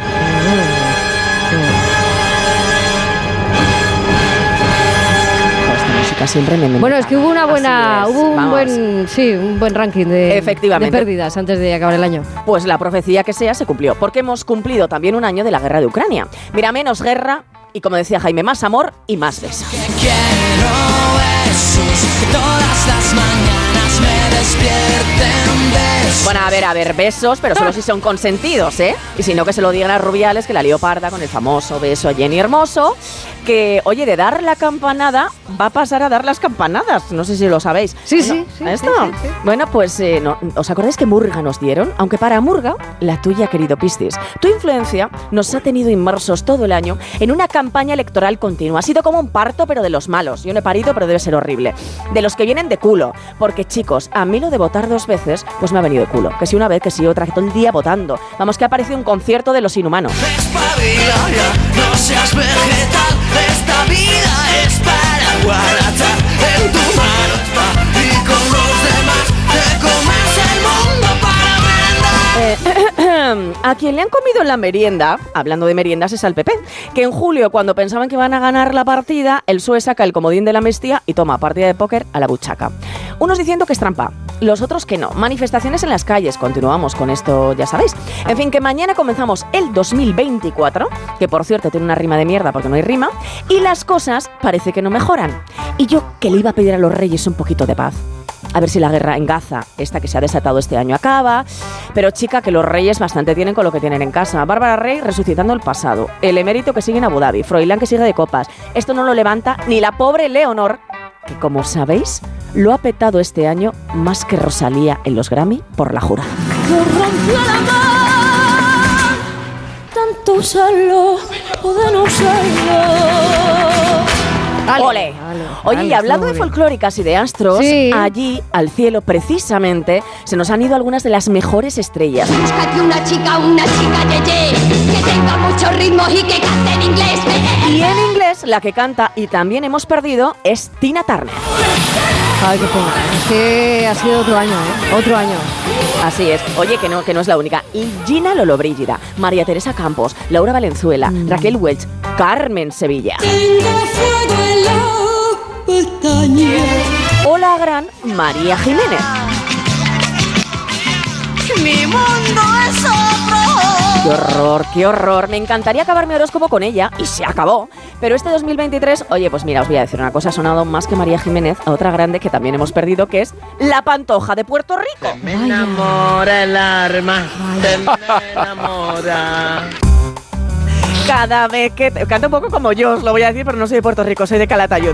Pues sí, así ha sonado más bien, no nos engañemos. Aunque, si lo dice Tezanos, pues igual os cuenta que este año ha sido el mejor de la última década. ¡Y eso! Ah, bueno, eso te queda muy bien, ¿eh? Ahí sí, ahí sí, ahí sí. Yo es que la he oído decir folclóricas y, y- y- Todo y junto, con pedrerías y claro. pensé que ibas a hablar de mí. Ay, ay, ay, ay, ay, ay, ay. No, No, porque a mí no me has perdido. No, no, y de ti ya hemos hablado de los Espido, que ya tienes bastante. No, a ver, además es- hay una cosa importante aquí. Yo necesito que no se pierda nada sobre todo que no se pierda estas últimas horas antes de, de llegar al 2024, porque vamos a hacer algo en la hora brava que no se ha hecho nunca, pero no se ha hecho nunca y por eso traemos a uno de los mejores del mundo. Ya se acaba de sentar aquí a nuestro lado. Enseguida vamos a saber qué es lo que va a poder hacer con nosotros o no. Lo que sí es verdad es que la propuesta de la hora brava de por fin no es lunes es que lleguemos hipnotizados al 2024. Os venís, ¿no? Conmigo. os venís, Hombre, os claro. venís, vamos. Isabel Lobo. Por fin no es lunes.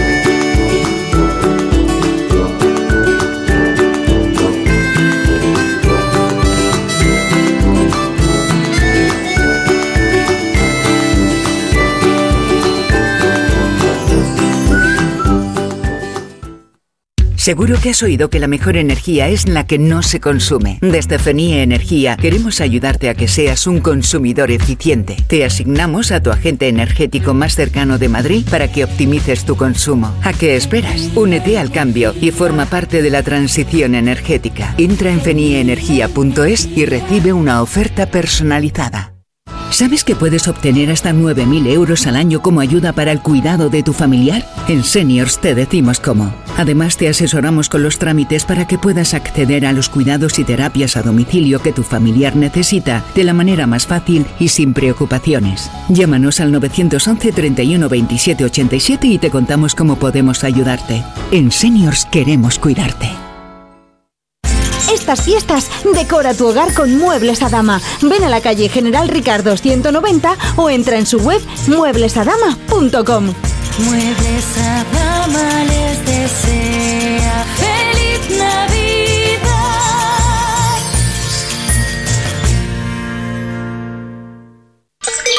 En la ganadería Organic producimos la mejor carne del mundo. Hacemos cría ecológica de las razas Angus y Wagyu, 100% sostenible. Nuestra carne es deliciosa y saludable, extremadamente tierna y jugosa. Va del campo a tu casa, sin intermediarios, a un precio justo. Si pruebas Organic, solo comerás Organic. Nosotros te la llevamos gratis a tu casa. Haz tu pedido en el 910-2010, 910-2010 o carneorganic.com. Organic, la mejor carne del mundo. Cuando vas a traer a alguien. Por cierto, qué mono es el vestido que llevas. Un outfit ideal para estos eventos. Se dice outfit, tita. Pues lo que yo he dicho, un buen outfit. No podrás evitar que tu tía abuela te haga la preguntita en cada comida familiar, pero esta será la última Navidad que lo haces sin un lucazo. Ven a la vaguada y desbloquea el siguiente nivel. Ayudo a hacer los deberes a los niños y descanso. Vale, ayudo a hacer los deberes a los niños, acerco a mi madre a Aquagym y descanso. Vale, ayudo a hacer los deberes a los niños, acerco a mi madre a Aquagym, paseo a Coco y... No se puede estar en todo. Bueno, Onda Cero sí, porque está en web, en app, en Twitter, en Instagram, en TikTok, en Facebook, para que puedas escuchar lo que te has perdido en directo, para que puedas comentar y disfrutar de contenidos exclusivos en la comunidad digital de Onda Cero. Onda Cero, tu radio. Llega el fin de semana y tú al fin paras. Pero el mundo no. Él sigue girando. El mundo no para de darle vueltas a la actualidad más inmediata. Juan Diego Guerrero tampoco. Si quieres desconectar sin dejar de estar informado, escucha Noticias Fin de Semana. Cada sábado y domingo a las 7 de la mañana y a las 2 de la tarde. Y siempre que quieras en la web y en la app. Onda Cero, tu radio.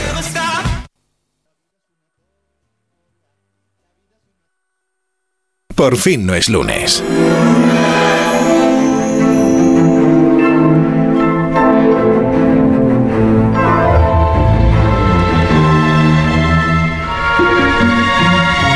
Isabel Lobo. Es que como todas las buenas historias empiezan cayéndose en algo, o a través de algo, o cruzando algo, o reflejándose en algo. Después, lo siguiente que viene es la sorpresa. Después se mantiene el misterio. Y al final, no sabes por qué, acabas explicándotelo todo. O no, porque a eso se dedica Jorge Astiaro. Os he dicho antes que es uno de los mejores mentalistas, uno de los mejores considerados por muchos como el mejor hipnotizador del mundo. Y estando como está la cosa, pues decíamos, última hora brava del año. ¿A qué la vamos a dedicar? La vamos a dedicar a ver si podemos llegar hipnotizados al 2024. Otra cosa es que lo consigamos. ¿Vosotros cómo estáis de eh, autosugestionados últimamente? Eh, y, inspirados? Y- Yo te voy a decir una cosa que a mí siempre me dicen que soy un poco indomita, que no me dejo llevar, ¿sabes? Eh, por- Vale, por, lo que sea, Rebeca. por lo que sea, ¿sabes? Eso tiene mucho peligro, que lo Ah, sepas. Ahora lo vamos a descubrir. sé, Jaime no Los sé. Santos. Su gestión eres tú, pero yo quiero decir, ¿quién no está auto y, y sugestionado? Pablo. Una tensión ahí entre, entre la atracción, porque cómo no me va a traer esto, y cierto vertiguito. Cierto vertiguito. Pues él es vertiginoso. Jorge Astero, bienvenido a Hola, Por ¿qué fin los tal? lunes. ¿Cómo estás? Muy bien, Isabel, Te voy a dar la mano por aquello de que las Claro. energías son importantes. Nada, nada, todo es importante. Uno, uno aprende ¿no? a, a intuir a las personas. Es mucho más terrenal de lo que, de lo, que lo pintamos, ¿no? Sí, bueno, eh, mucha gente dice, oye, ¿qué- qué- cómo, cómo, cómo te diste cuenta que tenías estos poderes? ¿no? Y Sí, le digo, bueno, pues no, no, no es tanto como que me cayera un rayo y de repente estuviera hipnotizando a todo el mundo, ¿no? Y es una cuestión más, eh, pues, de interés, que yo creo que desde, desde que yo tengo recuerdos me encantaba todo lo mágico, todas la- las cuestiones de, las cosas inexplicables, me, me gustan mucho las historias de fantasmas, los fenómenos paranormales, me gustaba mucho la magia. Y... Yo tuve la suerte de que mi madre, como en ese momento a lo mejor eh, un poco inconsciente, encontró a un profesor de magia, eh, no de los de Harry Potter, pero sí de, de juegos de cartas, de monedas, y estuve haciendo cursos con él. Yo creo que tendría como 10 años, algo así. Ahora mi madre se arrepiente de, de eso porque... como- Ah, sí. Sí, sí, ella quería que fuera ingeniero, ¿no? No, no. Bueno, eres ingeniero de, de otras cosas, Sí. ¿no? O sea, eh, unes, unes otros puntos en Entonces, la mente. la magia fue algo que siempre me gustó por la cuestión de crear una experiencia sorprendente, de asombro, de sorprender a la gente, ¿no? De, de hacer que, que enfrentarlas a lo inexplicable, a las cosas que creemos que no son posibles y de repente las ves frente a ti. Y eh, en un viaje que yo hice aquí a España, porque yo soy mitad español, mitad colombiano y mitad mexicano. O sea, Guau. bueno, un, un tercio porque es Bien. un tercio, un tercio, un tercio. Y mi padre era de aquí de Madrid y yo tuve la suerte de que uno de mis primos era muy aficionado a la magia, el mago Leto, y él me llevó a las, a los, a las reuniones con Juan Tamariz que se organizaban aquí en Madrid y todo en el, en el 91 y era, era flipante. Y entonces ahí en una tienda de Juan Tamariz compré mis primeros libros de mentalismo. O sea, al maestro le compraste Al tus maestro, primeros sí, juegos sí, de mentalismo. sí. Y el mentalismo, para los que no sepan, es una rama de la magia, pero que se basa más en las cuestiones psicológicas, en todos los aspectos que tienen que ver con adivinar cosas que está pensando la gente, predecir eh, situaciones a lo mejor que van a suceder en el espectáculo, tratar de predecir cosas del futuro. Entonces, de alguna manera es crear una experiencia de fenómenos paranormales en donde eh, realmente estás usando los cinco sentidos para simular un sexto, digámoslo así, ¿no? Claro, ¿y cuándo te pasa la primera experiencia? ¿Cuándo, Pues- cuándo consigues por primera vez que algo que tú estás planteando se produzca? Mm, Pon, pon un ejemplo. Bien, la hipnosis. Vamos a entrar un poco cómo, cómo empiezo en la hipnosis. Yo en el mentalismo empiezo a, a jugar con experiencias que tienen que ver con la sugestión. Hablaban muy bien de, de que la sugestión es la base de la hipnosis. Entonces yo, por ejemplo, le ponía una pelotita de esponja a una persona en la mano y de repente cuando la abría se duplicaban o se triplicaban, ¿no? Y era un, un juego de magia muy sorprendente. Pero empecé a utilizar la sugestión para generar la sensación de que la persona no podía abrir la mano. Y había personas que literalmente sentían y experimentaban la sensación de no poder abrir la mano a través de esa sugestión. ¿no? Un- una cosa, Jorge. O sea, ¿a ti no te parece que esto es un poco. O sea, tú tienes un superpoder que lo estás utilizando para el bien, pero podría ser ahora mismo líder de secta o manipular el mundo? ¿Sí o no? eh, lo he intentado y, y- y no funciona. esa es muy buena, esa es muy buena. Qué pena, solo con pelotitas. He ido, he ido a los bancos y no me dan más dinero del que me tienen que dar. Y... Hay unos códigos Sí, sí. éticos que no traspasan No, no es la, la hipnosis. No, bueno, a ver, la No, no te sugestión rindas. obviamente es como todo, llevado hacia el mal, pues bueno, una persona, y de hecho lo, lo vemos actualmente, ¿no? Y hay un conocimiento de la neurociencia muy avanzado. Yo como le digo a la gente, mucha gente me dice, oye, es que a mí esto de la hipnosis me da miedo. Y le digo, pero tú llevas un teléfono en, en el bolsillo. Me dicen, sí, pues te debería dar más miedo eso, pues, ¿no? Entonces yo empiezo a experimentar este tipo de, de efectos tan sorprendentes que para mí eran lo más cercano a una experiencia de magia de verdad. Y ahí es donde yo empiezo a investigar investigar cómo poder potenciar ese tipo de experiencias y me empiezo a meter en la hipnosis. O sea, pues aquí está pasando algo. Aquí ¿Qué pasa, está pasando? sí.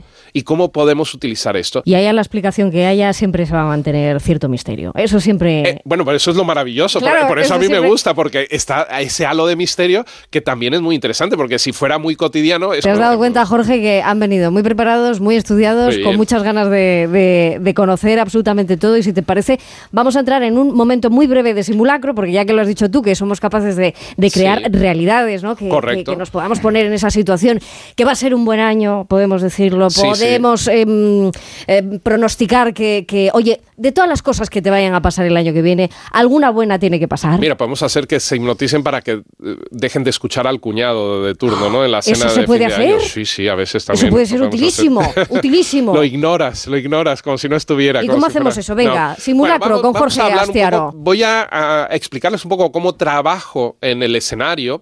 Depende mucho, te digo, de no, no es una cosa que tú puedas forzar, ¿ok? Lo que yo puedo es irte guiando y vamos a hacer unos ejercicios eh, de sugestionabilidad que se llaman. Son ejercicios muy sencillos en donde vamos a empezar a activar la imaginación y vamos a ver qué sienten. ¿de Venga, orejas en alto también. ¿eh? Desde el Entonces, transistor también. Podemos también poner un poco de música así relajante, En agradable. el control no- están muy ansiosos también. Muy Todo bien. el equipo de Por fin el lunes. Entonces, vamos a empezar a ver cómo cuando nos focalizamos en una idea o centramos nuestra mente, de alguna manera nuestro cuerpo y todo, todo nuestro psique empieza a reaccionar congruentemente con esa idea, ¿de acuerdo? Entonces... Lo están haciendo, Sí. están muy concentrados. Isabel, no te veo haciéndolo, ¿eh? No, bueno, es que, a ver, alguien, alguien, tiene que seguir si algo pasa. Claro, si algo claro. pasa, Pero si algo pasa. conducirlo hipnotizada, ¿eh? Ay, no, que Gema está, Esteban también está con las manos así. no, pero no, que los vamos- de cabina no, que si no nos quedamos... No, Vale, sí, vale. también lo pueden hacer, sí, sí. muy bien. Todos en casa, apagad el fuego. No se preocupen, Estas cosas. na- nadie se va a convertir Cerrar en gallina, ni en pollos, ni nada de eso. ¿De acuerdo? Tópicos son, son tópicos. Muy bien. De acuerdo, Entonces, preparados para ser hipnotizados. Vamos a ello. Tomen aire profundamente por la nariz o por la boca, como les sea más cómodo, cómoda, y dejen un poquito el aire en los pulmones. Aguanten un poquito el aire. Suelta los brazos, las piernas y lleva tu atención a tus párpados. Quiero que en este momento recuerdes esos momentos cuando estás muy cansada, muy cansado, y llega un momento en que ya no tienes ni fuerza, ni energía, ni la capacidad de abrir los ojos de lo pesados que están. Es como si tus párpados estuvieran hechos de plomo. Es que ha sido un año muy hecho, difícil, ¿eh? Ahora tus difícil. párpados están hechos de plomo y nota cómo cada vez pesan más y más. Y cuando yo cuente hasta tres, tus párpados van a estar tan pesados y les vas a permitir que se relajen que no los vas a poder abrir. Que cuanto más trates de abrirlos, más pegados los vas a sentir. Uno, dos y tres. Ojos pegados. Ahora están muy pesados. Como si tus párpados tuvieran voluntad propia y dijeran, estamos muy bien cerrados. Muy bien, Rebeca, intenta abrirlos. ¿Qué Rebeca. pasa?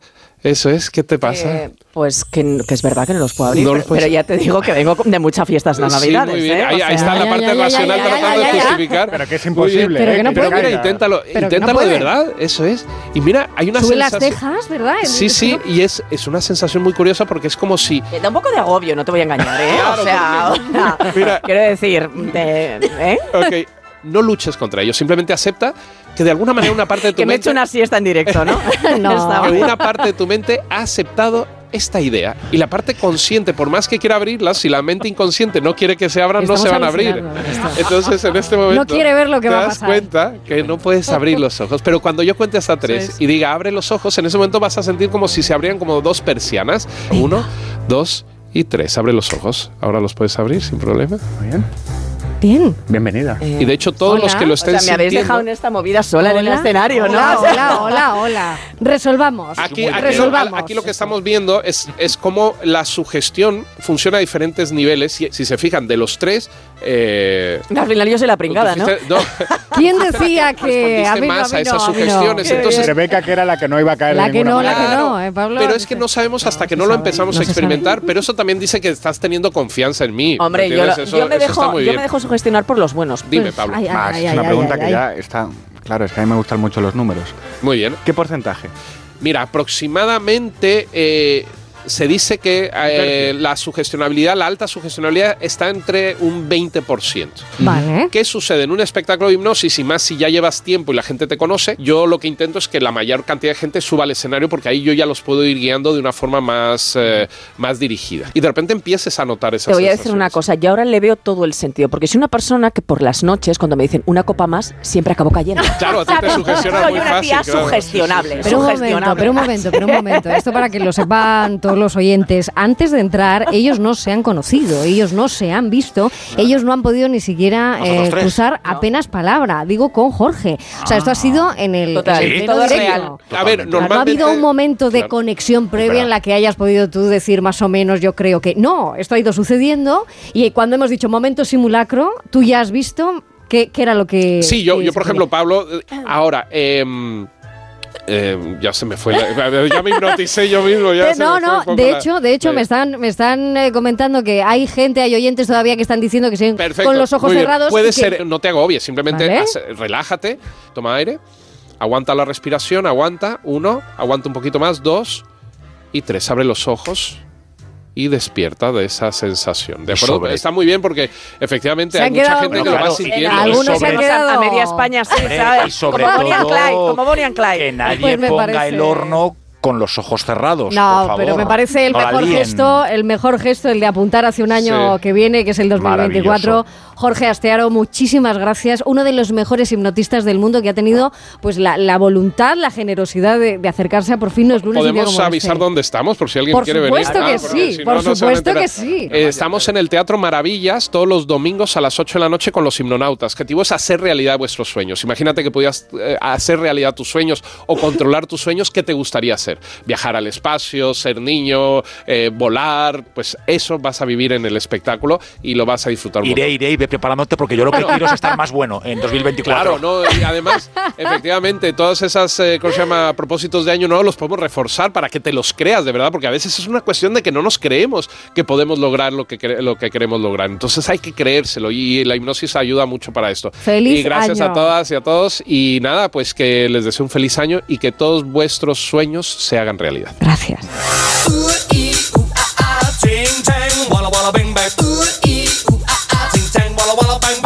Por fin, no es lunes.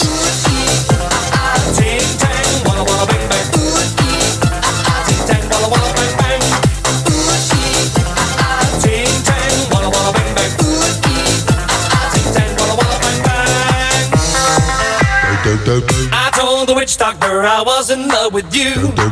I told the witch doctor I was in love with you. And then the witch doctor he told me what to do. He told me, ooh, ee, ah, ah, ting, tang, walla walla bang bang.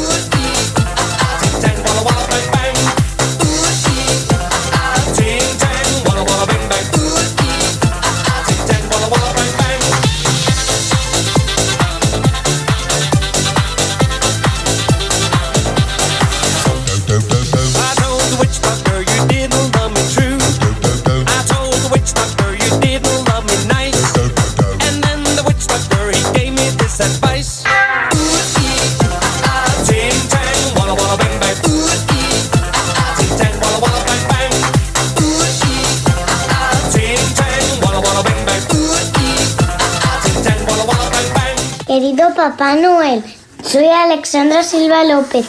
Quería decirte que esta Navidad cuando me traigas los regalos no corras mucho, porque te quiero mucho y quiero que llegues bien. Y, ay, que se me olvidaba decir que te, también quiero un perrito que parece de verdad. Llegar tarde es mejor que no llegar. También en Navidad. Gracias por conducir con precaución. Dirección General de Tráfico, Ministerio del Interior, Gobierno de España. Esta noche vieja te esperamos. Despide el año con nosotros. Celebra las campanadas con Cristina Pedroche y Alberto Chicote, ¿cómo no? Esta noche a las 12 menos cuarto. Una noche vieja inolvidable en Antena 3, la tele abierta.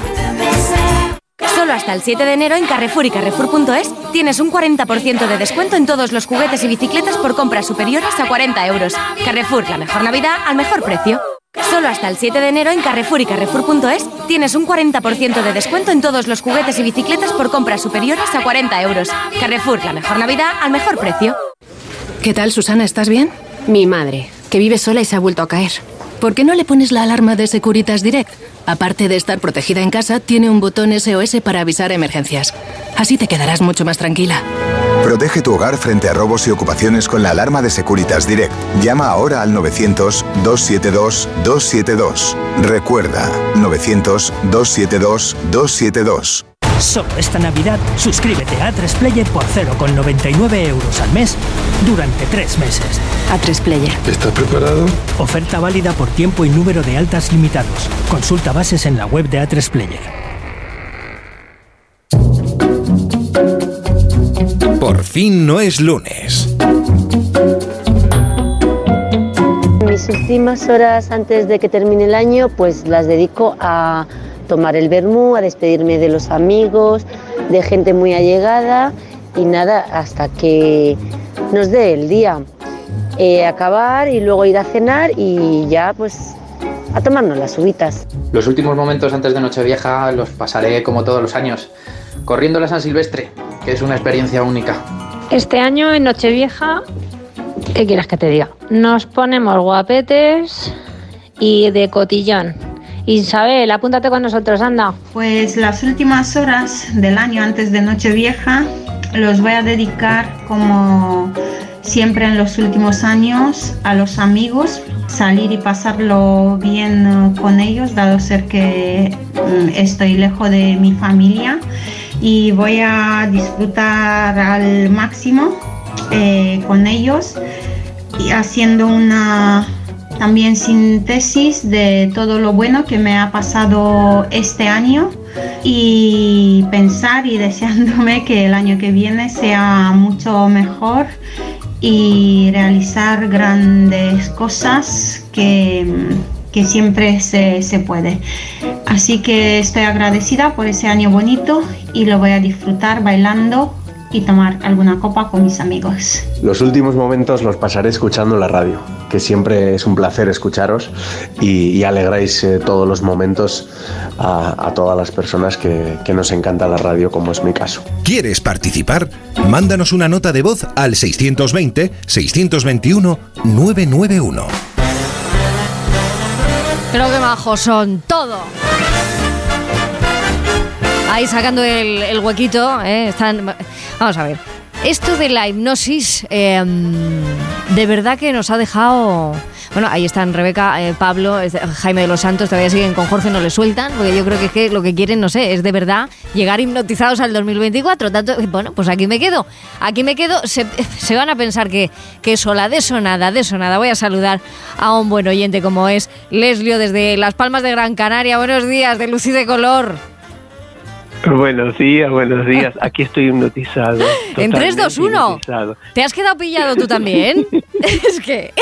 Sí, sí, sí, porque a mí me encanta todo esto, a mí me encanta todo esto y entonces estaba escuchando porque eh, mm, que, eh, me encanta el programa, siempre lo escucho. Muchas digo, gracias. este hombre eh, lo que habla, qué interesante, qué importante, porque desmenuzó bien todo lo que es el, a- hacer el hipnotismo, ¿no? Y, y que de tan sí. pequeño este este señor ha, ha estudiado y ha ido. Me encantó, me encantó. A mí Y me además gusta es que- mucho que todo esto. Lo hace, lo hace desde una sencillez, eh, divulgándolo muy bien, ¿no? Como muy didáctico. De hecho, ya te digo, o sea, siguen ahí intentando buscar la explicación porque Rebeca se ha puesto, eh, ¿verdad? Una barrera, pero y de, y de pronto, bueno, lo vamos a ver en redes sociales, que eh, Diego Ramos está ahora mismo eh, preparando ese, ese, ese espacio que, que- que, bueno, en el que nos hemos quedado alucinados de que esto podía pasar. O sea, a través de la radio, tú escuchando, ¿has podido entrar un poquito en trance, escuchando la voz de Jorge? Pero sí que, claro, claro, porque el señor es, es muy explícito. Sí. Es una persona que habla muy bien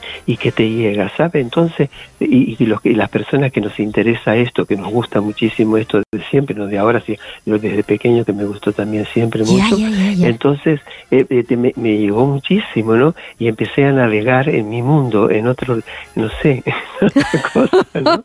Porque ya digo que, te digo la verdad, a mí me gusta mucho, mucho, mucho. sí, Pues qué alegría, porque además eh, tengo sí, entendido que sí. eres de esas personas que invierte las últimas horas del año en, en buscar algo de serenidad, de calma, y, y tienes una especie como Ay, de, ritual, de agradecimiento. ¿Cómo es esto? Cuéntamelo. Sí, sí. Bueno, el, el ritual, claro, es- espero que mi gente se vaya, que me quede solo un fin de semana y preparo una, una cena, una peticena, ¿no? Así. Entonces lo- preparo la cena, te, visto de gala las plantas, todas las plantas. O ¿Vistes a las plantas? animado Y lo, y ¿Pero qué les pones? muchas plantas, sí. ¿Pero qué les pones? Y le pongo, por ejemplo, un- unos lacitos, un poco de purpurina, porque es de brillo de noche. De Ah, ah, ah, ah, las y, de- y después a las cosas inanimadas, como es la cama, que la cama me brinda tanto placer y tanta cosa bonita, y la mesa del comedor y la silla, y les hablo a todos, y gracias, y entonces sí agradezco mucho, yo soy muy creyente, creo mucho, mucho en Dios, ¿no? Entonces le agradezco primero a Dios todo, porque estoy vivo, camino, hablo y hablo mucho, entonces, y veo y todo esto, ¿no? Y también le agradezco mucho a las plantas, porque las plantas me dan mucho amor, la, la mesa del comedor me da muchísimo, o sea, todo te da mucho, ¿no? Todo lo que tienes Estoy, alrededor. estoy descubriendo... Gracias. Eh, Sí, sí, estoy descubriendo que a través de- del agradecimiento también hay un, un buen objetólogo dentro de ti, ¿eh? porque le Ah, das sí. ese carácter a ciertos objetos que, oye, Sí, es que todo lo que nos rodea nos acompaña, ¿no? Y tú te lo llevas al 2024 también. Y me lo llevo el domingo hipnotizado, pero me lo llevo. Oye, qué tarde se nos hace, eh, Leslio, te digo, eh, mira, las 11 y 44 minutos, eh, casi nos Sí. vamos a ir al mediodía. Yo te invito a que te quedes escuchando la radio, sé que la vas a dejar ahí puesta también Por para que nos escuchen Por tus plantas engalanadas. Diles que se preparen, que se preparen, porque vamos a hacer unas preuvas radiofónicas para todos los que quieran y todos los que, bueno, que luego por la noche vayan a tener que trabajar. Así que te mando un abrazo, onduladísimo, onduladísimo. Igualmente para ustedes, igual, pero fuerte, fuerte. Y bacione grosso. ¡Eh! Ahí está. Qué bueno, qué bueno. Pero, ¿Me vais a decir si vuelven o no vuelven? Todos estos. Ya bueno, es que, es que hay que acabar la hora brava. Las uvas, vale, vale, vale. Bueno, pues nada, esto es lo que tiene un, programa de radio en directo, ¿eh? que cada uno ya eh, va entonando el día 31 de diciembre y nos, y nos descolocamos algunos que otros. Eh, Rebeca es que sigue, sigue alucinando con su trance. Enseguida vuelve porque todavía tenemos que contar el artecijo, darle un toque de arte a este día.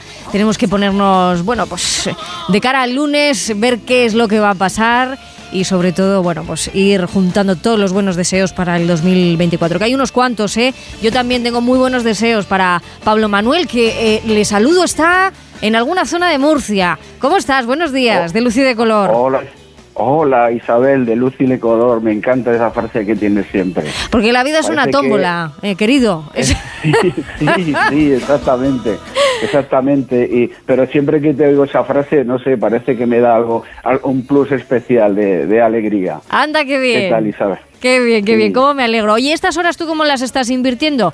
¿Eh? ¿Te, has, te has llegado a inoptizar con nosotros o, o- o bueno, a ti Pues, no te- pues, eh, lo, lo he intentado, pero es que eh, me, me pillaba regresando a casa porque me gusta salir muchas veces a andar por la Ajá. huerta, pues vivo en un pueblecito de Murcia y bueno, pues con vosotros pues muchas veces me acompañáis y, y salgo a andar y sí he intentado cerrar los párpados, digo, pero si los cierro del todo me a doy un tortazo.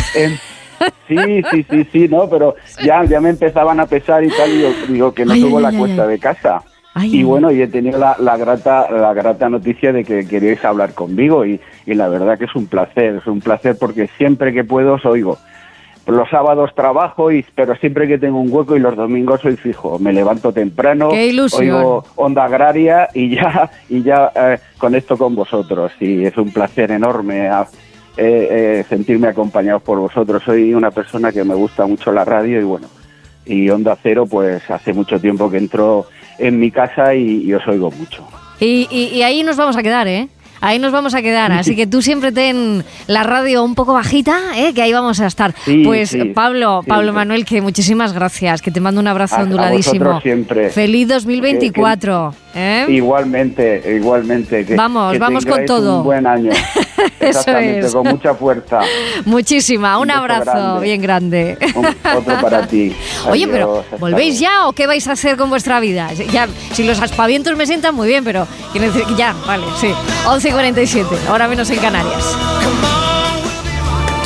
Disculpe, mire, es que estoy buscando algo para mi sobrino, mi padre, mi... Has llegado al lugar indicado. Tenemos lo que necesitas para la cena de Navidad. Sí, buenísima información para las discu conversaciones con tu cuñado. ¿Te puedo ayudar? No, no, si solamente estoy mirando. Pues prueba también a escuchar. Si quieren toda la información y el mejor entretenimiento, venga también al acero. Buenos días, ¿te apetece escuchar lo último de lo último? Y yo si quieres te pongo los temazos, porque hasta que no perreo, no soy persona. Tienes cara de que te ha gustado. Sí, y también le va a gustar a mi prima, a mi A novio, tres a mi media. exnovio, a mi monitora de yoga, estamos a mi tarotista, a mi profesora. Por fin.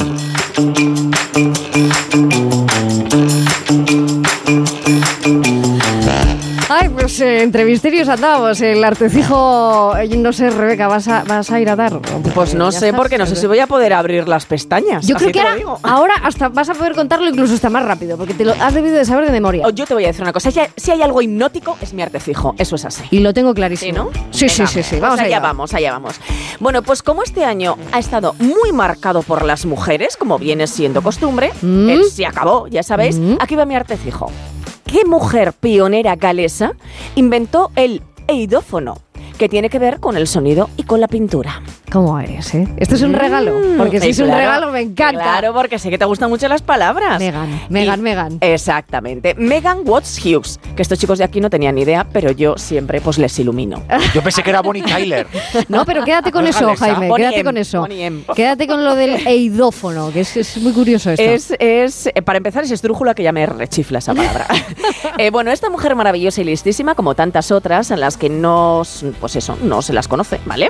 Fue una cantante, compositora, científica, filántropa y artista galesa del siglo XIX, que me da mucha rabia porque lo es todo una vez más. ¿Y qué es lo que hizo? Bueno, pues inventar este eidófono, entre otras cosas. Ella fue pionera en experimentar y observar la visualización del sonido. Es decir, para que nos aclaremos, ponerle imágenes al sonido. Así que ella coge y se inventa un instrumento, ¿vale? Que es un tubo, un receptor y una membrana cubierta de polvo de licopodio, polvo vamos, que producía imágenes sobre ese polvo. A ver, os, cuento cómo. O sea, ella cantaba, ¿vale? Y se producían cuadros con el sonido de su voz, según subía, bajaba, cuadros preciosos eh, de polvo que os animo a buscarlos en internet porque realmente son como evocadores, Son muy románticos bonitos. casi, ¿eh? Mm. Que también os digo que si yo canto, pues igual a lo mejor los cuadros no son tan bonitos. Porque yo sabéis que soy muy de performance en el karaoke, pero menos de chorro de voz. Algo chulo Pues saldría, seguro. Exacto. Bueno, pues ella nace en Gales, como decías, donde por cierto su padre era el encargado del cementerio local. Que digo yo que igual tener un padre enterrador, pues de ahí viene lo del polvo, ¿no? El polvo eres, polvo te convertirás. Es una broma de mierda, pero, Pero chicos, muy reíme un poco. Muy Bien, bien, bien, traída. bien, Porque es que os veo, os veo. sí, con el hipnotizador lo habéis dado todo Con y conmigo, No, mojón. Hemos- que nos con hemos esto quedado- acaba mejor el año. Sí, sí, sí. Ay, qué vamos. Bueno, con un polvo acabaría muy bien el año, te lo voy a decir. Nos quedan unas cuantas horas. Exacto, ¿eh? ¿Eh? No Bueno, te rindas. ¿A qué la vas a dedicar? Ya lo sabemos. Me tiráis de la lengua. Hay Bueno, esperanza. Oye, que, que se fue a estudiar a la Royal Academy of Music of London, que a ver, eh, pues, pues lo de ser enterrador debía dar lereles, también os digo. Y un día, mientras ejercitaba su voz, pues descubre por, curio- por casualidad, ¿vale? Eh, haciendo estos ejercicios de voz, ¿sabéis? Lo de... "Ah". Sí, el- Pero bien. Vale, pero bien. Oh, sí, vale, vale. Bueno, pues por accidente. Escalas, escalas. Oye, pues sí más. Dejadla, dejadla, es que no la dejáis con el unas eidófono, cosas ¿no? más Es que sois unos mamones. Bueno, pues ella está. ¡ah! Sí. Y entonces se da cuenta Con el polvo. que va Sí. haciendo figuras de voz o flores de voz, que a mí me parece preciosa metáfora, ¿vale? Guau. Estos cuadros sonoros. Eso sí, flores de voz de polvo. Bueno, por cierto, no es la única artista que ha trabajado el polvo, porque os voy a decir, hay un artista contemporáneo que es amigo mío, que se llama Gil Gijón, Ah. que trabaja con la Galería Fúcares y hace unas esculturas bellísimas de polvo. Yo siempre le digo, pues pásate por mi casa, que tienes materia prima, pues, pues para aburrirte. Bueno, que acabo ya que Megan, eh, y lo más importante es que este estudio lo publicó por primera vez en un artículo en la revista Century en 1891 y lo presentó en The Musical Association, la Royal Institute, la Royal Society of London. ¡Aprobada!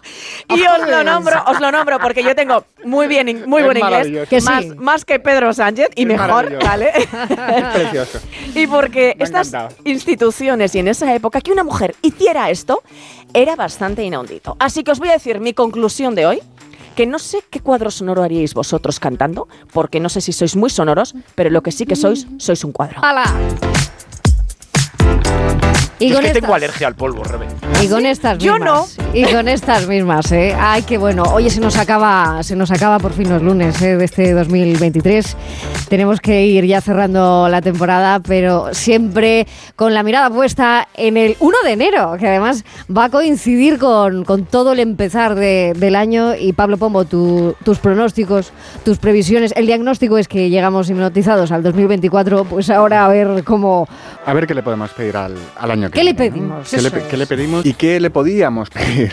De saque voy a pedirle al cuarteto de cuerda que vuelva porque desgraciadamente los tengo en la calle preciados haciéndose de oro y han dejado tirados. Afortunadamente puedo agradecerle al alcaide de la penitenciaría de Dakota del Norte que nos da prácticamente gratis la participación del coro de presos de alto riesgo que ya entra en el estudio, antorchas en alto, para interpretarnos esta emocionante canción.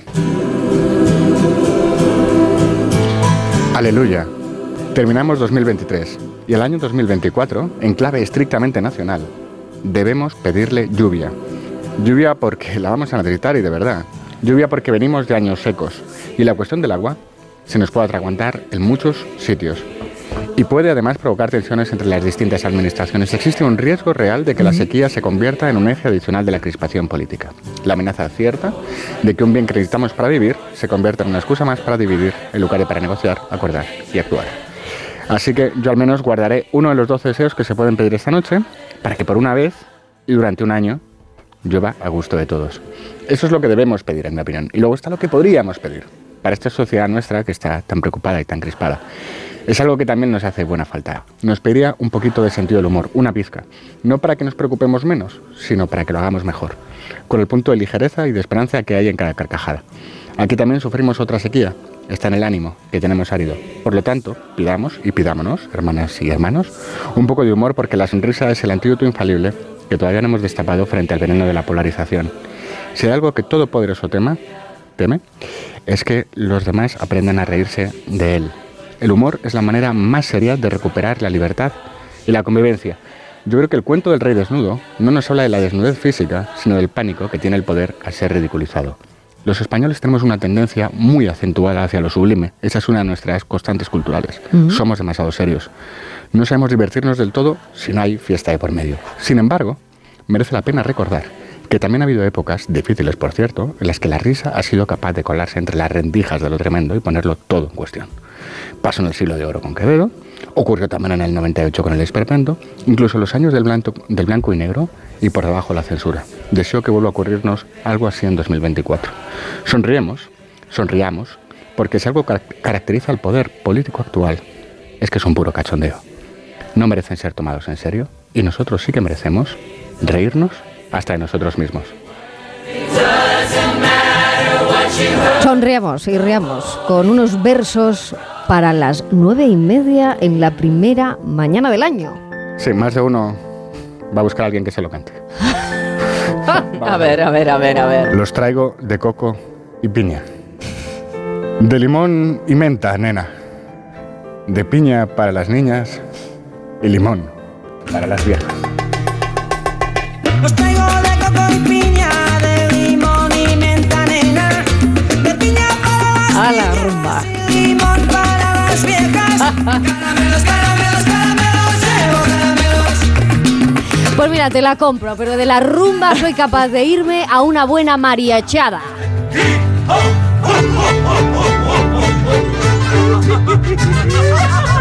Si no conocéis el mariachi loco, es que no habéis pasado de año al otro lado del Atlántico. Eh, esta es una de las grandes canciones que se bailan en fin de año en México. ¿eh? ¿Ah, sí? Es una buena onda que, que nos... Cada uno tiene su canción, ¿eh? Para pasar de año, ¿eh? Esta es una de esas.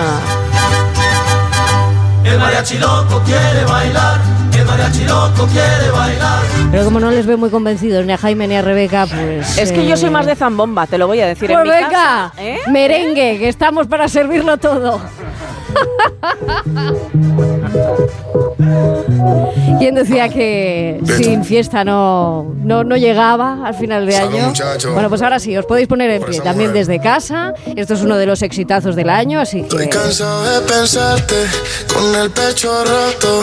Hay sol, pero hace frío desde que. Yo es que los años siempre los arranco con la marcha Radetzky desde Viena. Pues mira, da Vais a palmas, perdonar. da palmas. Pero es que, que- que- que- petulante. Desde pequeño mi padre poniendo el festival de Año Nuevo. Déjalos, Pombo, levanta. Y esto de banda sonora. Te lo hubiera robado. Extrañarte me tiene con los ojos colorados. Es lo mismo estar solo que estar solo enamorado. Dije que te olvidé. 2023, te estamos olvidando ya, ¿eh? Rebeca Marín, me encanta tu flequillo, que lo mantengas. Eh, Uno de mis 12 eso deseos, espero. uno para ti. Gracias. Eh, un besico y a por otro año. Jamás se puede olvidar un abrazo de Jaime de los Santos, nunca. Así que me los llevo para el año que viene también. Hoy, mañana y siempre.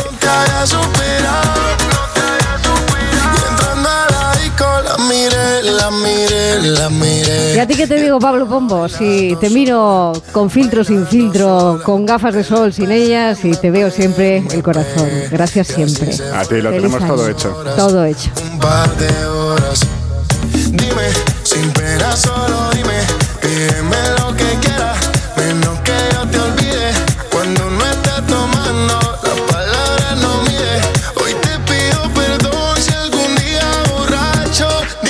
Llegamos a las últimas horas del año 2023. Estos son los últimos minutos de Por fin no es lunes.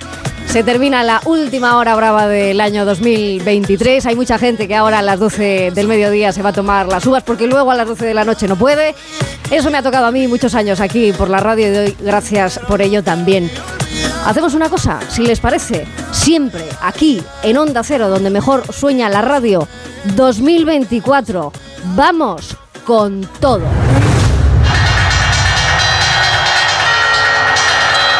El que tenga las uvas a mano, que se las vaya tomando en estas preuvas que estamos. Ya sí, bueno, ir tomándolas todas de una en una. En la realización técnica, Nacho García, Gema Esteban, Jorge Zamorano en control central, producción Noelia Gómez, Diego Ramos, Carlota Díaz, Eva García. Gracias, aquí por fin.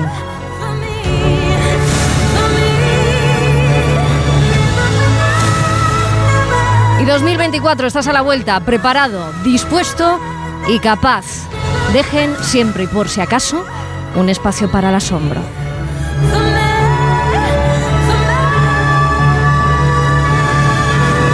Isabel Lobo, Onda Cero.